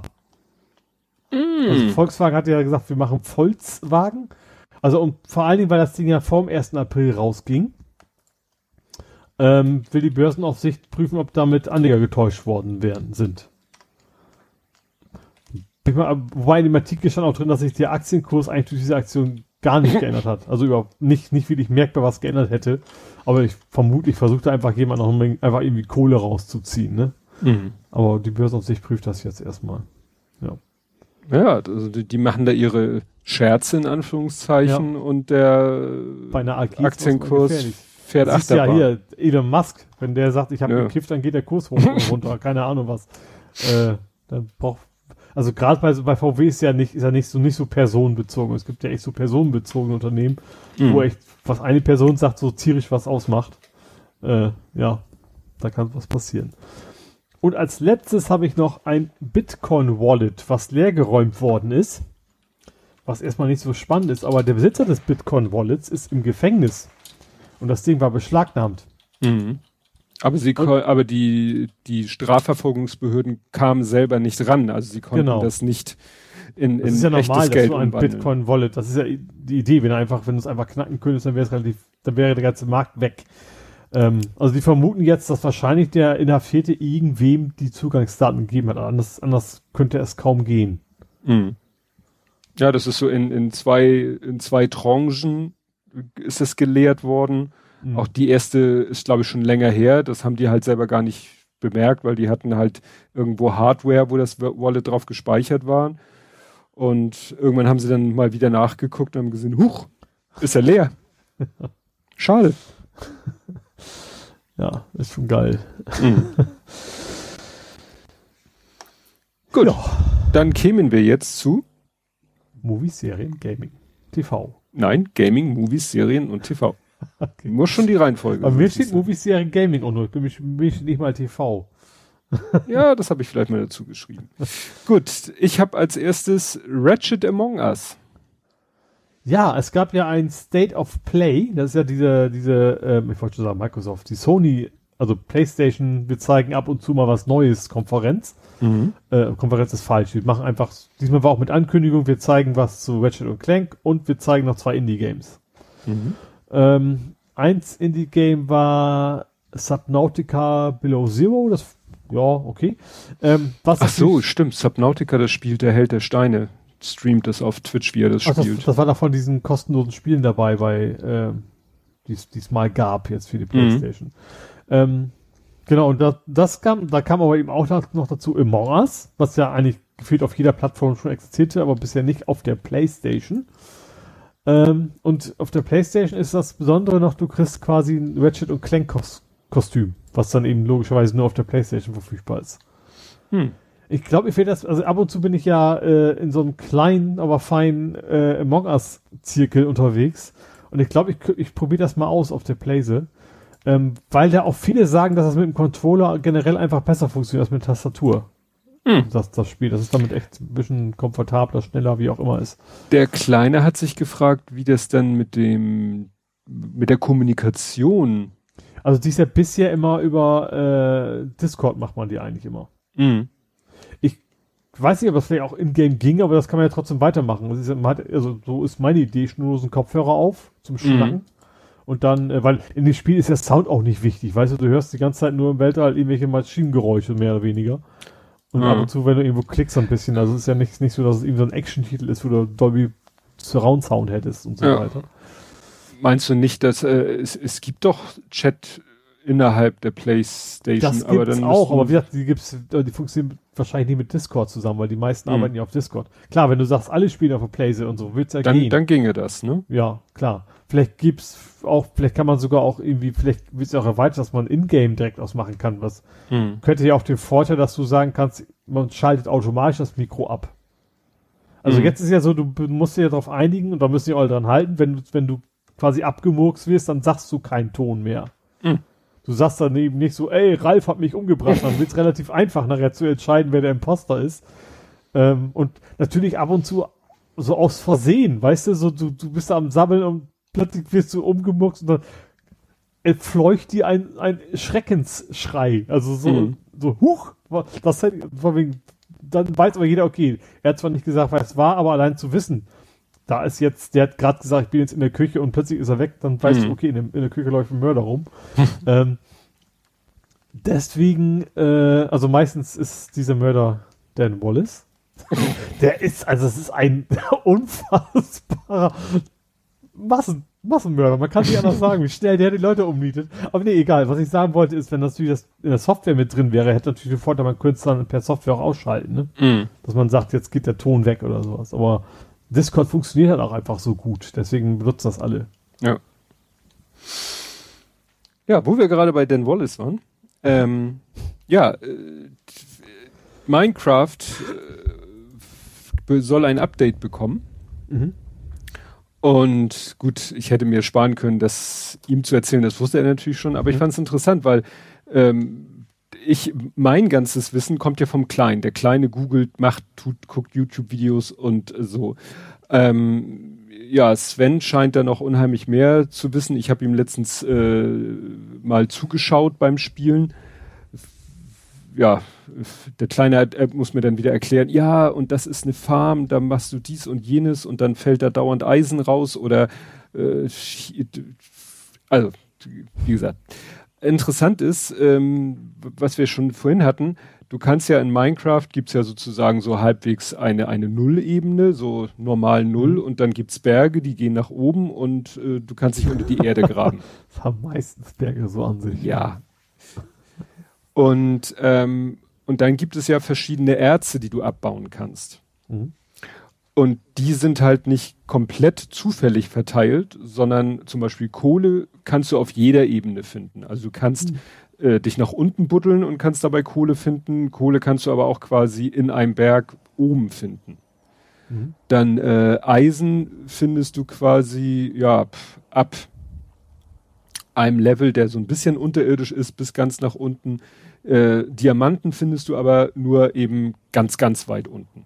Und mhm. bisher war es so, dass die Verteilung der meisten Erze, sag ich mal, linear war. Also auf den Ebenen, wo es zu finden war, war es auch auf jeder Ebene in gleicher Menge zu finden. Mhm. Aus, Ausnahme Lapis Lazuli. Das wurde erst mehr und dann wieder weniger. Was für Vieh? Lapis, Lapis? Lapis Lazuli. Aha ist ein, ist jetzt nicht äh, ausgedacht von Minecraft, ist ah. ein Lapis Lazuli, ist ein äh, ist Halbedelstein, äh, ist ein natürlich vorkommendes tiefblaues metamorphes Gestein. Ist ein wow. Schmuckstein, gilt aber nicht mhm. als äh, schön schön blau. Mhm. Äh, jedenfalls und jetzt für das Update, was demnächst irgendwie rauskommen soll von Minecraft, wollen sie quasi, also erstmal äh, vergrößern sie die Welt äh, nach oben und nach unten. Also du wirst in Zukunft tiefer buddeln können mhm. und Berge werden höher sein können, als sie Gibt's, es jetzt sind. Und auf Bergen gibt es jetzt auch was Spezielles, so auf dem Gipfel, was sonst nirgendwo gibt oder so? Oder? Richtig, also zum Beispiel Smaragd gibt es mhm. bisher nur in der Tiefe. Smaragd wird es in Zukunft auch in der Tiefe geben, nicht mehr so tief, aber nach oben immer mehr. Also in Bergen, je höher du in einem Berg gräbst, wirst du umso mehr äh, Smaragd finden. Mhm. Genauso Eisen. Eisen wirst du äh, in den Bergen. Ich frag mal ganz blöd, muss ja. man im Berg überhaupt graben und kann man auch einfach außen die Wand hoch? Ja, du kannst außen die Wand hoch, nur meistens die, die Erze befinden sich meistens im Innern des Berg. Ah, okay. Also es nützt nichts, wenn du ihn außen hochgehst. Vielleicht hast du mal Glück und du findest das Erz auch am Rand sozusagen äh, der Außenhaut des Berges. Aber dann müsstest du quasi reinbuddeln wieder. Richtig. Um, okay. Mhm. Richtig. Ne? Und wie gesagt, die Wahrscheinlichkeit wird bei Eisen und bei Smaragd wird es so sein, dass die Wahrscheinlichkeit, es zu finden, größer wird, je höher du im Berg kommst. Ne? Also es wird nicht mehr äh, linear sein verteilt, sondern äh, mal mehr, mal weniger. Das mhm. macht das Ganze natürlich ein bisschen spannender und interessanter. Und es wird ein neues äh, Erz geben, Kupfer. Mhm. Und aus Kupfer wirst du auch dann Dinge herstellen, bauen können. Und es wird tatsächlich sich über die Zeit Patina drauf bilden. das finde ich gerade, finde ich irgendwie so witzig, dass so ein, so ein Ding, was ja eigentlich nur aus Klötzchen besteht, dann so ein Feature hat, ne? Ja. ja, ja. Ja, wie gesagt, das ist, ja, er, wie gesagt, ich, er wusste es natürlich schon, ähm, aber er sagte dann auch, alles, was an der Weltgenerierung geändert wird, kommt wohl erst im zweiten Update. Also, ne? Mhm. wir sind jetzt 1.6, äh, 1.16, dann kommt 1.17 und ja, entweder 1.18 oder innerhalb von 1.17 mit dem zweiten Update und das wird wohl erst Winter. Mhm. Ne? Winter is coming. Winter is coming. Ja, und ja, du? dann, ja? weil wir gerade so eben noch bei mhm. Rachel und Clank waren, wissen wir jetzt, wie der weibliche Lombax heißt. Der war? Die Lombax. Lombax ist, also Ratchet ist ein Lombax. Das ist Ach so. Puschelvieh mit, mit den Gut. langen Ohren. Ähm, weiß man doch, das ist ein Lombax, das sieht man und jedenfalls dieser weibliche Lombax, der heißt Rivet. Mhm. Und ich muss tatsächlich googeln, was Rivet bedeutet. Und Rivet ist eine Niete. Also Niete in Form von, äh, ja, an der Wand, Niete. Also Kein Gewinn. genau das eben nicht. Ein Nietnagel quasi. Das haben wir jetzt auch wieder bei alten Filmen schon wieder, ne? Ähm, der ist der Nietnagel, ne? Schlingel aus der letzten Bank? Ich habe keine Ahnung. Sagt mir gar nicht. Ich kenne Nietnagel, Nietnagel habe ich an den Fingern.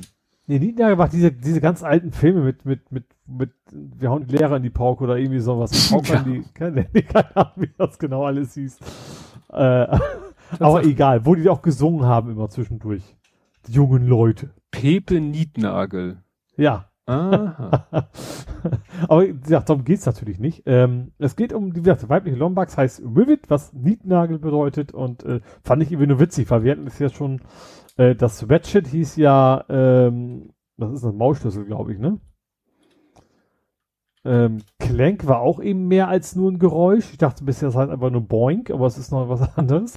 Und jetzt irgendwie diese dritte Hauptfigur hat uns jetzt eben auch irgendwie einen Begriff aus äh, quasi genommen, der grob dem entspricht, was diese Person dann im Wesentlichen wahrscheinlich macht. Hm. Fand ich irgendwie ganz witzig, dass sie da konsistent bleiben. Und das alles Wörter sind, die man nicht kennt. Also man hm. denkt ja immer, auch Englisch kann ich ja mittlerweile wohl, aber alle drei Wörter hatte ich noch nie gehört. Ja, und dann hast du noch äh, etwas gepostet, wo ich etwas irritiert war, nämlich Spielzeug für Robert. du meinst Toys for Bob? Ja. Ähm, ja, das ist, also, was. Ist Toys doch gar nicht Bob? deine Welt.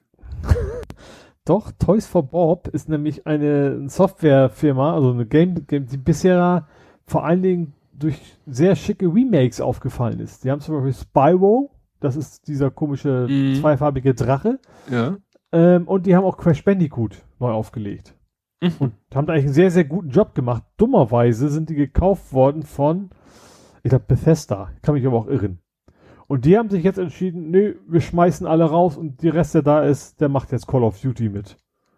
Hm. So, und das finden erstens die Gamer nicht geil und die Leute, die da gearbeitet haben, also gerade so diese ganzen Grafikdesigner und sowas, sind quasi alle gefeuert worden. Und zwar für von einer Firma, die auch äh, finanziell sehr erfolgreiche Spiele gemacht hat, mhm. ist das natürlich wieder so ein, so, boah, weißt du, sie machen da Millionengewinne und schmeißen Leute raus. Das ist natürlich immer sehr unschön. Hm. Und vor allem wie so ein fucking Call of Duty, weißt du, irgendwie so, also so eine Spieleserie, die seit 20 Jahren gefühlt das gleiche immer macht. Ja. Ähm, sind entsprechend einige nicht so ganz erfreut von den Fans, vor allem von diesen alten Spielen. Hm ja, wie gesagt, ich war etwas irritiert, weil du hattest da ja einen Link, retweet, äh, einen Tweet retweetet, wo, wo dann eben äh, es hauptsächlich habe ich da halt Call of Duty gesehen. Ich so, was ja. hat er mit Call of Duty? Ja, Aber klar. Wie gesagt, da habe ich eigentlich nichts mehr gut. Ich glaube, es war sogar mal PlayStation Plus für umsonst. Entweder der oder der andere, wer ist der Battlefield. Mhm. Und ich habe mir nach fünf Minuten echt keine Lust mehr. Das ist irgendwie nicht, nicht meine Art von Spiel. Ja. Keine Ahnung. Ja. Wo wir gerade bei komischen Firmen, die keiner mag, sind, mhm. Electronic Arts. Mm. da ist jetzt ein Dokument geleakt worden. Und zwar wohl so ein internes äh, Dokument von wegen äh, ja, Finanzierung, Systeme und sowas. Und da ist dann, stand da unter anderem drin, es geht um Ultimate Team. Mm. Und da war schön beschrieben, dass wir, dass sie in, in, in FIFA alles einprogrammieren, dass alles nur darauf ausgelegt ist, dass Leute ins Ultimate Team zu locken. Mhm. Ultimate Team ist ja, wo du quasi, ja, Lootboxen im Wesentlichen, ne? Du kaufst ja irgendwie Spielerkarten. Ähm, Und das Entscheidende ist natürlich, dass das EA öffentlich immer sagt, so, nee, wir passen auch drauf auf, gerade so jüngere Spieler, dass sie auf gar keinen Fall viel Geld ausgeben wollen. Und in internen Dokumenten geben sie quasi zu, dass sie genau das Gegenteil machen.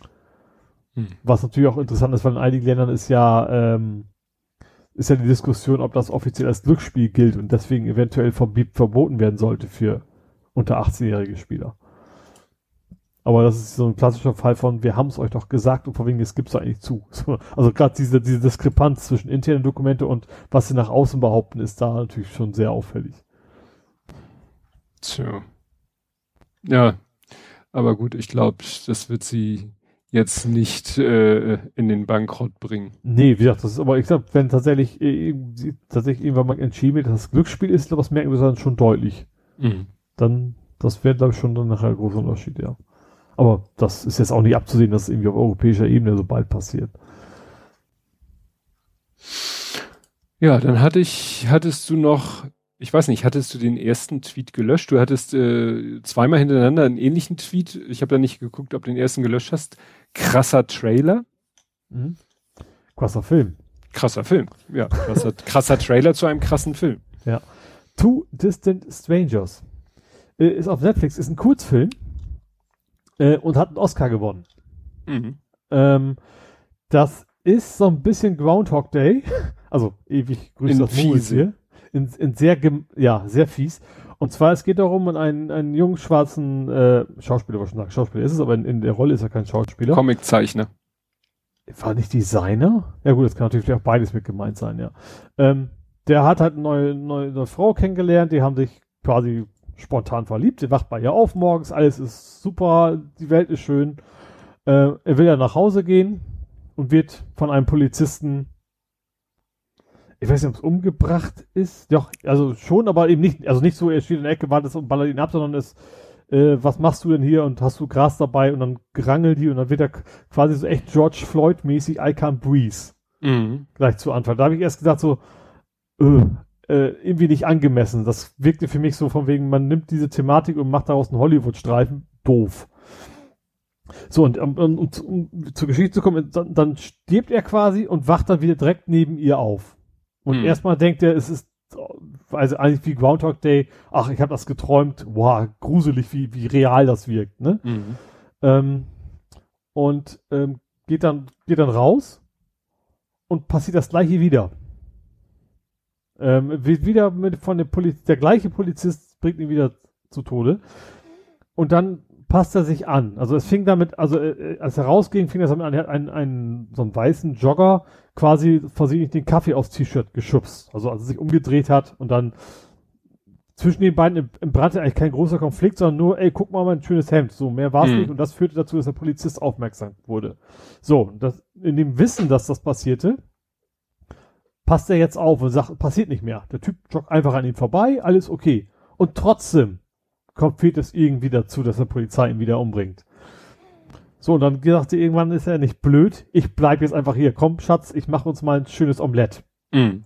Und was dann passiert, dann stürmt plötzlich GSG 9 mäßig oh in die Wohnung rein und bringt ihn um. Mit dem gleichen Polizisten wieder. Mm. So, und ich, das ist alles noch Anfang, deswegen ist es kein großer Spoiler gewesen. Es geht immer wieder darum, er versucht irgendwie aus diesem Loop rauszukommen, dass es nicht passieren soll, dass er eben umgebracht wird. Das will er logischerweise nicht, nicht schwer zu. Also irgendwann ist er tatsächlich ein Punkt, wo er so ein bisschen resigniert und das, und sie glaubt ihm das nachher aber auch auch. Mhm. Also es ist nicht so dieses klassische Groundhog Day, wo sie lange überzeugen muss, sondern das, das überspringt der Film so ein bisschen. Irgendwann hast du den Punkt, wo er ihr alles erzählt und für sie ist das alles total plausibel und sie unterhalten sich darüber, was, was er machen kann, damit es nicht mehr passieren kann. Und den ganzen Film geht es natürlich darum, dass er verhindern will, dass, dass, dass dieser Polizist ihn jedes Mal umbringt. Mhm. Und dann ist nachher eine Szene, da, da wirkt das erst so ein bisschen zu, zu heile Welt, weil er unterhält sich plötzlich mit dem Polizisten und Friede, Freude, Eierkuchen. Ähm, ja, und mehr will ich gar nicht ins Detail gehen. Ich und nachher das Ende wieder, finde ich, wieder erklärt dann so viel von diesem Film. Und der ist, das ist einfach ein total krasser Film, auch mit, mit Botschaft. Ähm, ja. Ich glaube, es gibt auch viele, also viele, die nicht mögen, auch viele Schwarze, die nicht mögen, weiß ich von YouTube. Ähm, der polarisiert so ein bisschen, der Film, aber ich fand ihn richtig gut. Also der war, der, er hat eine Botschaft, ähm, er ist total spannend, ist ein Kurzfilm. Also man hat es auch relativ schnell durch. Ähm, und ich finde den Oscar durchaus absolut verdient. Also war, die Schauspieler sind auch richtig gut. Also alle, alle drei, sag ich mal, die, die, die Hauptdarsteller, der Polizist, er und seine Freundin. Ähm, ja, also ist echt eine absolute uneingeschränkte Anschauempfehlung. Hm. Ja, ich hatte den Trailer mir angeguckt, hab da. Dachte, es ist nicht so platt, wie es wirkt. Also erst wirkt das so, ja, so ein Action-Ding und sowas, aber der hat dann nachher doch so ein bisschen mehr Substanz. Mhm. Und wie gesagt, der ist auch nicht so lange, deswegen kann man ihn echt sich gut angucken. Hm. Okay. Ja, ich bin blank. Du bist durch. Dann habe ich für dich ein schönes Weihnachtsgeschenk. Eine Empfehlung. Ich will sie nicht schenken, das heißt gleich, was es kostet. Also eine goldene Wii kann man sich jetzt auf Ebay ersteigern. Ach, die Wii der Queen. Ja, wobei, äh, ich glaube, das ist auch ein bisschen fishy. Also, genau, die, die war eigentlich wohl mal Idee, des, der Queen zu schenken, ist obwohl auf, auf den Postwege verschütt gegangen. Ähm, eine Wii, äh, vergoldete Wii, und die hat er für 300.000 bei Ebay eingestellt. Der jetzige Besitzer, er sagt, er will sich ein Haus kaufen. Er will umziehen. Ja, genau.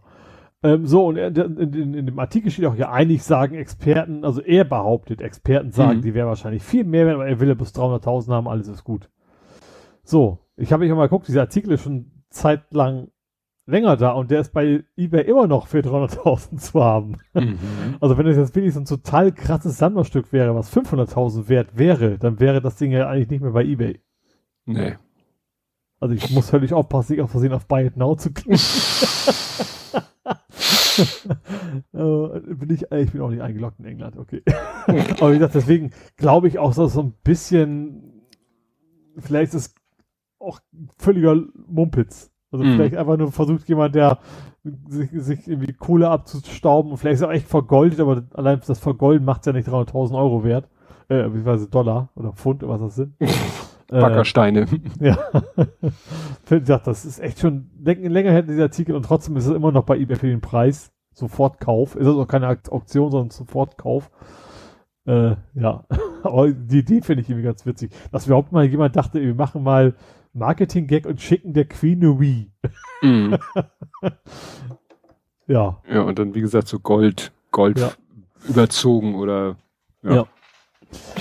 Gut, als letzten Punkt habe ich noch einen Tipp den habe ich so am Rande mitgekriegt und zwar lief auf YouTube irgendwie so, das sind diese neuen Spiele im, im, im PS Plus Abonnement. Also PS Plus ist ja, du zahlst ein Abo bei PlayStation und kriegst dann monatlich deine Spiele. Ähm, und dann, sagt, dann sagten sie, ja, das und das ist für die PS4 und für die PS5 ist das. Wenn die noch nicht habt, müsst ihr halt die App benutzen wie die App benutzen. Dann habe ich tatsächlich mal geguckt. Wenn du im Browser gehst auf den PlayStation Store, siehst du nur die von deiner, von deinem System, mal wegen PlayStation mhm. 4, wie ich auch nur habe. Wenn du aber diese App, die Android-App nimmst, dann kannst du im PS Plus Bereich dir auch die Spiele quasi markieren von, einer, von anderen Systemen. Ich kann also reingehen und sagen, PlayStation 5, das PlayStation Plus Spiel. Das war diesen Monat äh, Oddworld ganz, ganz, ganz, ganz neues Spiel. Natürlich kannst du es weiterhin nur auf der PlayStation 5 äh, spielen, weil es ein PlayStation 5 Spiel ist. Aber gerade weil ja die PS5 nicht verfügbar ist und das vielleicht noch so drei, vier Monate dauert, kannst du für diese drei, vier Monate diese ganzen Spiele von dem Monat schon mal die reservieren und dann nachher spielen, wenn du die PS5 dann irgendwann hast. Hm. Und das finde ich natürlich ganz cool. Dummerweise ist nächsten Monat, äh, was war da? Äh, irgend so ein Zombie-Spiel. Ähm, egal, was ich leider schon habe. Das ist ein bisschen mein Problem. Aber ansonsten ist das eigentlich, äh, ja, das finde ich cool. Also Welche App ist das? Also einfach PlayStation. PlayStation App einfach nur. Ich glaube PlayStation, erste Treffer war das. Also ich PlayStation Store oder was eingegeben habe. Ja, nee, weil wenn man PlayStation App, dann findet eine App, die heißt einfach nur PlayStation von Store, ist da nicht die Rede. Warte mal, Pay, Und Pay, es gibt dann auch eine Store-App, PS Store, die ist aber von äh, anderen, nicht von PlayStation Mobile nee, PlayStation Inc. heißt ah, PS App steht bei mir einfach nur. PS App. Ist auch so ein blaues Hintergrundding mit so einem PS-Logo in weiß. Ja, mit dem typischen PlayStation-Logo. Ja. Weil ich äh, deinen Tipp gelesen hatte und dann bin ich in den PlayStation Store gegangen, aber da ist ja im Moment sowieso nur, äh, also du, du meintest, äh, du beziehst dich ja sowieso auf PS Plus, ne? Mhm, genau. Das du hast PS Plus. Ja, genau. Du, du, hattest ja mal den anderen Kram, ne? Diesen ja, ich hatte beides. Ich hatte mal PS so. Now Probe und PS oh. Plus Probe. Und beides ja. hat uns nicht so geflasht. Aber die Überlegung wäre ja, ob es vielleicht auch mal für Play at Home gilt. Das weiß ich gar nicht. Das könnte man auch mal ausprobieren, ob das geht. Ja. Und dass da vielleicht dann die Spiele, die bei Play at Home angeboten werden, dass die dann vielleicht auch für beide Konsolen. Mhm. Könnte sein, ja. ja. Ja. Ich werde berichten. Ich werde es auch mal probieren, ob ich das finde. Okay. Du sagtest, so. das war dein letzter? Ja. Dann kämen wir zum Fußball. Wo er auch nicht so ganz, also Fußball spieltechnisch nicht so viel war. Ja, also ich dachte mir, es ist schon so eine Meldung wert, dass äh, Horst Rubesch soll's richten. Ach so, ja. Also ich fand tatsächlich den bisherigen Trainer von HSV richtig gut, den davor mhm. aber auch eigentlich. Ähm, er hat ja vorher bei, bei Osnabrück äh, gespielt, fällt mir der Name gerade nicht ein. Äh, egal, ich fand ihn das tatsächlich bei Osnabrück schon sehr gut. Also wenn wir nicht gerade einen sehr guten Trainer hätte, könnte ich mir ihn gut für bei uns vorstellen tatsächlich. Mhm. Ähm, obwohl HSV verschleicht sehr viel. Ähm, ist vielleicht, also vielleicht gar nicht so HSV spezifisch, ne, wenn du jetzt so kurz vor Schluss deine Fälle schwimmen siehst, dass du dann wieder mit einem in Anführungsstrichen neuen Trainer versuchst. Äh, ja. Aber ich glaube, das ist nichts mehr zu holen. Wir sind jetzt auf dem dritten Platz, also Relegation ist ja schon schwierig. Ähm, äh, Kiel hat drei Spiele weniger unter denen, hat glaube ich mhm. einen Punkt weniger. Also, und gut, das gegen uns werden sie natürlich verlieren. Nächste Woche, aber ansonsten holen sie bestimmt noch was. Ähm, es sei denn, dass natürlich, dass die, die ganze Quarantäne denen so dermaßen in Anführungsstrichen das Genick gebrochen hat, das weiß man natürlich nicht. Also Pokal sahen sie ja auch nicht gut aus. Aber ja, mal gucken. Also ich, eigentlich wünsche ich mit dem HSV tatsächlich so aufsteigt. Also ich gönne ihm das und ich will es eigentlich auch weghaben. wir sind der Derby-Sieger, soll dann auch so bleiben erstmal eine ganze Weile. Stimmt, das ist ja immer euer Gedanke. Wenn die aufsteigen, sind sie weg und ihr seid Derby-Meister bis in bis, 100 bis Jahren. wir dann irgendwann tauschen, bis wir dann irgendwie erste Liga spielen und der HSV wieder in der zweiten ist oder so. ja. Aber ansonsten gab es noch Eric Smith. Äh, hat die, Smith ist die Kaufoption äh, gezogen worden. Also St. Pauli-Spieler ähm, bisher in Laie und den haben sie jetzt, äh, haben nicht, haben nicht verlautbart, wie lange offiziell der Vertrag läuft, aber der ist jetzt quasi offiziell ein St. Pauli-Spieler und kein geliehener mehr. Mhm. Gut, das wusste also ich. Also recht aufgefallen ist er bisher mir nicht, aber es ist auch irgendwie Abwehr. Da, wenn du da nicht auffällt, ist ja meist was Gutes, sagen wir mal so. Ne? Also wenn du da nicht in die Schlagzeilen gerätst, hast du meist einen guten Job gemacht. Bei Stürmer ist es ja andersrum. Mhm. Nö, ansonsten über den DFB reden wir mal, hüllen wir mal den Mantel des Schweigens. Das ist so, stimmt, die haben, ja, worüber stimmt, wir ja nicht grad, reden im ja, Bereich also Fußball. Also, das ist also ich finde es erstmal gut, dass sie gesagt haben, hau bloß ab. Ja, aber noch ist aber er da. Ja, wie es dahin geführt hat, natürlich, das ist natürlich alles andere als schön. Ja. ja. Da kommen wir doch lieber zum Real Life. Mhm. Und du hast jetzt, ein, ist das noch ein Faktencheck, dass du dein Auto jetzt mal ausgiebig getestet hast? Also, Lego. Ich Ach so. Den, du hast ja so ein schönes Video gedreht, dann, wie du dann mit deinem Lego-Auto die Rocky Mountains besteigst. Ja, ich, ich hatte äh, mir überlegt, ich wollte noch mal ordentlich, ich habe bisher immer nur mit dem Handy Foto gemacht, ich habe dann mit der mit der guten Kamera habe ich dann mal ein paar Fotos gemacht und äh, ja, und dann habe ich halt auch mal ein bisschen Video gefilmt. Mhm. Und dann wollte, sollte ich natürlich, dass dieser Jeep, den ich da gebaut habe von Kader, den, den roten Jeep, dass der auch mal irgendwo drüber fährt. Und das Einzige, was im Keller zur Verfügung war, war eine Handelscheibe. Mhm. Und da habe ich ihn da halt über eine Handelscheibe drüber fahren lassen. Ja, und hat er relativ locker gepackt. Ja, ja, ja. Der ist total lahm, also geschwindigkeitstechnisch eine Schnecke, mhm. weil das sieht man auf dem anderen Video und auch auf den Fotos. Der hat sozusagen an den, an der Radaufhängung hat er nochmal eine Untersetzung. Mhm. So. Und also das ist schon, ja, und auch ansonsten, dadurch ist er halt kein Renner, aber Kraft hat er. Ich habe ihn auch mal bei der Handelbank auf die schräg gestellte ja, genau. Rückenlehne gestellt. Die Frage wäre, wo ist der Schwerpunkt? Also von der Kraft kann er vielleicht relativ steil. Die Frage ist, ob er irgendwann umkippt. Ja, das, das größere Problem ist die Haftung. Mhm. Weil finde erstmal einen Untergrund, ja. wo die Reifen ja. noch haften. Ja, okay. Ne? Aber wie gesagt, auf der Handelbank Rückenlehne, die in einem ziemlichen steilen Winkel war, musste man ihm so ein bisschen helfen, damit er erstmal den, sozusagen erstmal Grip kriegt und dann ist er die auch hochgefahren. Das kriegt er auch locker hin. Und was man in dem anderen Video äh, halt schön sieht, ist diese Differentialsperre. Ne? Also wie wenn ich an der Fernbedienung einen Knopf drücke, wie da so ein Hebel hin und her geht, so ein Ding da sich hin und her schiebt und dadurch, gut, das sieht man nicht, dass dadurch dann die, die Differentialsperre umgeschaltet, ein- oder ausgeschaltet wird. Wobei das natürlich nur in exotischen Situationen was bringt. Achso, ja. Weil er eh schon, ja. Weil du in der Regel ja auf allen, auf relativ festen ja, unterwegs bist. Ich habe da mal versucht, so eine Situation zu fingieren, aber da musste ich ihn sozusagen festhalten, hab dann unter ein Vorderrad, ein Hinterrad so diagonal was untergepackt damit die, die anderen, damit jeweils auf einer Achse ein Rad sich nicht mitdreht und dann konnte ich tatsächlich Gas geben und die frei schwebenden Räder haben sich gedreht. Mhm. Und das Auto bewegte sich nicht vorwärts und dann konnte ich halt die Differentialsperre an der Fernbedienung einschalten und habe dann Gas gegeben und er ist losgefahren. Mhm. Aber das war schon eine sehr fingierte Situation. Ja. Ne? Also sowas kriegst du normalerweise halt nur im, im echten Gelände hin, wenn du irgendwie dich durch, sag ich mal, durch so ein durch so eine schmale äh, Schlucht, die aber so schräg ansteigt und dich da so ein bisschen verkantest, da kann es dir ja mal wirklich passieren, dass du genau diese Situation hast. Mhm. Das klassische Offroad halt, ne? Ist ja, ja. Offroad-Karre, ja. Ja. Nee, wie gesagt, das Projekt ist abgeschlossen. Ich habe, wir haben am Wochenende auch gar nichts in der Richtung gemacht. Doch, ich habe am Wochenende mal wieder Teile wegsortiert und Teile rausgesucht für ein Projekt. Da hatten wir aber nicht äh, genug. Da haben wir jetzt mal nicht bei Bricklink, sondern bei Steinebutzi. Es gibt nämlich auch einige Lego Einzelteil. Ja, es gibt einige Lego Einzelteilhändler, die haben halt ihren Shop. Ich weiß nicht, ob die auch bei Bricklink sind, aber die haben einen eigenen Online Shop und da ist es da es um ganz profane Steine ging, war es schlauer da zu bestellen.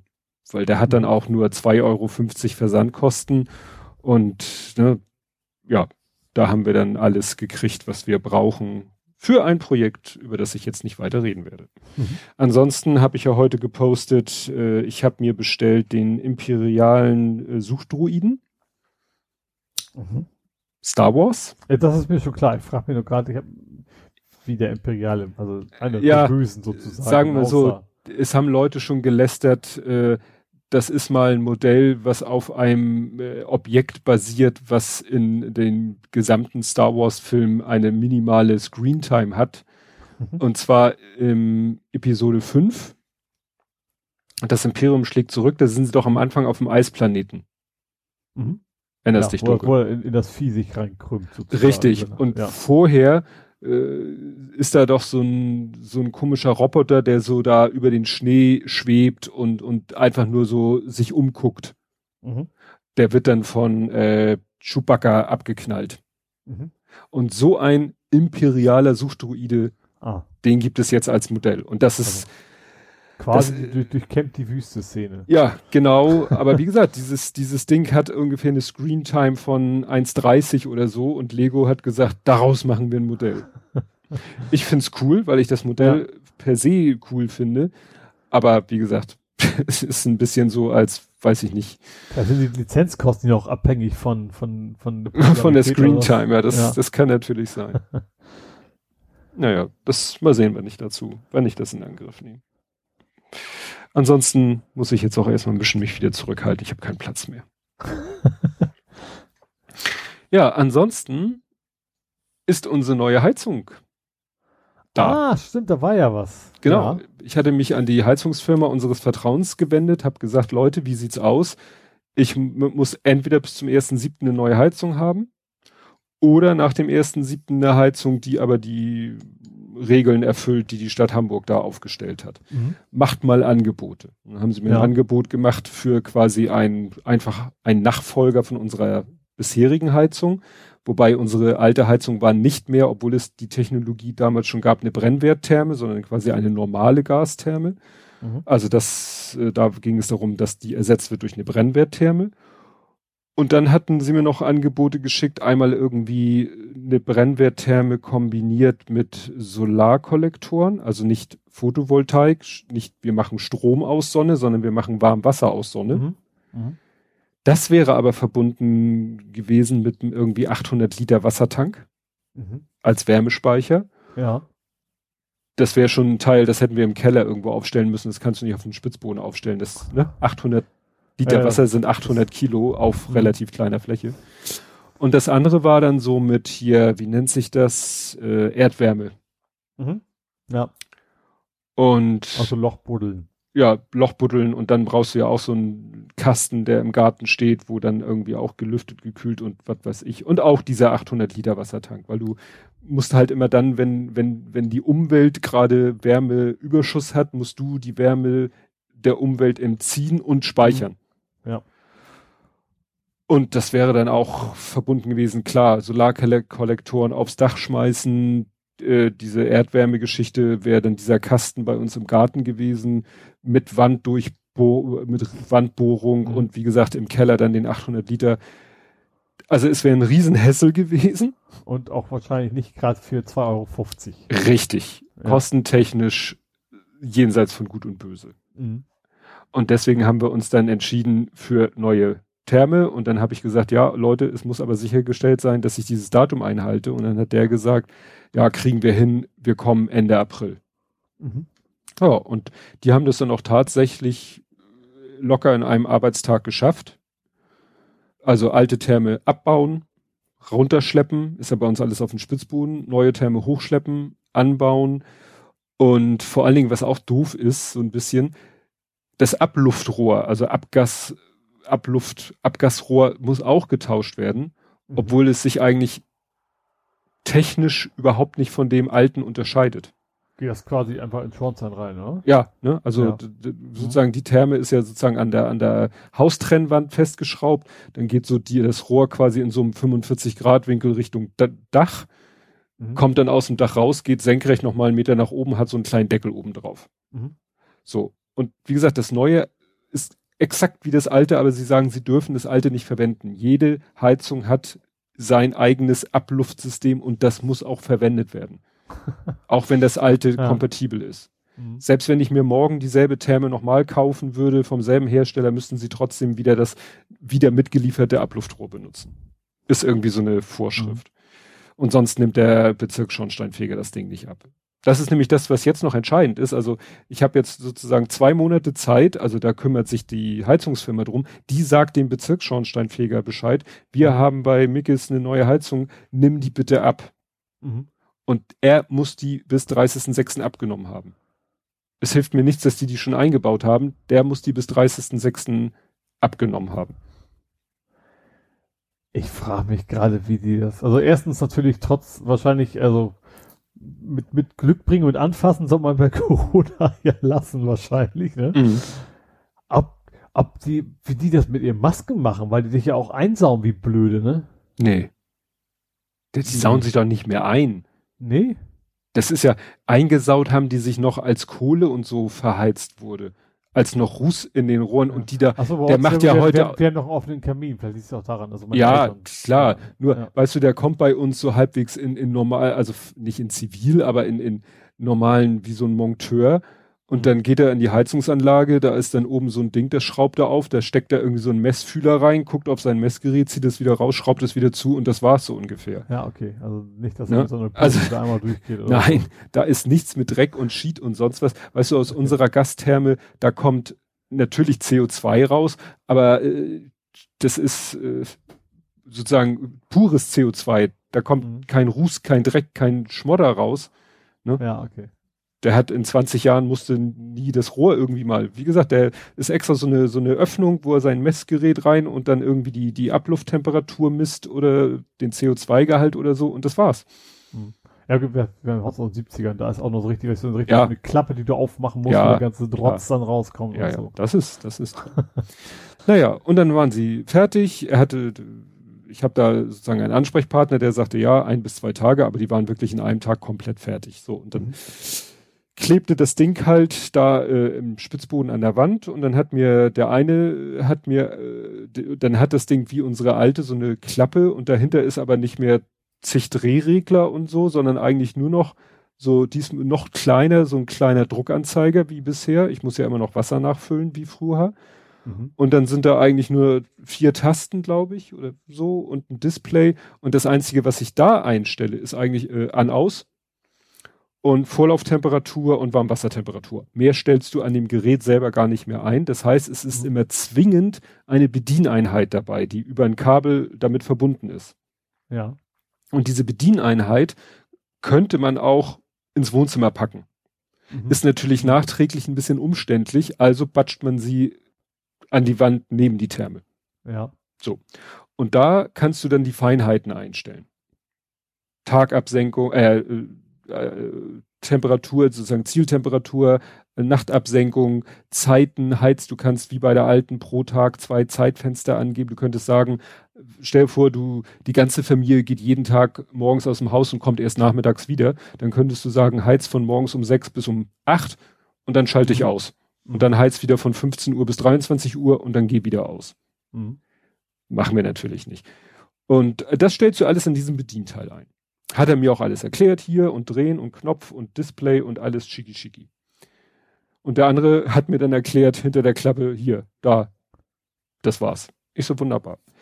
Und dann fahren die weg und am nächsten Morgen komme ich irgendwie unten in die Wohnung und denk äh, ins Haus und denk, ach, ist irgendwie kalt. irgendwie ja. ist das hier kalt. Heizkörper angefasst, kalt. Mhm. Ich so, hm, nicht gut.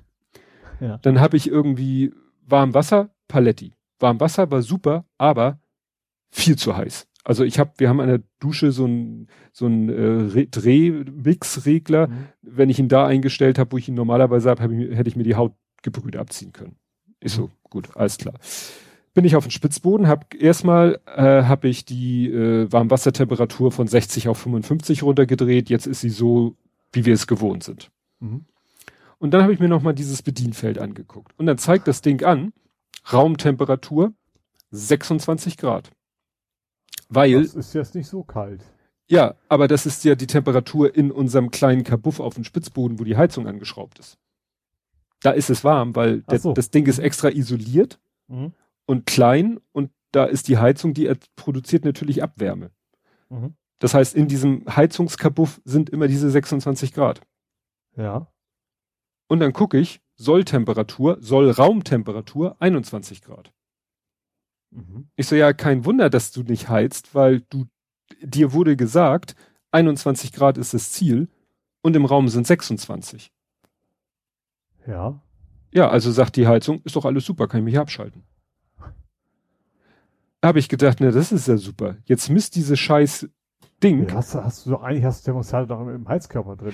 Ja, da drehst du ja nur die, damit regelst du die Temperatur am Heizkörper. Aber mit diesem Ding an der, mit diesem Bedienfeld, das hat einen Raumtemperatursensor und misst die Raumtemperatur und wenn die Raumtemperatur erreicht hat, sagt die Heizung, kann ich ja Feierabend machen. Dann, und, und dann habe ich die Klappe aufgemacht, sehe ich ja Vorlauftemperatur 27 Grad, damit kriegst du natürlich keinen Raum warm. Also wenn die Vorlauftemperatur 27 Grad ist. Und dann habe ich ihn erstmal ausgetrickt und habe gesagt, Solltemperatur 27 Grad.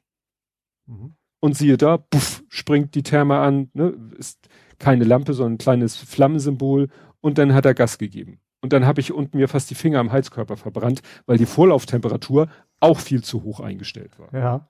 Habe ich die erstmal ein bisschen runtergedreht, bis die Heizkörper dann zwar Gas gegeben haben, aber so wie es auch gewohnt war. Nur das mhm. Problem war natürlich, jetzt hat die Heizung die ganze Zeit geheizt. Weil ich ihr gesagt ja. habe, mach 27 und in dem Heizungsraum sind ja nahezu konstant 26. Das ja. wird ja auch nicht mehr. Es wird ja nicht wärmer in dem Heizungsraum, wenn ich im, wenn im Wohnzimmer die Heizung läuft. Ja. Und dann habe ich mir nochmal die Bedienungsanleitung an und die Installationsanleitung und dann steht da drinne, die Bedieneinheit muss in einem Wohnraum angebracht werden. Mhm. Ich so, ja, ist ja auch klar. Ja klar, wenn, wenn da irgendwie Temperaturfühler quasi mit drin ist, dann ja. ja. Und dann habe ich, habe ich äh, die, die Heizungsfirma angeschrieben und gesagt, Leute, irgendwas stimmt da nicht. Mhm. Ne, dieses Bedienelement ist im Heizungsraum, da ist es bolle warm. Die Heizung sagt, wunderbar, kann ich mich ja abschalten. Das Ding muss doch eigentlich in einem Wohnraum, steht ja auch in der Bedienungsanleitung. Mhm. Und dann hat sich der, mein Ansprechpartner da gemeldet, äh, der, meinte er, ja, ich kann am Freitag kommen. Da hatte ich nun ausnahmsweise wieder Datensicherungstag, dafür habe ich gesagt, am Montag. War heute hier. Und dann hat er mir das erklärt. Ja, das Problem ist, es gibt dumme Bedienfelder. Da stellst ja. du nur die Sachen ein, die du so einstellen musst. Mhm. Und es gibt die schlauen, und so eins mussten sie nehmen, weil ich habe einen Außentemperatursensor. Und das, was ich jetzt habe, mussten sie mir anschließen, weil es das einzige ist, was mit dem Außentemperatursensor klarkommt. Das Problem ist, das Ding hat dann auch automatischen Raumsensor. Mhm. Und was die Installateure nicht wussten, wie auch immer, aber der, der heute da war, natürlich ist es Blödsinn, einen Raumsensor im Heizungsraum zu haben. Mhm. Aber den kannst du abschalten. Ah, ja. Ne? Menü, drei Sekunden gedrückt halten, kommst du ins Systemmenü und im Systemmenü kannst du dann so die Hardcore-Sachen einstellen. Und da kannst du sagen, Raumeinfluss aus. Mhm. Und er meint, ja, das war alles. Ja, okay. Ne? Jetzt kümmert sich das Bedienteil, kümmert sich zwar noch um den Außentemperatursensor, ignoriert aber die Raumtemperatur. Ja, okay. Und dann, jetzt kannst du immer noch Vorlauf und, äh, also kannst immer noch Temperaturlimits eingeben, aber die errechnet er jetzt aus äh, Vorlauf äh, und Rücklaufdifferenz und Außentemperatur und so weiter. Diese drei Werte nimmt er jetzt, um zu entscheiden, ob er sein Ziel erreicht hat oder nicht und mhm. nicht mehr die Raumtemperatur. Ah, okay, ja. Ne? Das wussten einfach die Installateure nicht, dass man, ja, das so wie sie es da aufgebaut, angeschlossen und eingerichtet haben, kann das da nicht funktionieren. Mhm. Und ich habe ihn, weil ich habe mir schon Gedanken gemacht, ich habe schon ausgemessen, wo man ein Loch durch den Boden bohren müsste. So richtig gefreut, so hurra. Ja, ich dachte, ja, dass wir irgendwie äh, beim Lütten ins Zimmer, wenn wir neben dem Wasserbehälter nach unten bohren, müssten wir eigentlich bei dem Lütten rauskommen. Und er so, nee, weil er meint, das Problem ist, klar, wenn man einen Neubau hat, dann kann man dieses Bedienfeld auch ins Wohnzimmer klatschen. Mhm. Weißt du, wenn das Verlegen des Kabels kein ja. Problem ist. Nur das Problem ist, der Haken an der Geschichte ist, dann ist im Wohnzimmer ist vielleicht bolle warm, weil, aber, die, aber die anderen Räume nicht unbedingt. Er meint, dann haben Leute den Kamin, kannst du schon vergessen, dann machen die Leute ja. den Kamin an, im Wohnzimmer ist es bolle warm und im Kinderzimmer friert der Lütte sich den Arsch ab.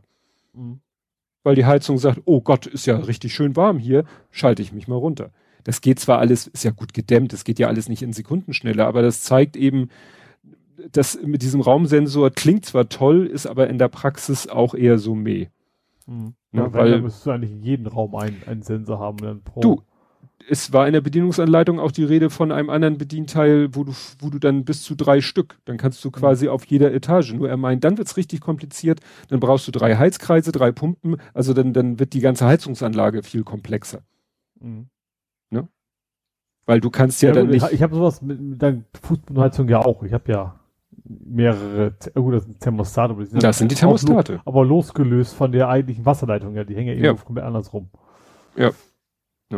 Und es geht ja immer da, die Heizung kann halt nur mit dem arbeiten, was ihr, oder der Heizkörper kann ja nur mit dem arbeiten, was die Heizungsanlage ihm liefert. Mhm, an, an Warmwasser. Und wenn die Heizungsanlage sagt, ist doch alles super, ich mach Feierabend und dann kommt da irgendwie bullig, klöderig 27 Grad im Heizkörper an, dann sagt der Heizkörper toll. Weil 27 Grad ist, wenn du einen Heizkörper mit 27 Grad warmem Wasser durchflutest und du hältst die Hand dran, dann ist es für dich kalt. Mhm. Ja. Aber wie gesagt, einmal mit Profis, der hat da wie gesagt einmal sich in das Systemmenü reingedengelt und ja, jetzt läuft alles super. Ne? Und das Wasser ist jetzt nicht mehr zu heiß und die Heizkörper werden auch nicht mehr zu heiß weil das ist auch Energieverschwendung. Man könnte, ja, schön, hier, gib ihm, nee, das ist Energieverschwendung. ja, vor allem willst du ja auch nicht. Es ist ja auch nicht mehr angenehm, wenn, wenn dann alles am Glühen ist. Ja, ja, dann wird es zwar schnell in der direkten Umgebung der Heizung warm, aber du, du schießt dann sozusagen in der Regelung auch übers Ziel viel zu doll hinaus. Mhm. Ne? Ja, wir, wieder viel gelernt. Und du hast gelernt Mathematik beim Kochen. Diese Mathematik. Du hast eine Kochformel aufgestellt. Also lecker plus lecker gleich sehr lecker, meinst Ja. du? Naja, du hattest erstmal lecker plus lecker halbwegs lecker. Ja, also ich habe schon, also ich habe schon oft Sachen zusammengemixt, wo ich dachte, ja, die einzelnen mag ich, aber war die Summe dann doch nicht so toll. Aber jetzt habe ich tatsächlich was extrem Leckeres, allerdings auch ziemlich Aufwendiges für mich entdeckt. Natürlich auch nicht selber erfunden, sondern schon irgendwo, irgendwo her. Ähm, aber im Wesentlichen ist es Spargel mit Pfannkuchenauflauf. Wobei ich da erst einen Fehler gemacht habe, weil das Problem ist ja, du musst erst Pfannkuchen machen, dann musst du den Spargel kochen, dann das Ganze im Backofen und das ist natürlich entsprechend viel Aufwand. Da habe ich mir gedacht, sei schlau, Ole, mach mal den Pfannkuchen am Abend vorher schon. Mhm. Was ja auch den Vorteil hat, also möglichst dann kommt, wenn man keinen Hunger hat, weil sonst kommt von dem Pfannkuchen ja nichts mehr. Da, das hatte ich gerade bei dir befürchtet, dass du dann, äh, jetzt habe ich da eine Portion Pfannkuchen rumliegen, so, hm. Ja, vor allem meist bin ich ja schon, wenn ich jetzt weiter in die Schüssel haue, ist es erst schon am Futtern so ungefähr. Mhm. Ähm, nee, dann habe ich gesagt am Abend vorher schon gemacht, war auch okay. Das Problem ist nur beim Pfannkuchen am Abend vorher, es geht auch, dass er natürlich nicht mehr so geschmeidig ist hinterher. Der wird dann so ein bisschen brüchig am nächsten Tag. Und was natürlich problematisch ist, wenn du dann was einrollen willst. Mhm. Das war so etwas schwieriger, den in die Auflaufform zu kriegen. Aber das war so unfassbar lecker. Wie gesagt, das ist, also Kalorienbombe hoch 10. Also erstens Pfannkuchen. Klar, Pfannkuchen ist das übliche drin. Einen grünen Spargel halt drin. Und dann natürlich die, die eigentliche Spargelsoße, also diesen Spargelsud da. Und dann eben ein bisschen Zitronensaft rein, Creme fraiche on top. Ähm, und nachher am Ende auch noch oben Käse drauf. Also Mhm. das Ding, jetzt wahrscheinlich auch irgendwie, keine Ahnung, ein Kilo Eis auslecken können, das gleich rausgekommen. Aber so unfassbar lecker. Also Spargel mit Pfann- Pfannkuchen zusammen und dann eben dieses Ganze und drumrum. So richtig lecker. Also das, das war ich echt überrascht, wie gut das schmeckt. Mhm. Also voll. Ja, du, deine Begeisterung war quasi äh, aus den Tweets herauszulesen. Ja, ja, ich war echt, echt überrascht, weil klar, natürlich Spargel mag man, äh, Pfannkuchen auch, aber es ist alles so, ja, durchaus lecker, aber dann echt die Kombi, natürlich auch mit den anderen Kram drumrum, ähm, war schon sehr geil. aber ja, natürlich nichts, dass man sich dreimal die Woche macht, weil das echt extrem viel Aufwand ist, aber Mhm. das kommt in mein magisches Rezeptbuch mit rein, auf jeden Fall. Ja, wir hatten dann noch, wir waren tatsächlich mal an der frischen Luft. So. so als Familie, jedenfalls so. Ja.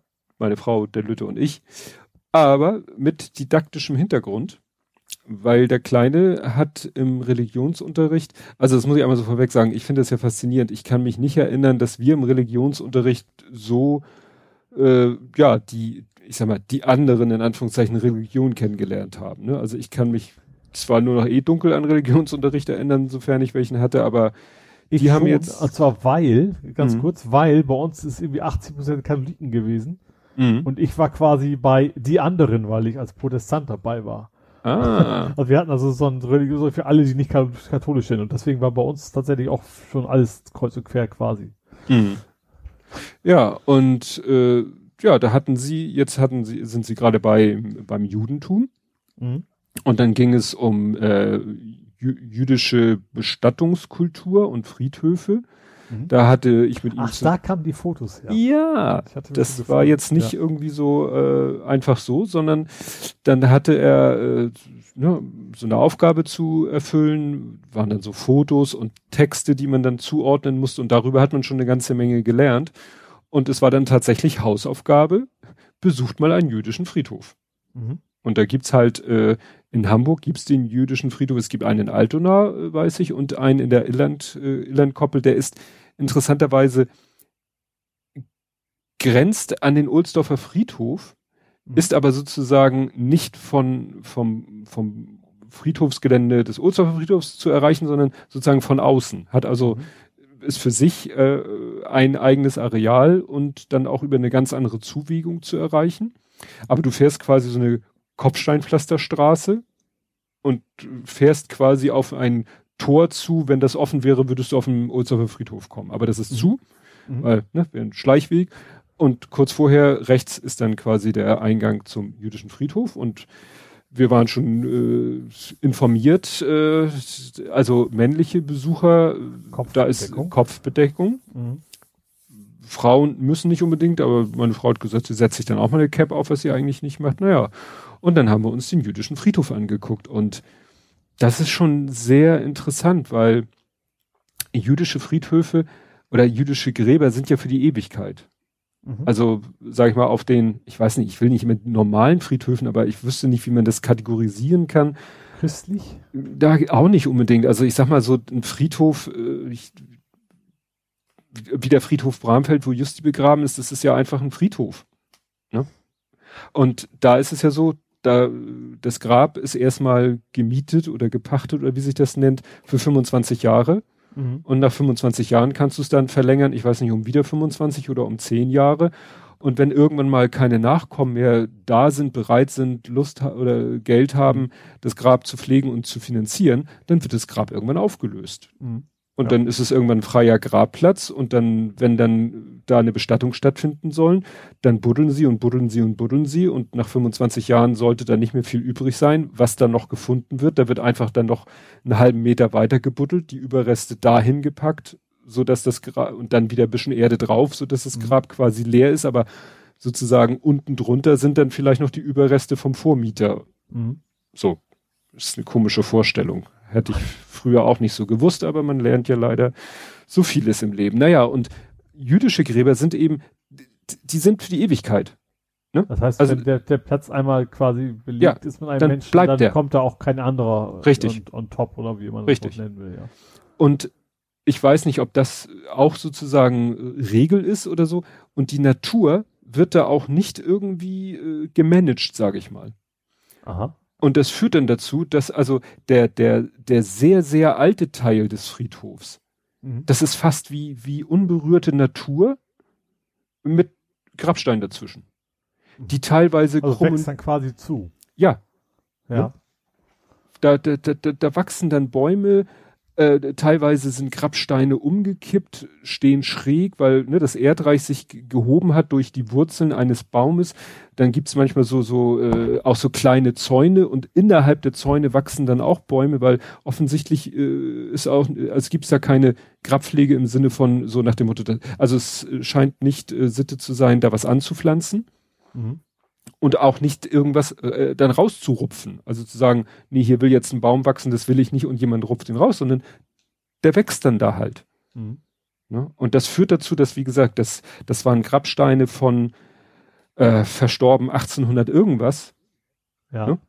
Also die findest du auch, teil, wenige findest du davon auch auf dem Bramfelder Friedhof, aber da ist ein ganzes Areal mit solchen Grabsteinen aus der Zeit. Mhm. Und entsprechend ist die Natur da. Da stehen ja. riesige Bäume zwischen den Gräbern. Ja. Und dann natürlich klar, die in teilweise hebräische Schrift, äh, dann äh, sind die Daten dann teilweise entweder ist nur die Jahreszahl in beiden Kalendern angegeben oder das ganze Datum ist in beiden Kalendern angegeben. Mhm. Das ist schon sehr, ja, war sehr interessant. Und wie ist denn das mit dem, also irgendwann muss der Platz dann ja auch ausgehen, oder? Also ich sag mal, so, so ein das Oldsmobile zum Beispiel ist genau andersrum, dass da eigentlich jetzt gerade viel zu viel Platz über ist, weil mhm. die, die, die Grab, das Grabkultur, Beerdigungskultur, mhm. sich ja irgendwie gewandelt hat, dass, dass ja. Menschen nicht mehr so, so klassisch auf dem Friedhof beerdigt werden. Aber da muss ja quasi immer mehr Fläche gebraucht werden. Ja, ja es ist eben auch, glaube ich, äh, der Friedhof ist einer von zweien, glaube ich, auf den, denen auch noch bestattet wird in Hamburg. Mhm. Ne, vielleicht sagen die irgendwann geht nicht mehr. Es ist halt so, du kommst dann auch, wir sind dann so den ersten Weg runtergegangen und dann kamen wir auf ein Gebiet, keine Bäume mehr mhm. und viele Gräber, die noch relativ neu aussahen und dann auch mit Grabsteinen, so wie du sie auch, sag ich mal, äh, auf jedem anderen Friedhof findest, so mhm. von der Form, ja. von dem Material. So marmormäßig. Ja, ne, sowas, wo ja. du, wo dann du es eigentlich fast nur noch daran erkennst, dass du auf dem jüdischen Friedhof bist, dass fast jeder Grabstein hat halt einen Davidstern drauf. Mhm. Und äh, dann gibt es so zwei hebräische äh, Schriftzeichen, die bedeuten übersetzt so viel wie hier ruht. Mhm. Ne, also wie im Englischen oft Rest in Peace, also Rip auf Grabstein mhm. steht, sind da diese beiden hebräischen Zeichen drauf. Mhm. Und das ist so quasi der, ja, ich sag mal, der, der aktuelle Bereich. Also da finden wohl aktuell Beisetzungen statt. Mhm. Aber rein vom, vom, ja, müsste das eben auch für die Ewigkeit gedacht sein.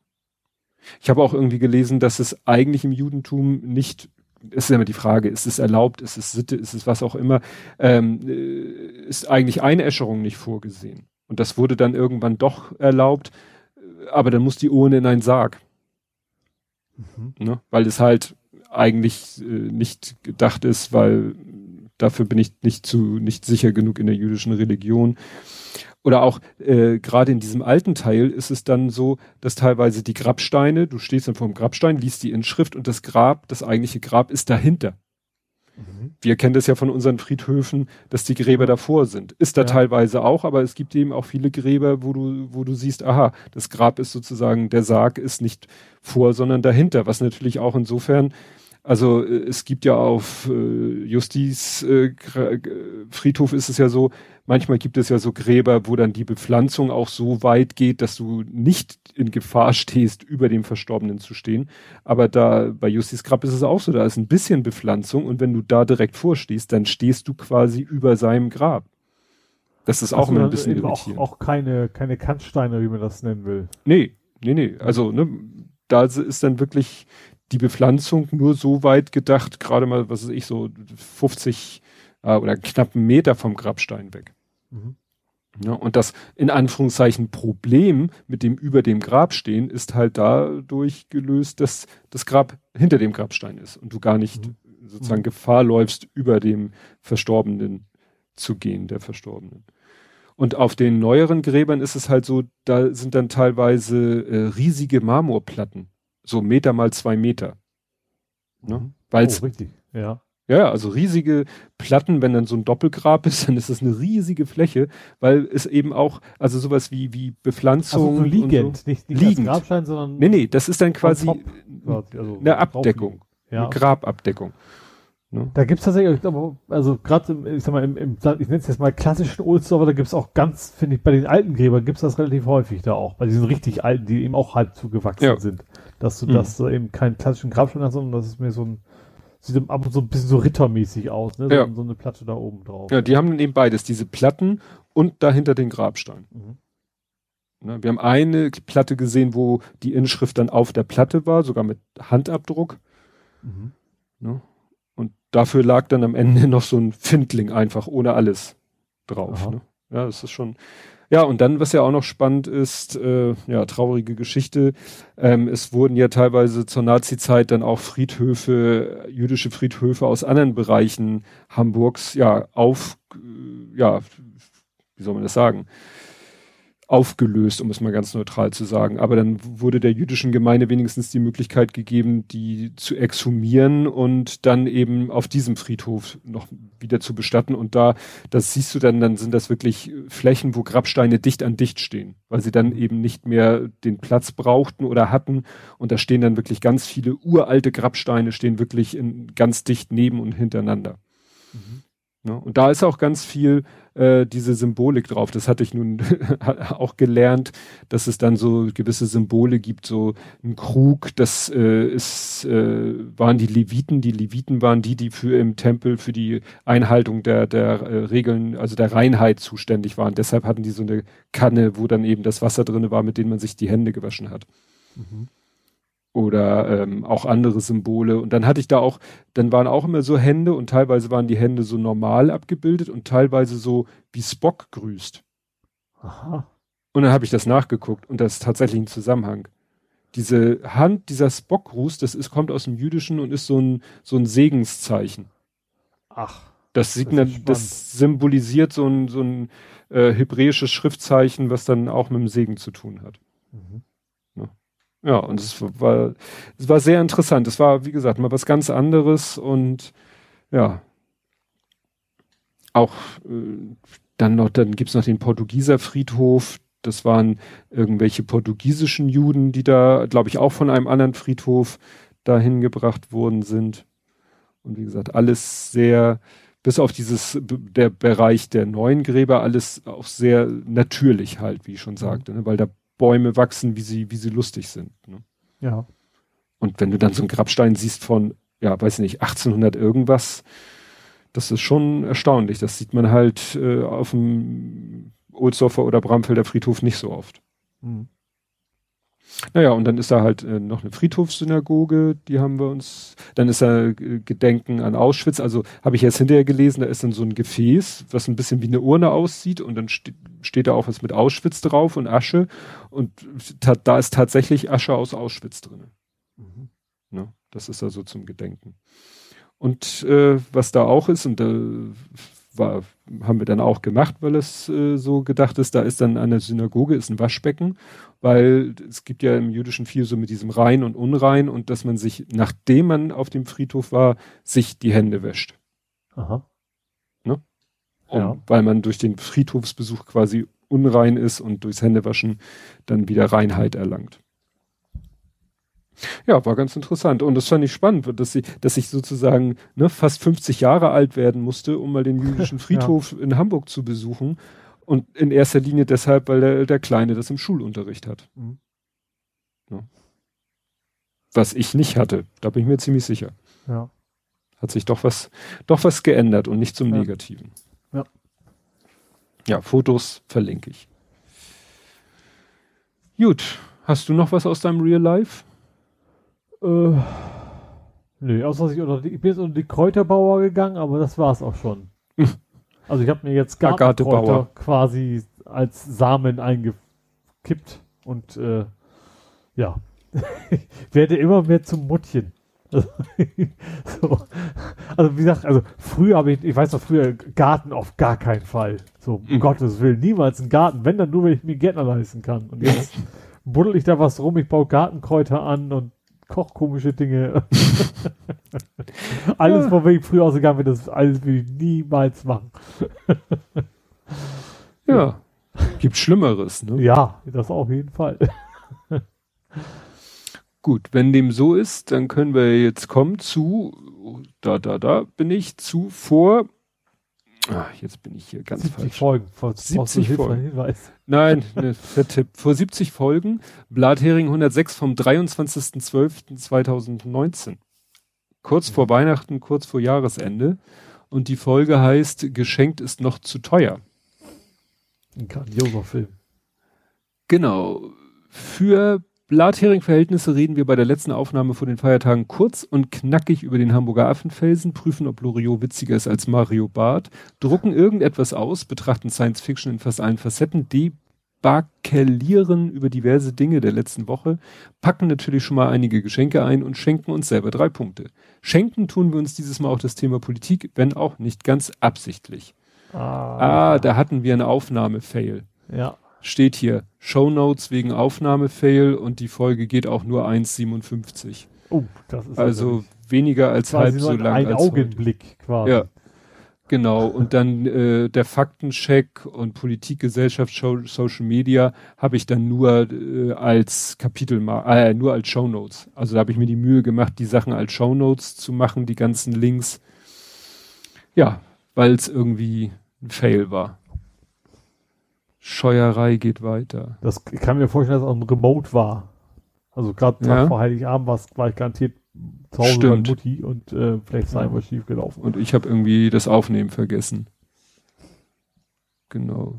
Rowling enttäuscht. Ach ja, J.K. Rowling und die Feministinnen. Ja, und dann haben wir irgendwann, genau, Polget SEK am Affenfelsen. Was war der Affen? Ach, der Affenfelsen hier im Ecke. Das Affenfels ist ja hier, wo, wo ja. also mein Dönermann zum Beispiel drin ist. ist 18-Jähriger so. geht mit seinen Bedrohern zum Dönerimbiss.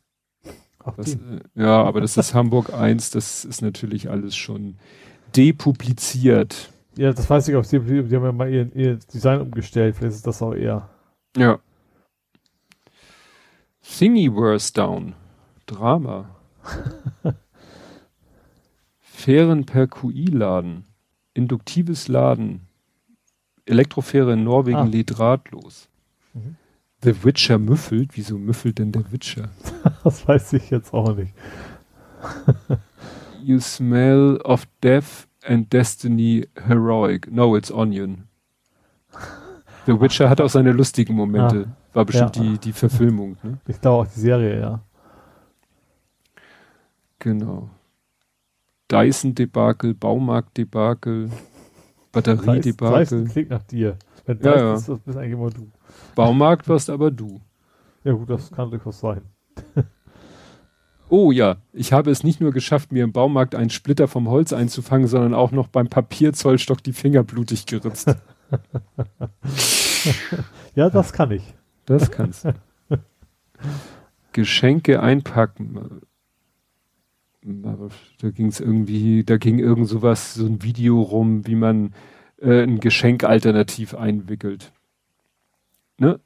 So nach, de, nach dem Motto, du hast ein rechteckiges, also so ein typisches quaderförmiges Paket, du hast ein rechteckiges Stück äh, Papier und wenn du es so normal machen würdest, würde es nicht reichen und dann dreht man einfach das Paket um 45 Grad und dann reicht das Papier plötzlich. Aha. Das ging damals vor Weihnachten Ja. rum und alle sind total geflasht gewesen. Diese Lifehacks. Da, da ist ja geil, äh, das baue ich jetzt hier einfach ein. Hast du diese Videos gesehen von diesem Typen, der sich über die Lifehack-Videos Ja, der macht? ist grandios. Vor allem, das sind auch so Teil, also dermaßen Banane-Dinger, wo da einer irgendwie Kabelbinder ans Glas macht, aber einen Henker am Glas hat. Ja. Also ich, da habe ich noch gesagt, gut, wenn es ein heißes Getränk ist, aber okay. Also selbst dann willst du ja nicht so, ein- so ein ranziges Plastikding da drumrum haben. ja. ja, ja. Und ich fand auch, also sehr schön war ja auch mit dem Topf, wo sie den Griff vom Deckel um, auf der anderen Seite festgeschraubt haben, damit der Dann Topf in, mit Deckel in den Schrank passt. ja, Wo er einfach Ja. mal den Deckel umgedreht hat. ja, ja, das ist, das ist echt der Knüller. Witz, was ich witzig Das fand, war der, eine Zeit lang total in. Ich glaube, das war auch so ein, zwei Jahren, wo andauernd, ich glaube, der gibt es immer noch, aber da ging die richtig rum, wo dann irgendwie, irgendwie nur 50.000 Lifehacks in fünf Minuten oder so, wo echt nur so ein Mist war. ja, manchmal waren da ja wirklich gute Sachen dabei, Ja, aber, aber zwischen viel Müll, aber ja, ja, das war wieder so die, die Nadel im Heuhaufen finden. ja. Nein, auch diese, diese Toasttüte mit einschneiden, um dann zwei Sachen zu haben, um Knoten reinzumachen. Da gab es schon ein anderes Video, wo so ein Typ dann auch einfach das verdrillt hat und einmal um die Packung gewickelt hat und die Packung dann auf, auf das Stück draufgelegt hat, damit es durch sein Eigengewicht hält. Ne? Also das, ja, aber einige Sachen waren aber echt zu schräg. Und das Geile ist, wie der eben einfach nur so in die Kamera guckt, so Mit so einem mit so einem entgeisterten Blick, so ernsthaft? äh, ja. Ja. Okay, Mensch, vier Stunden 14. Wahnsinn. Und das, wo wir eine halbe Stunde später angefangen haben. Aber Schlaf wird überbewertet. Genau. Gut, ja, nichtsdestotrotz sind wir fertig. Das heißt, ich wandere mit meiner Maus zum Record-Knopf, damit ich gleich stoppen kann. Dann hören wir uns in einer Woche wieder und bis dahin, tschüss. Tschüss.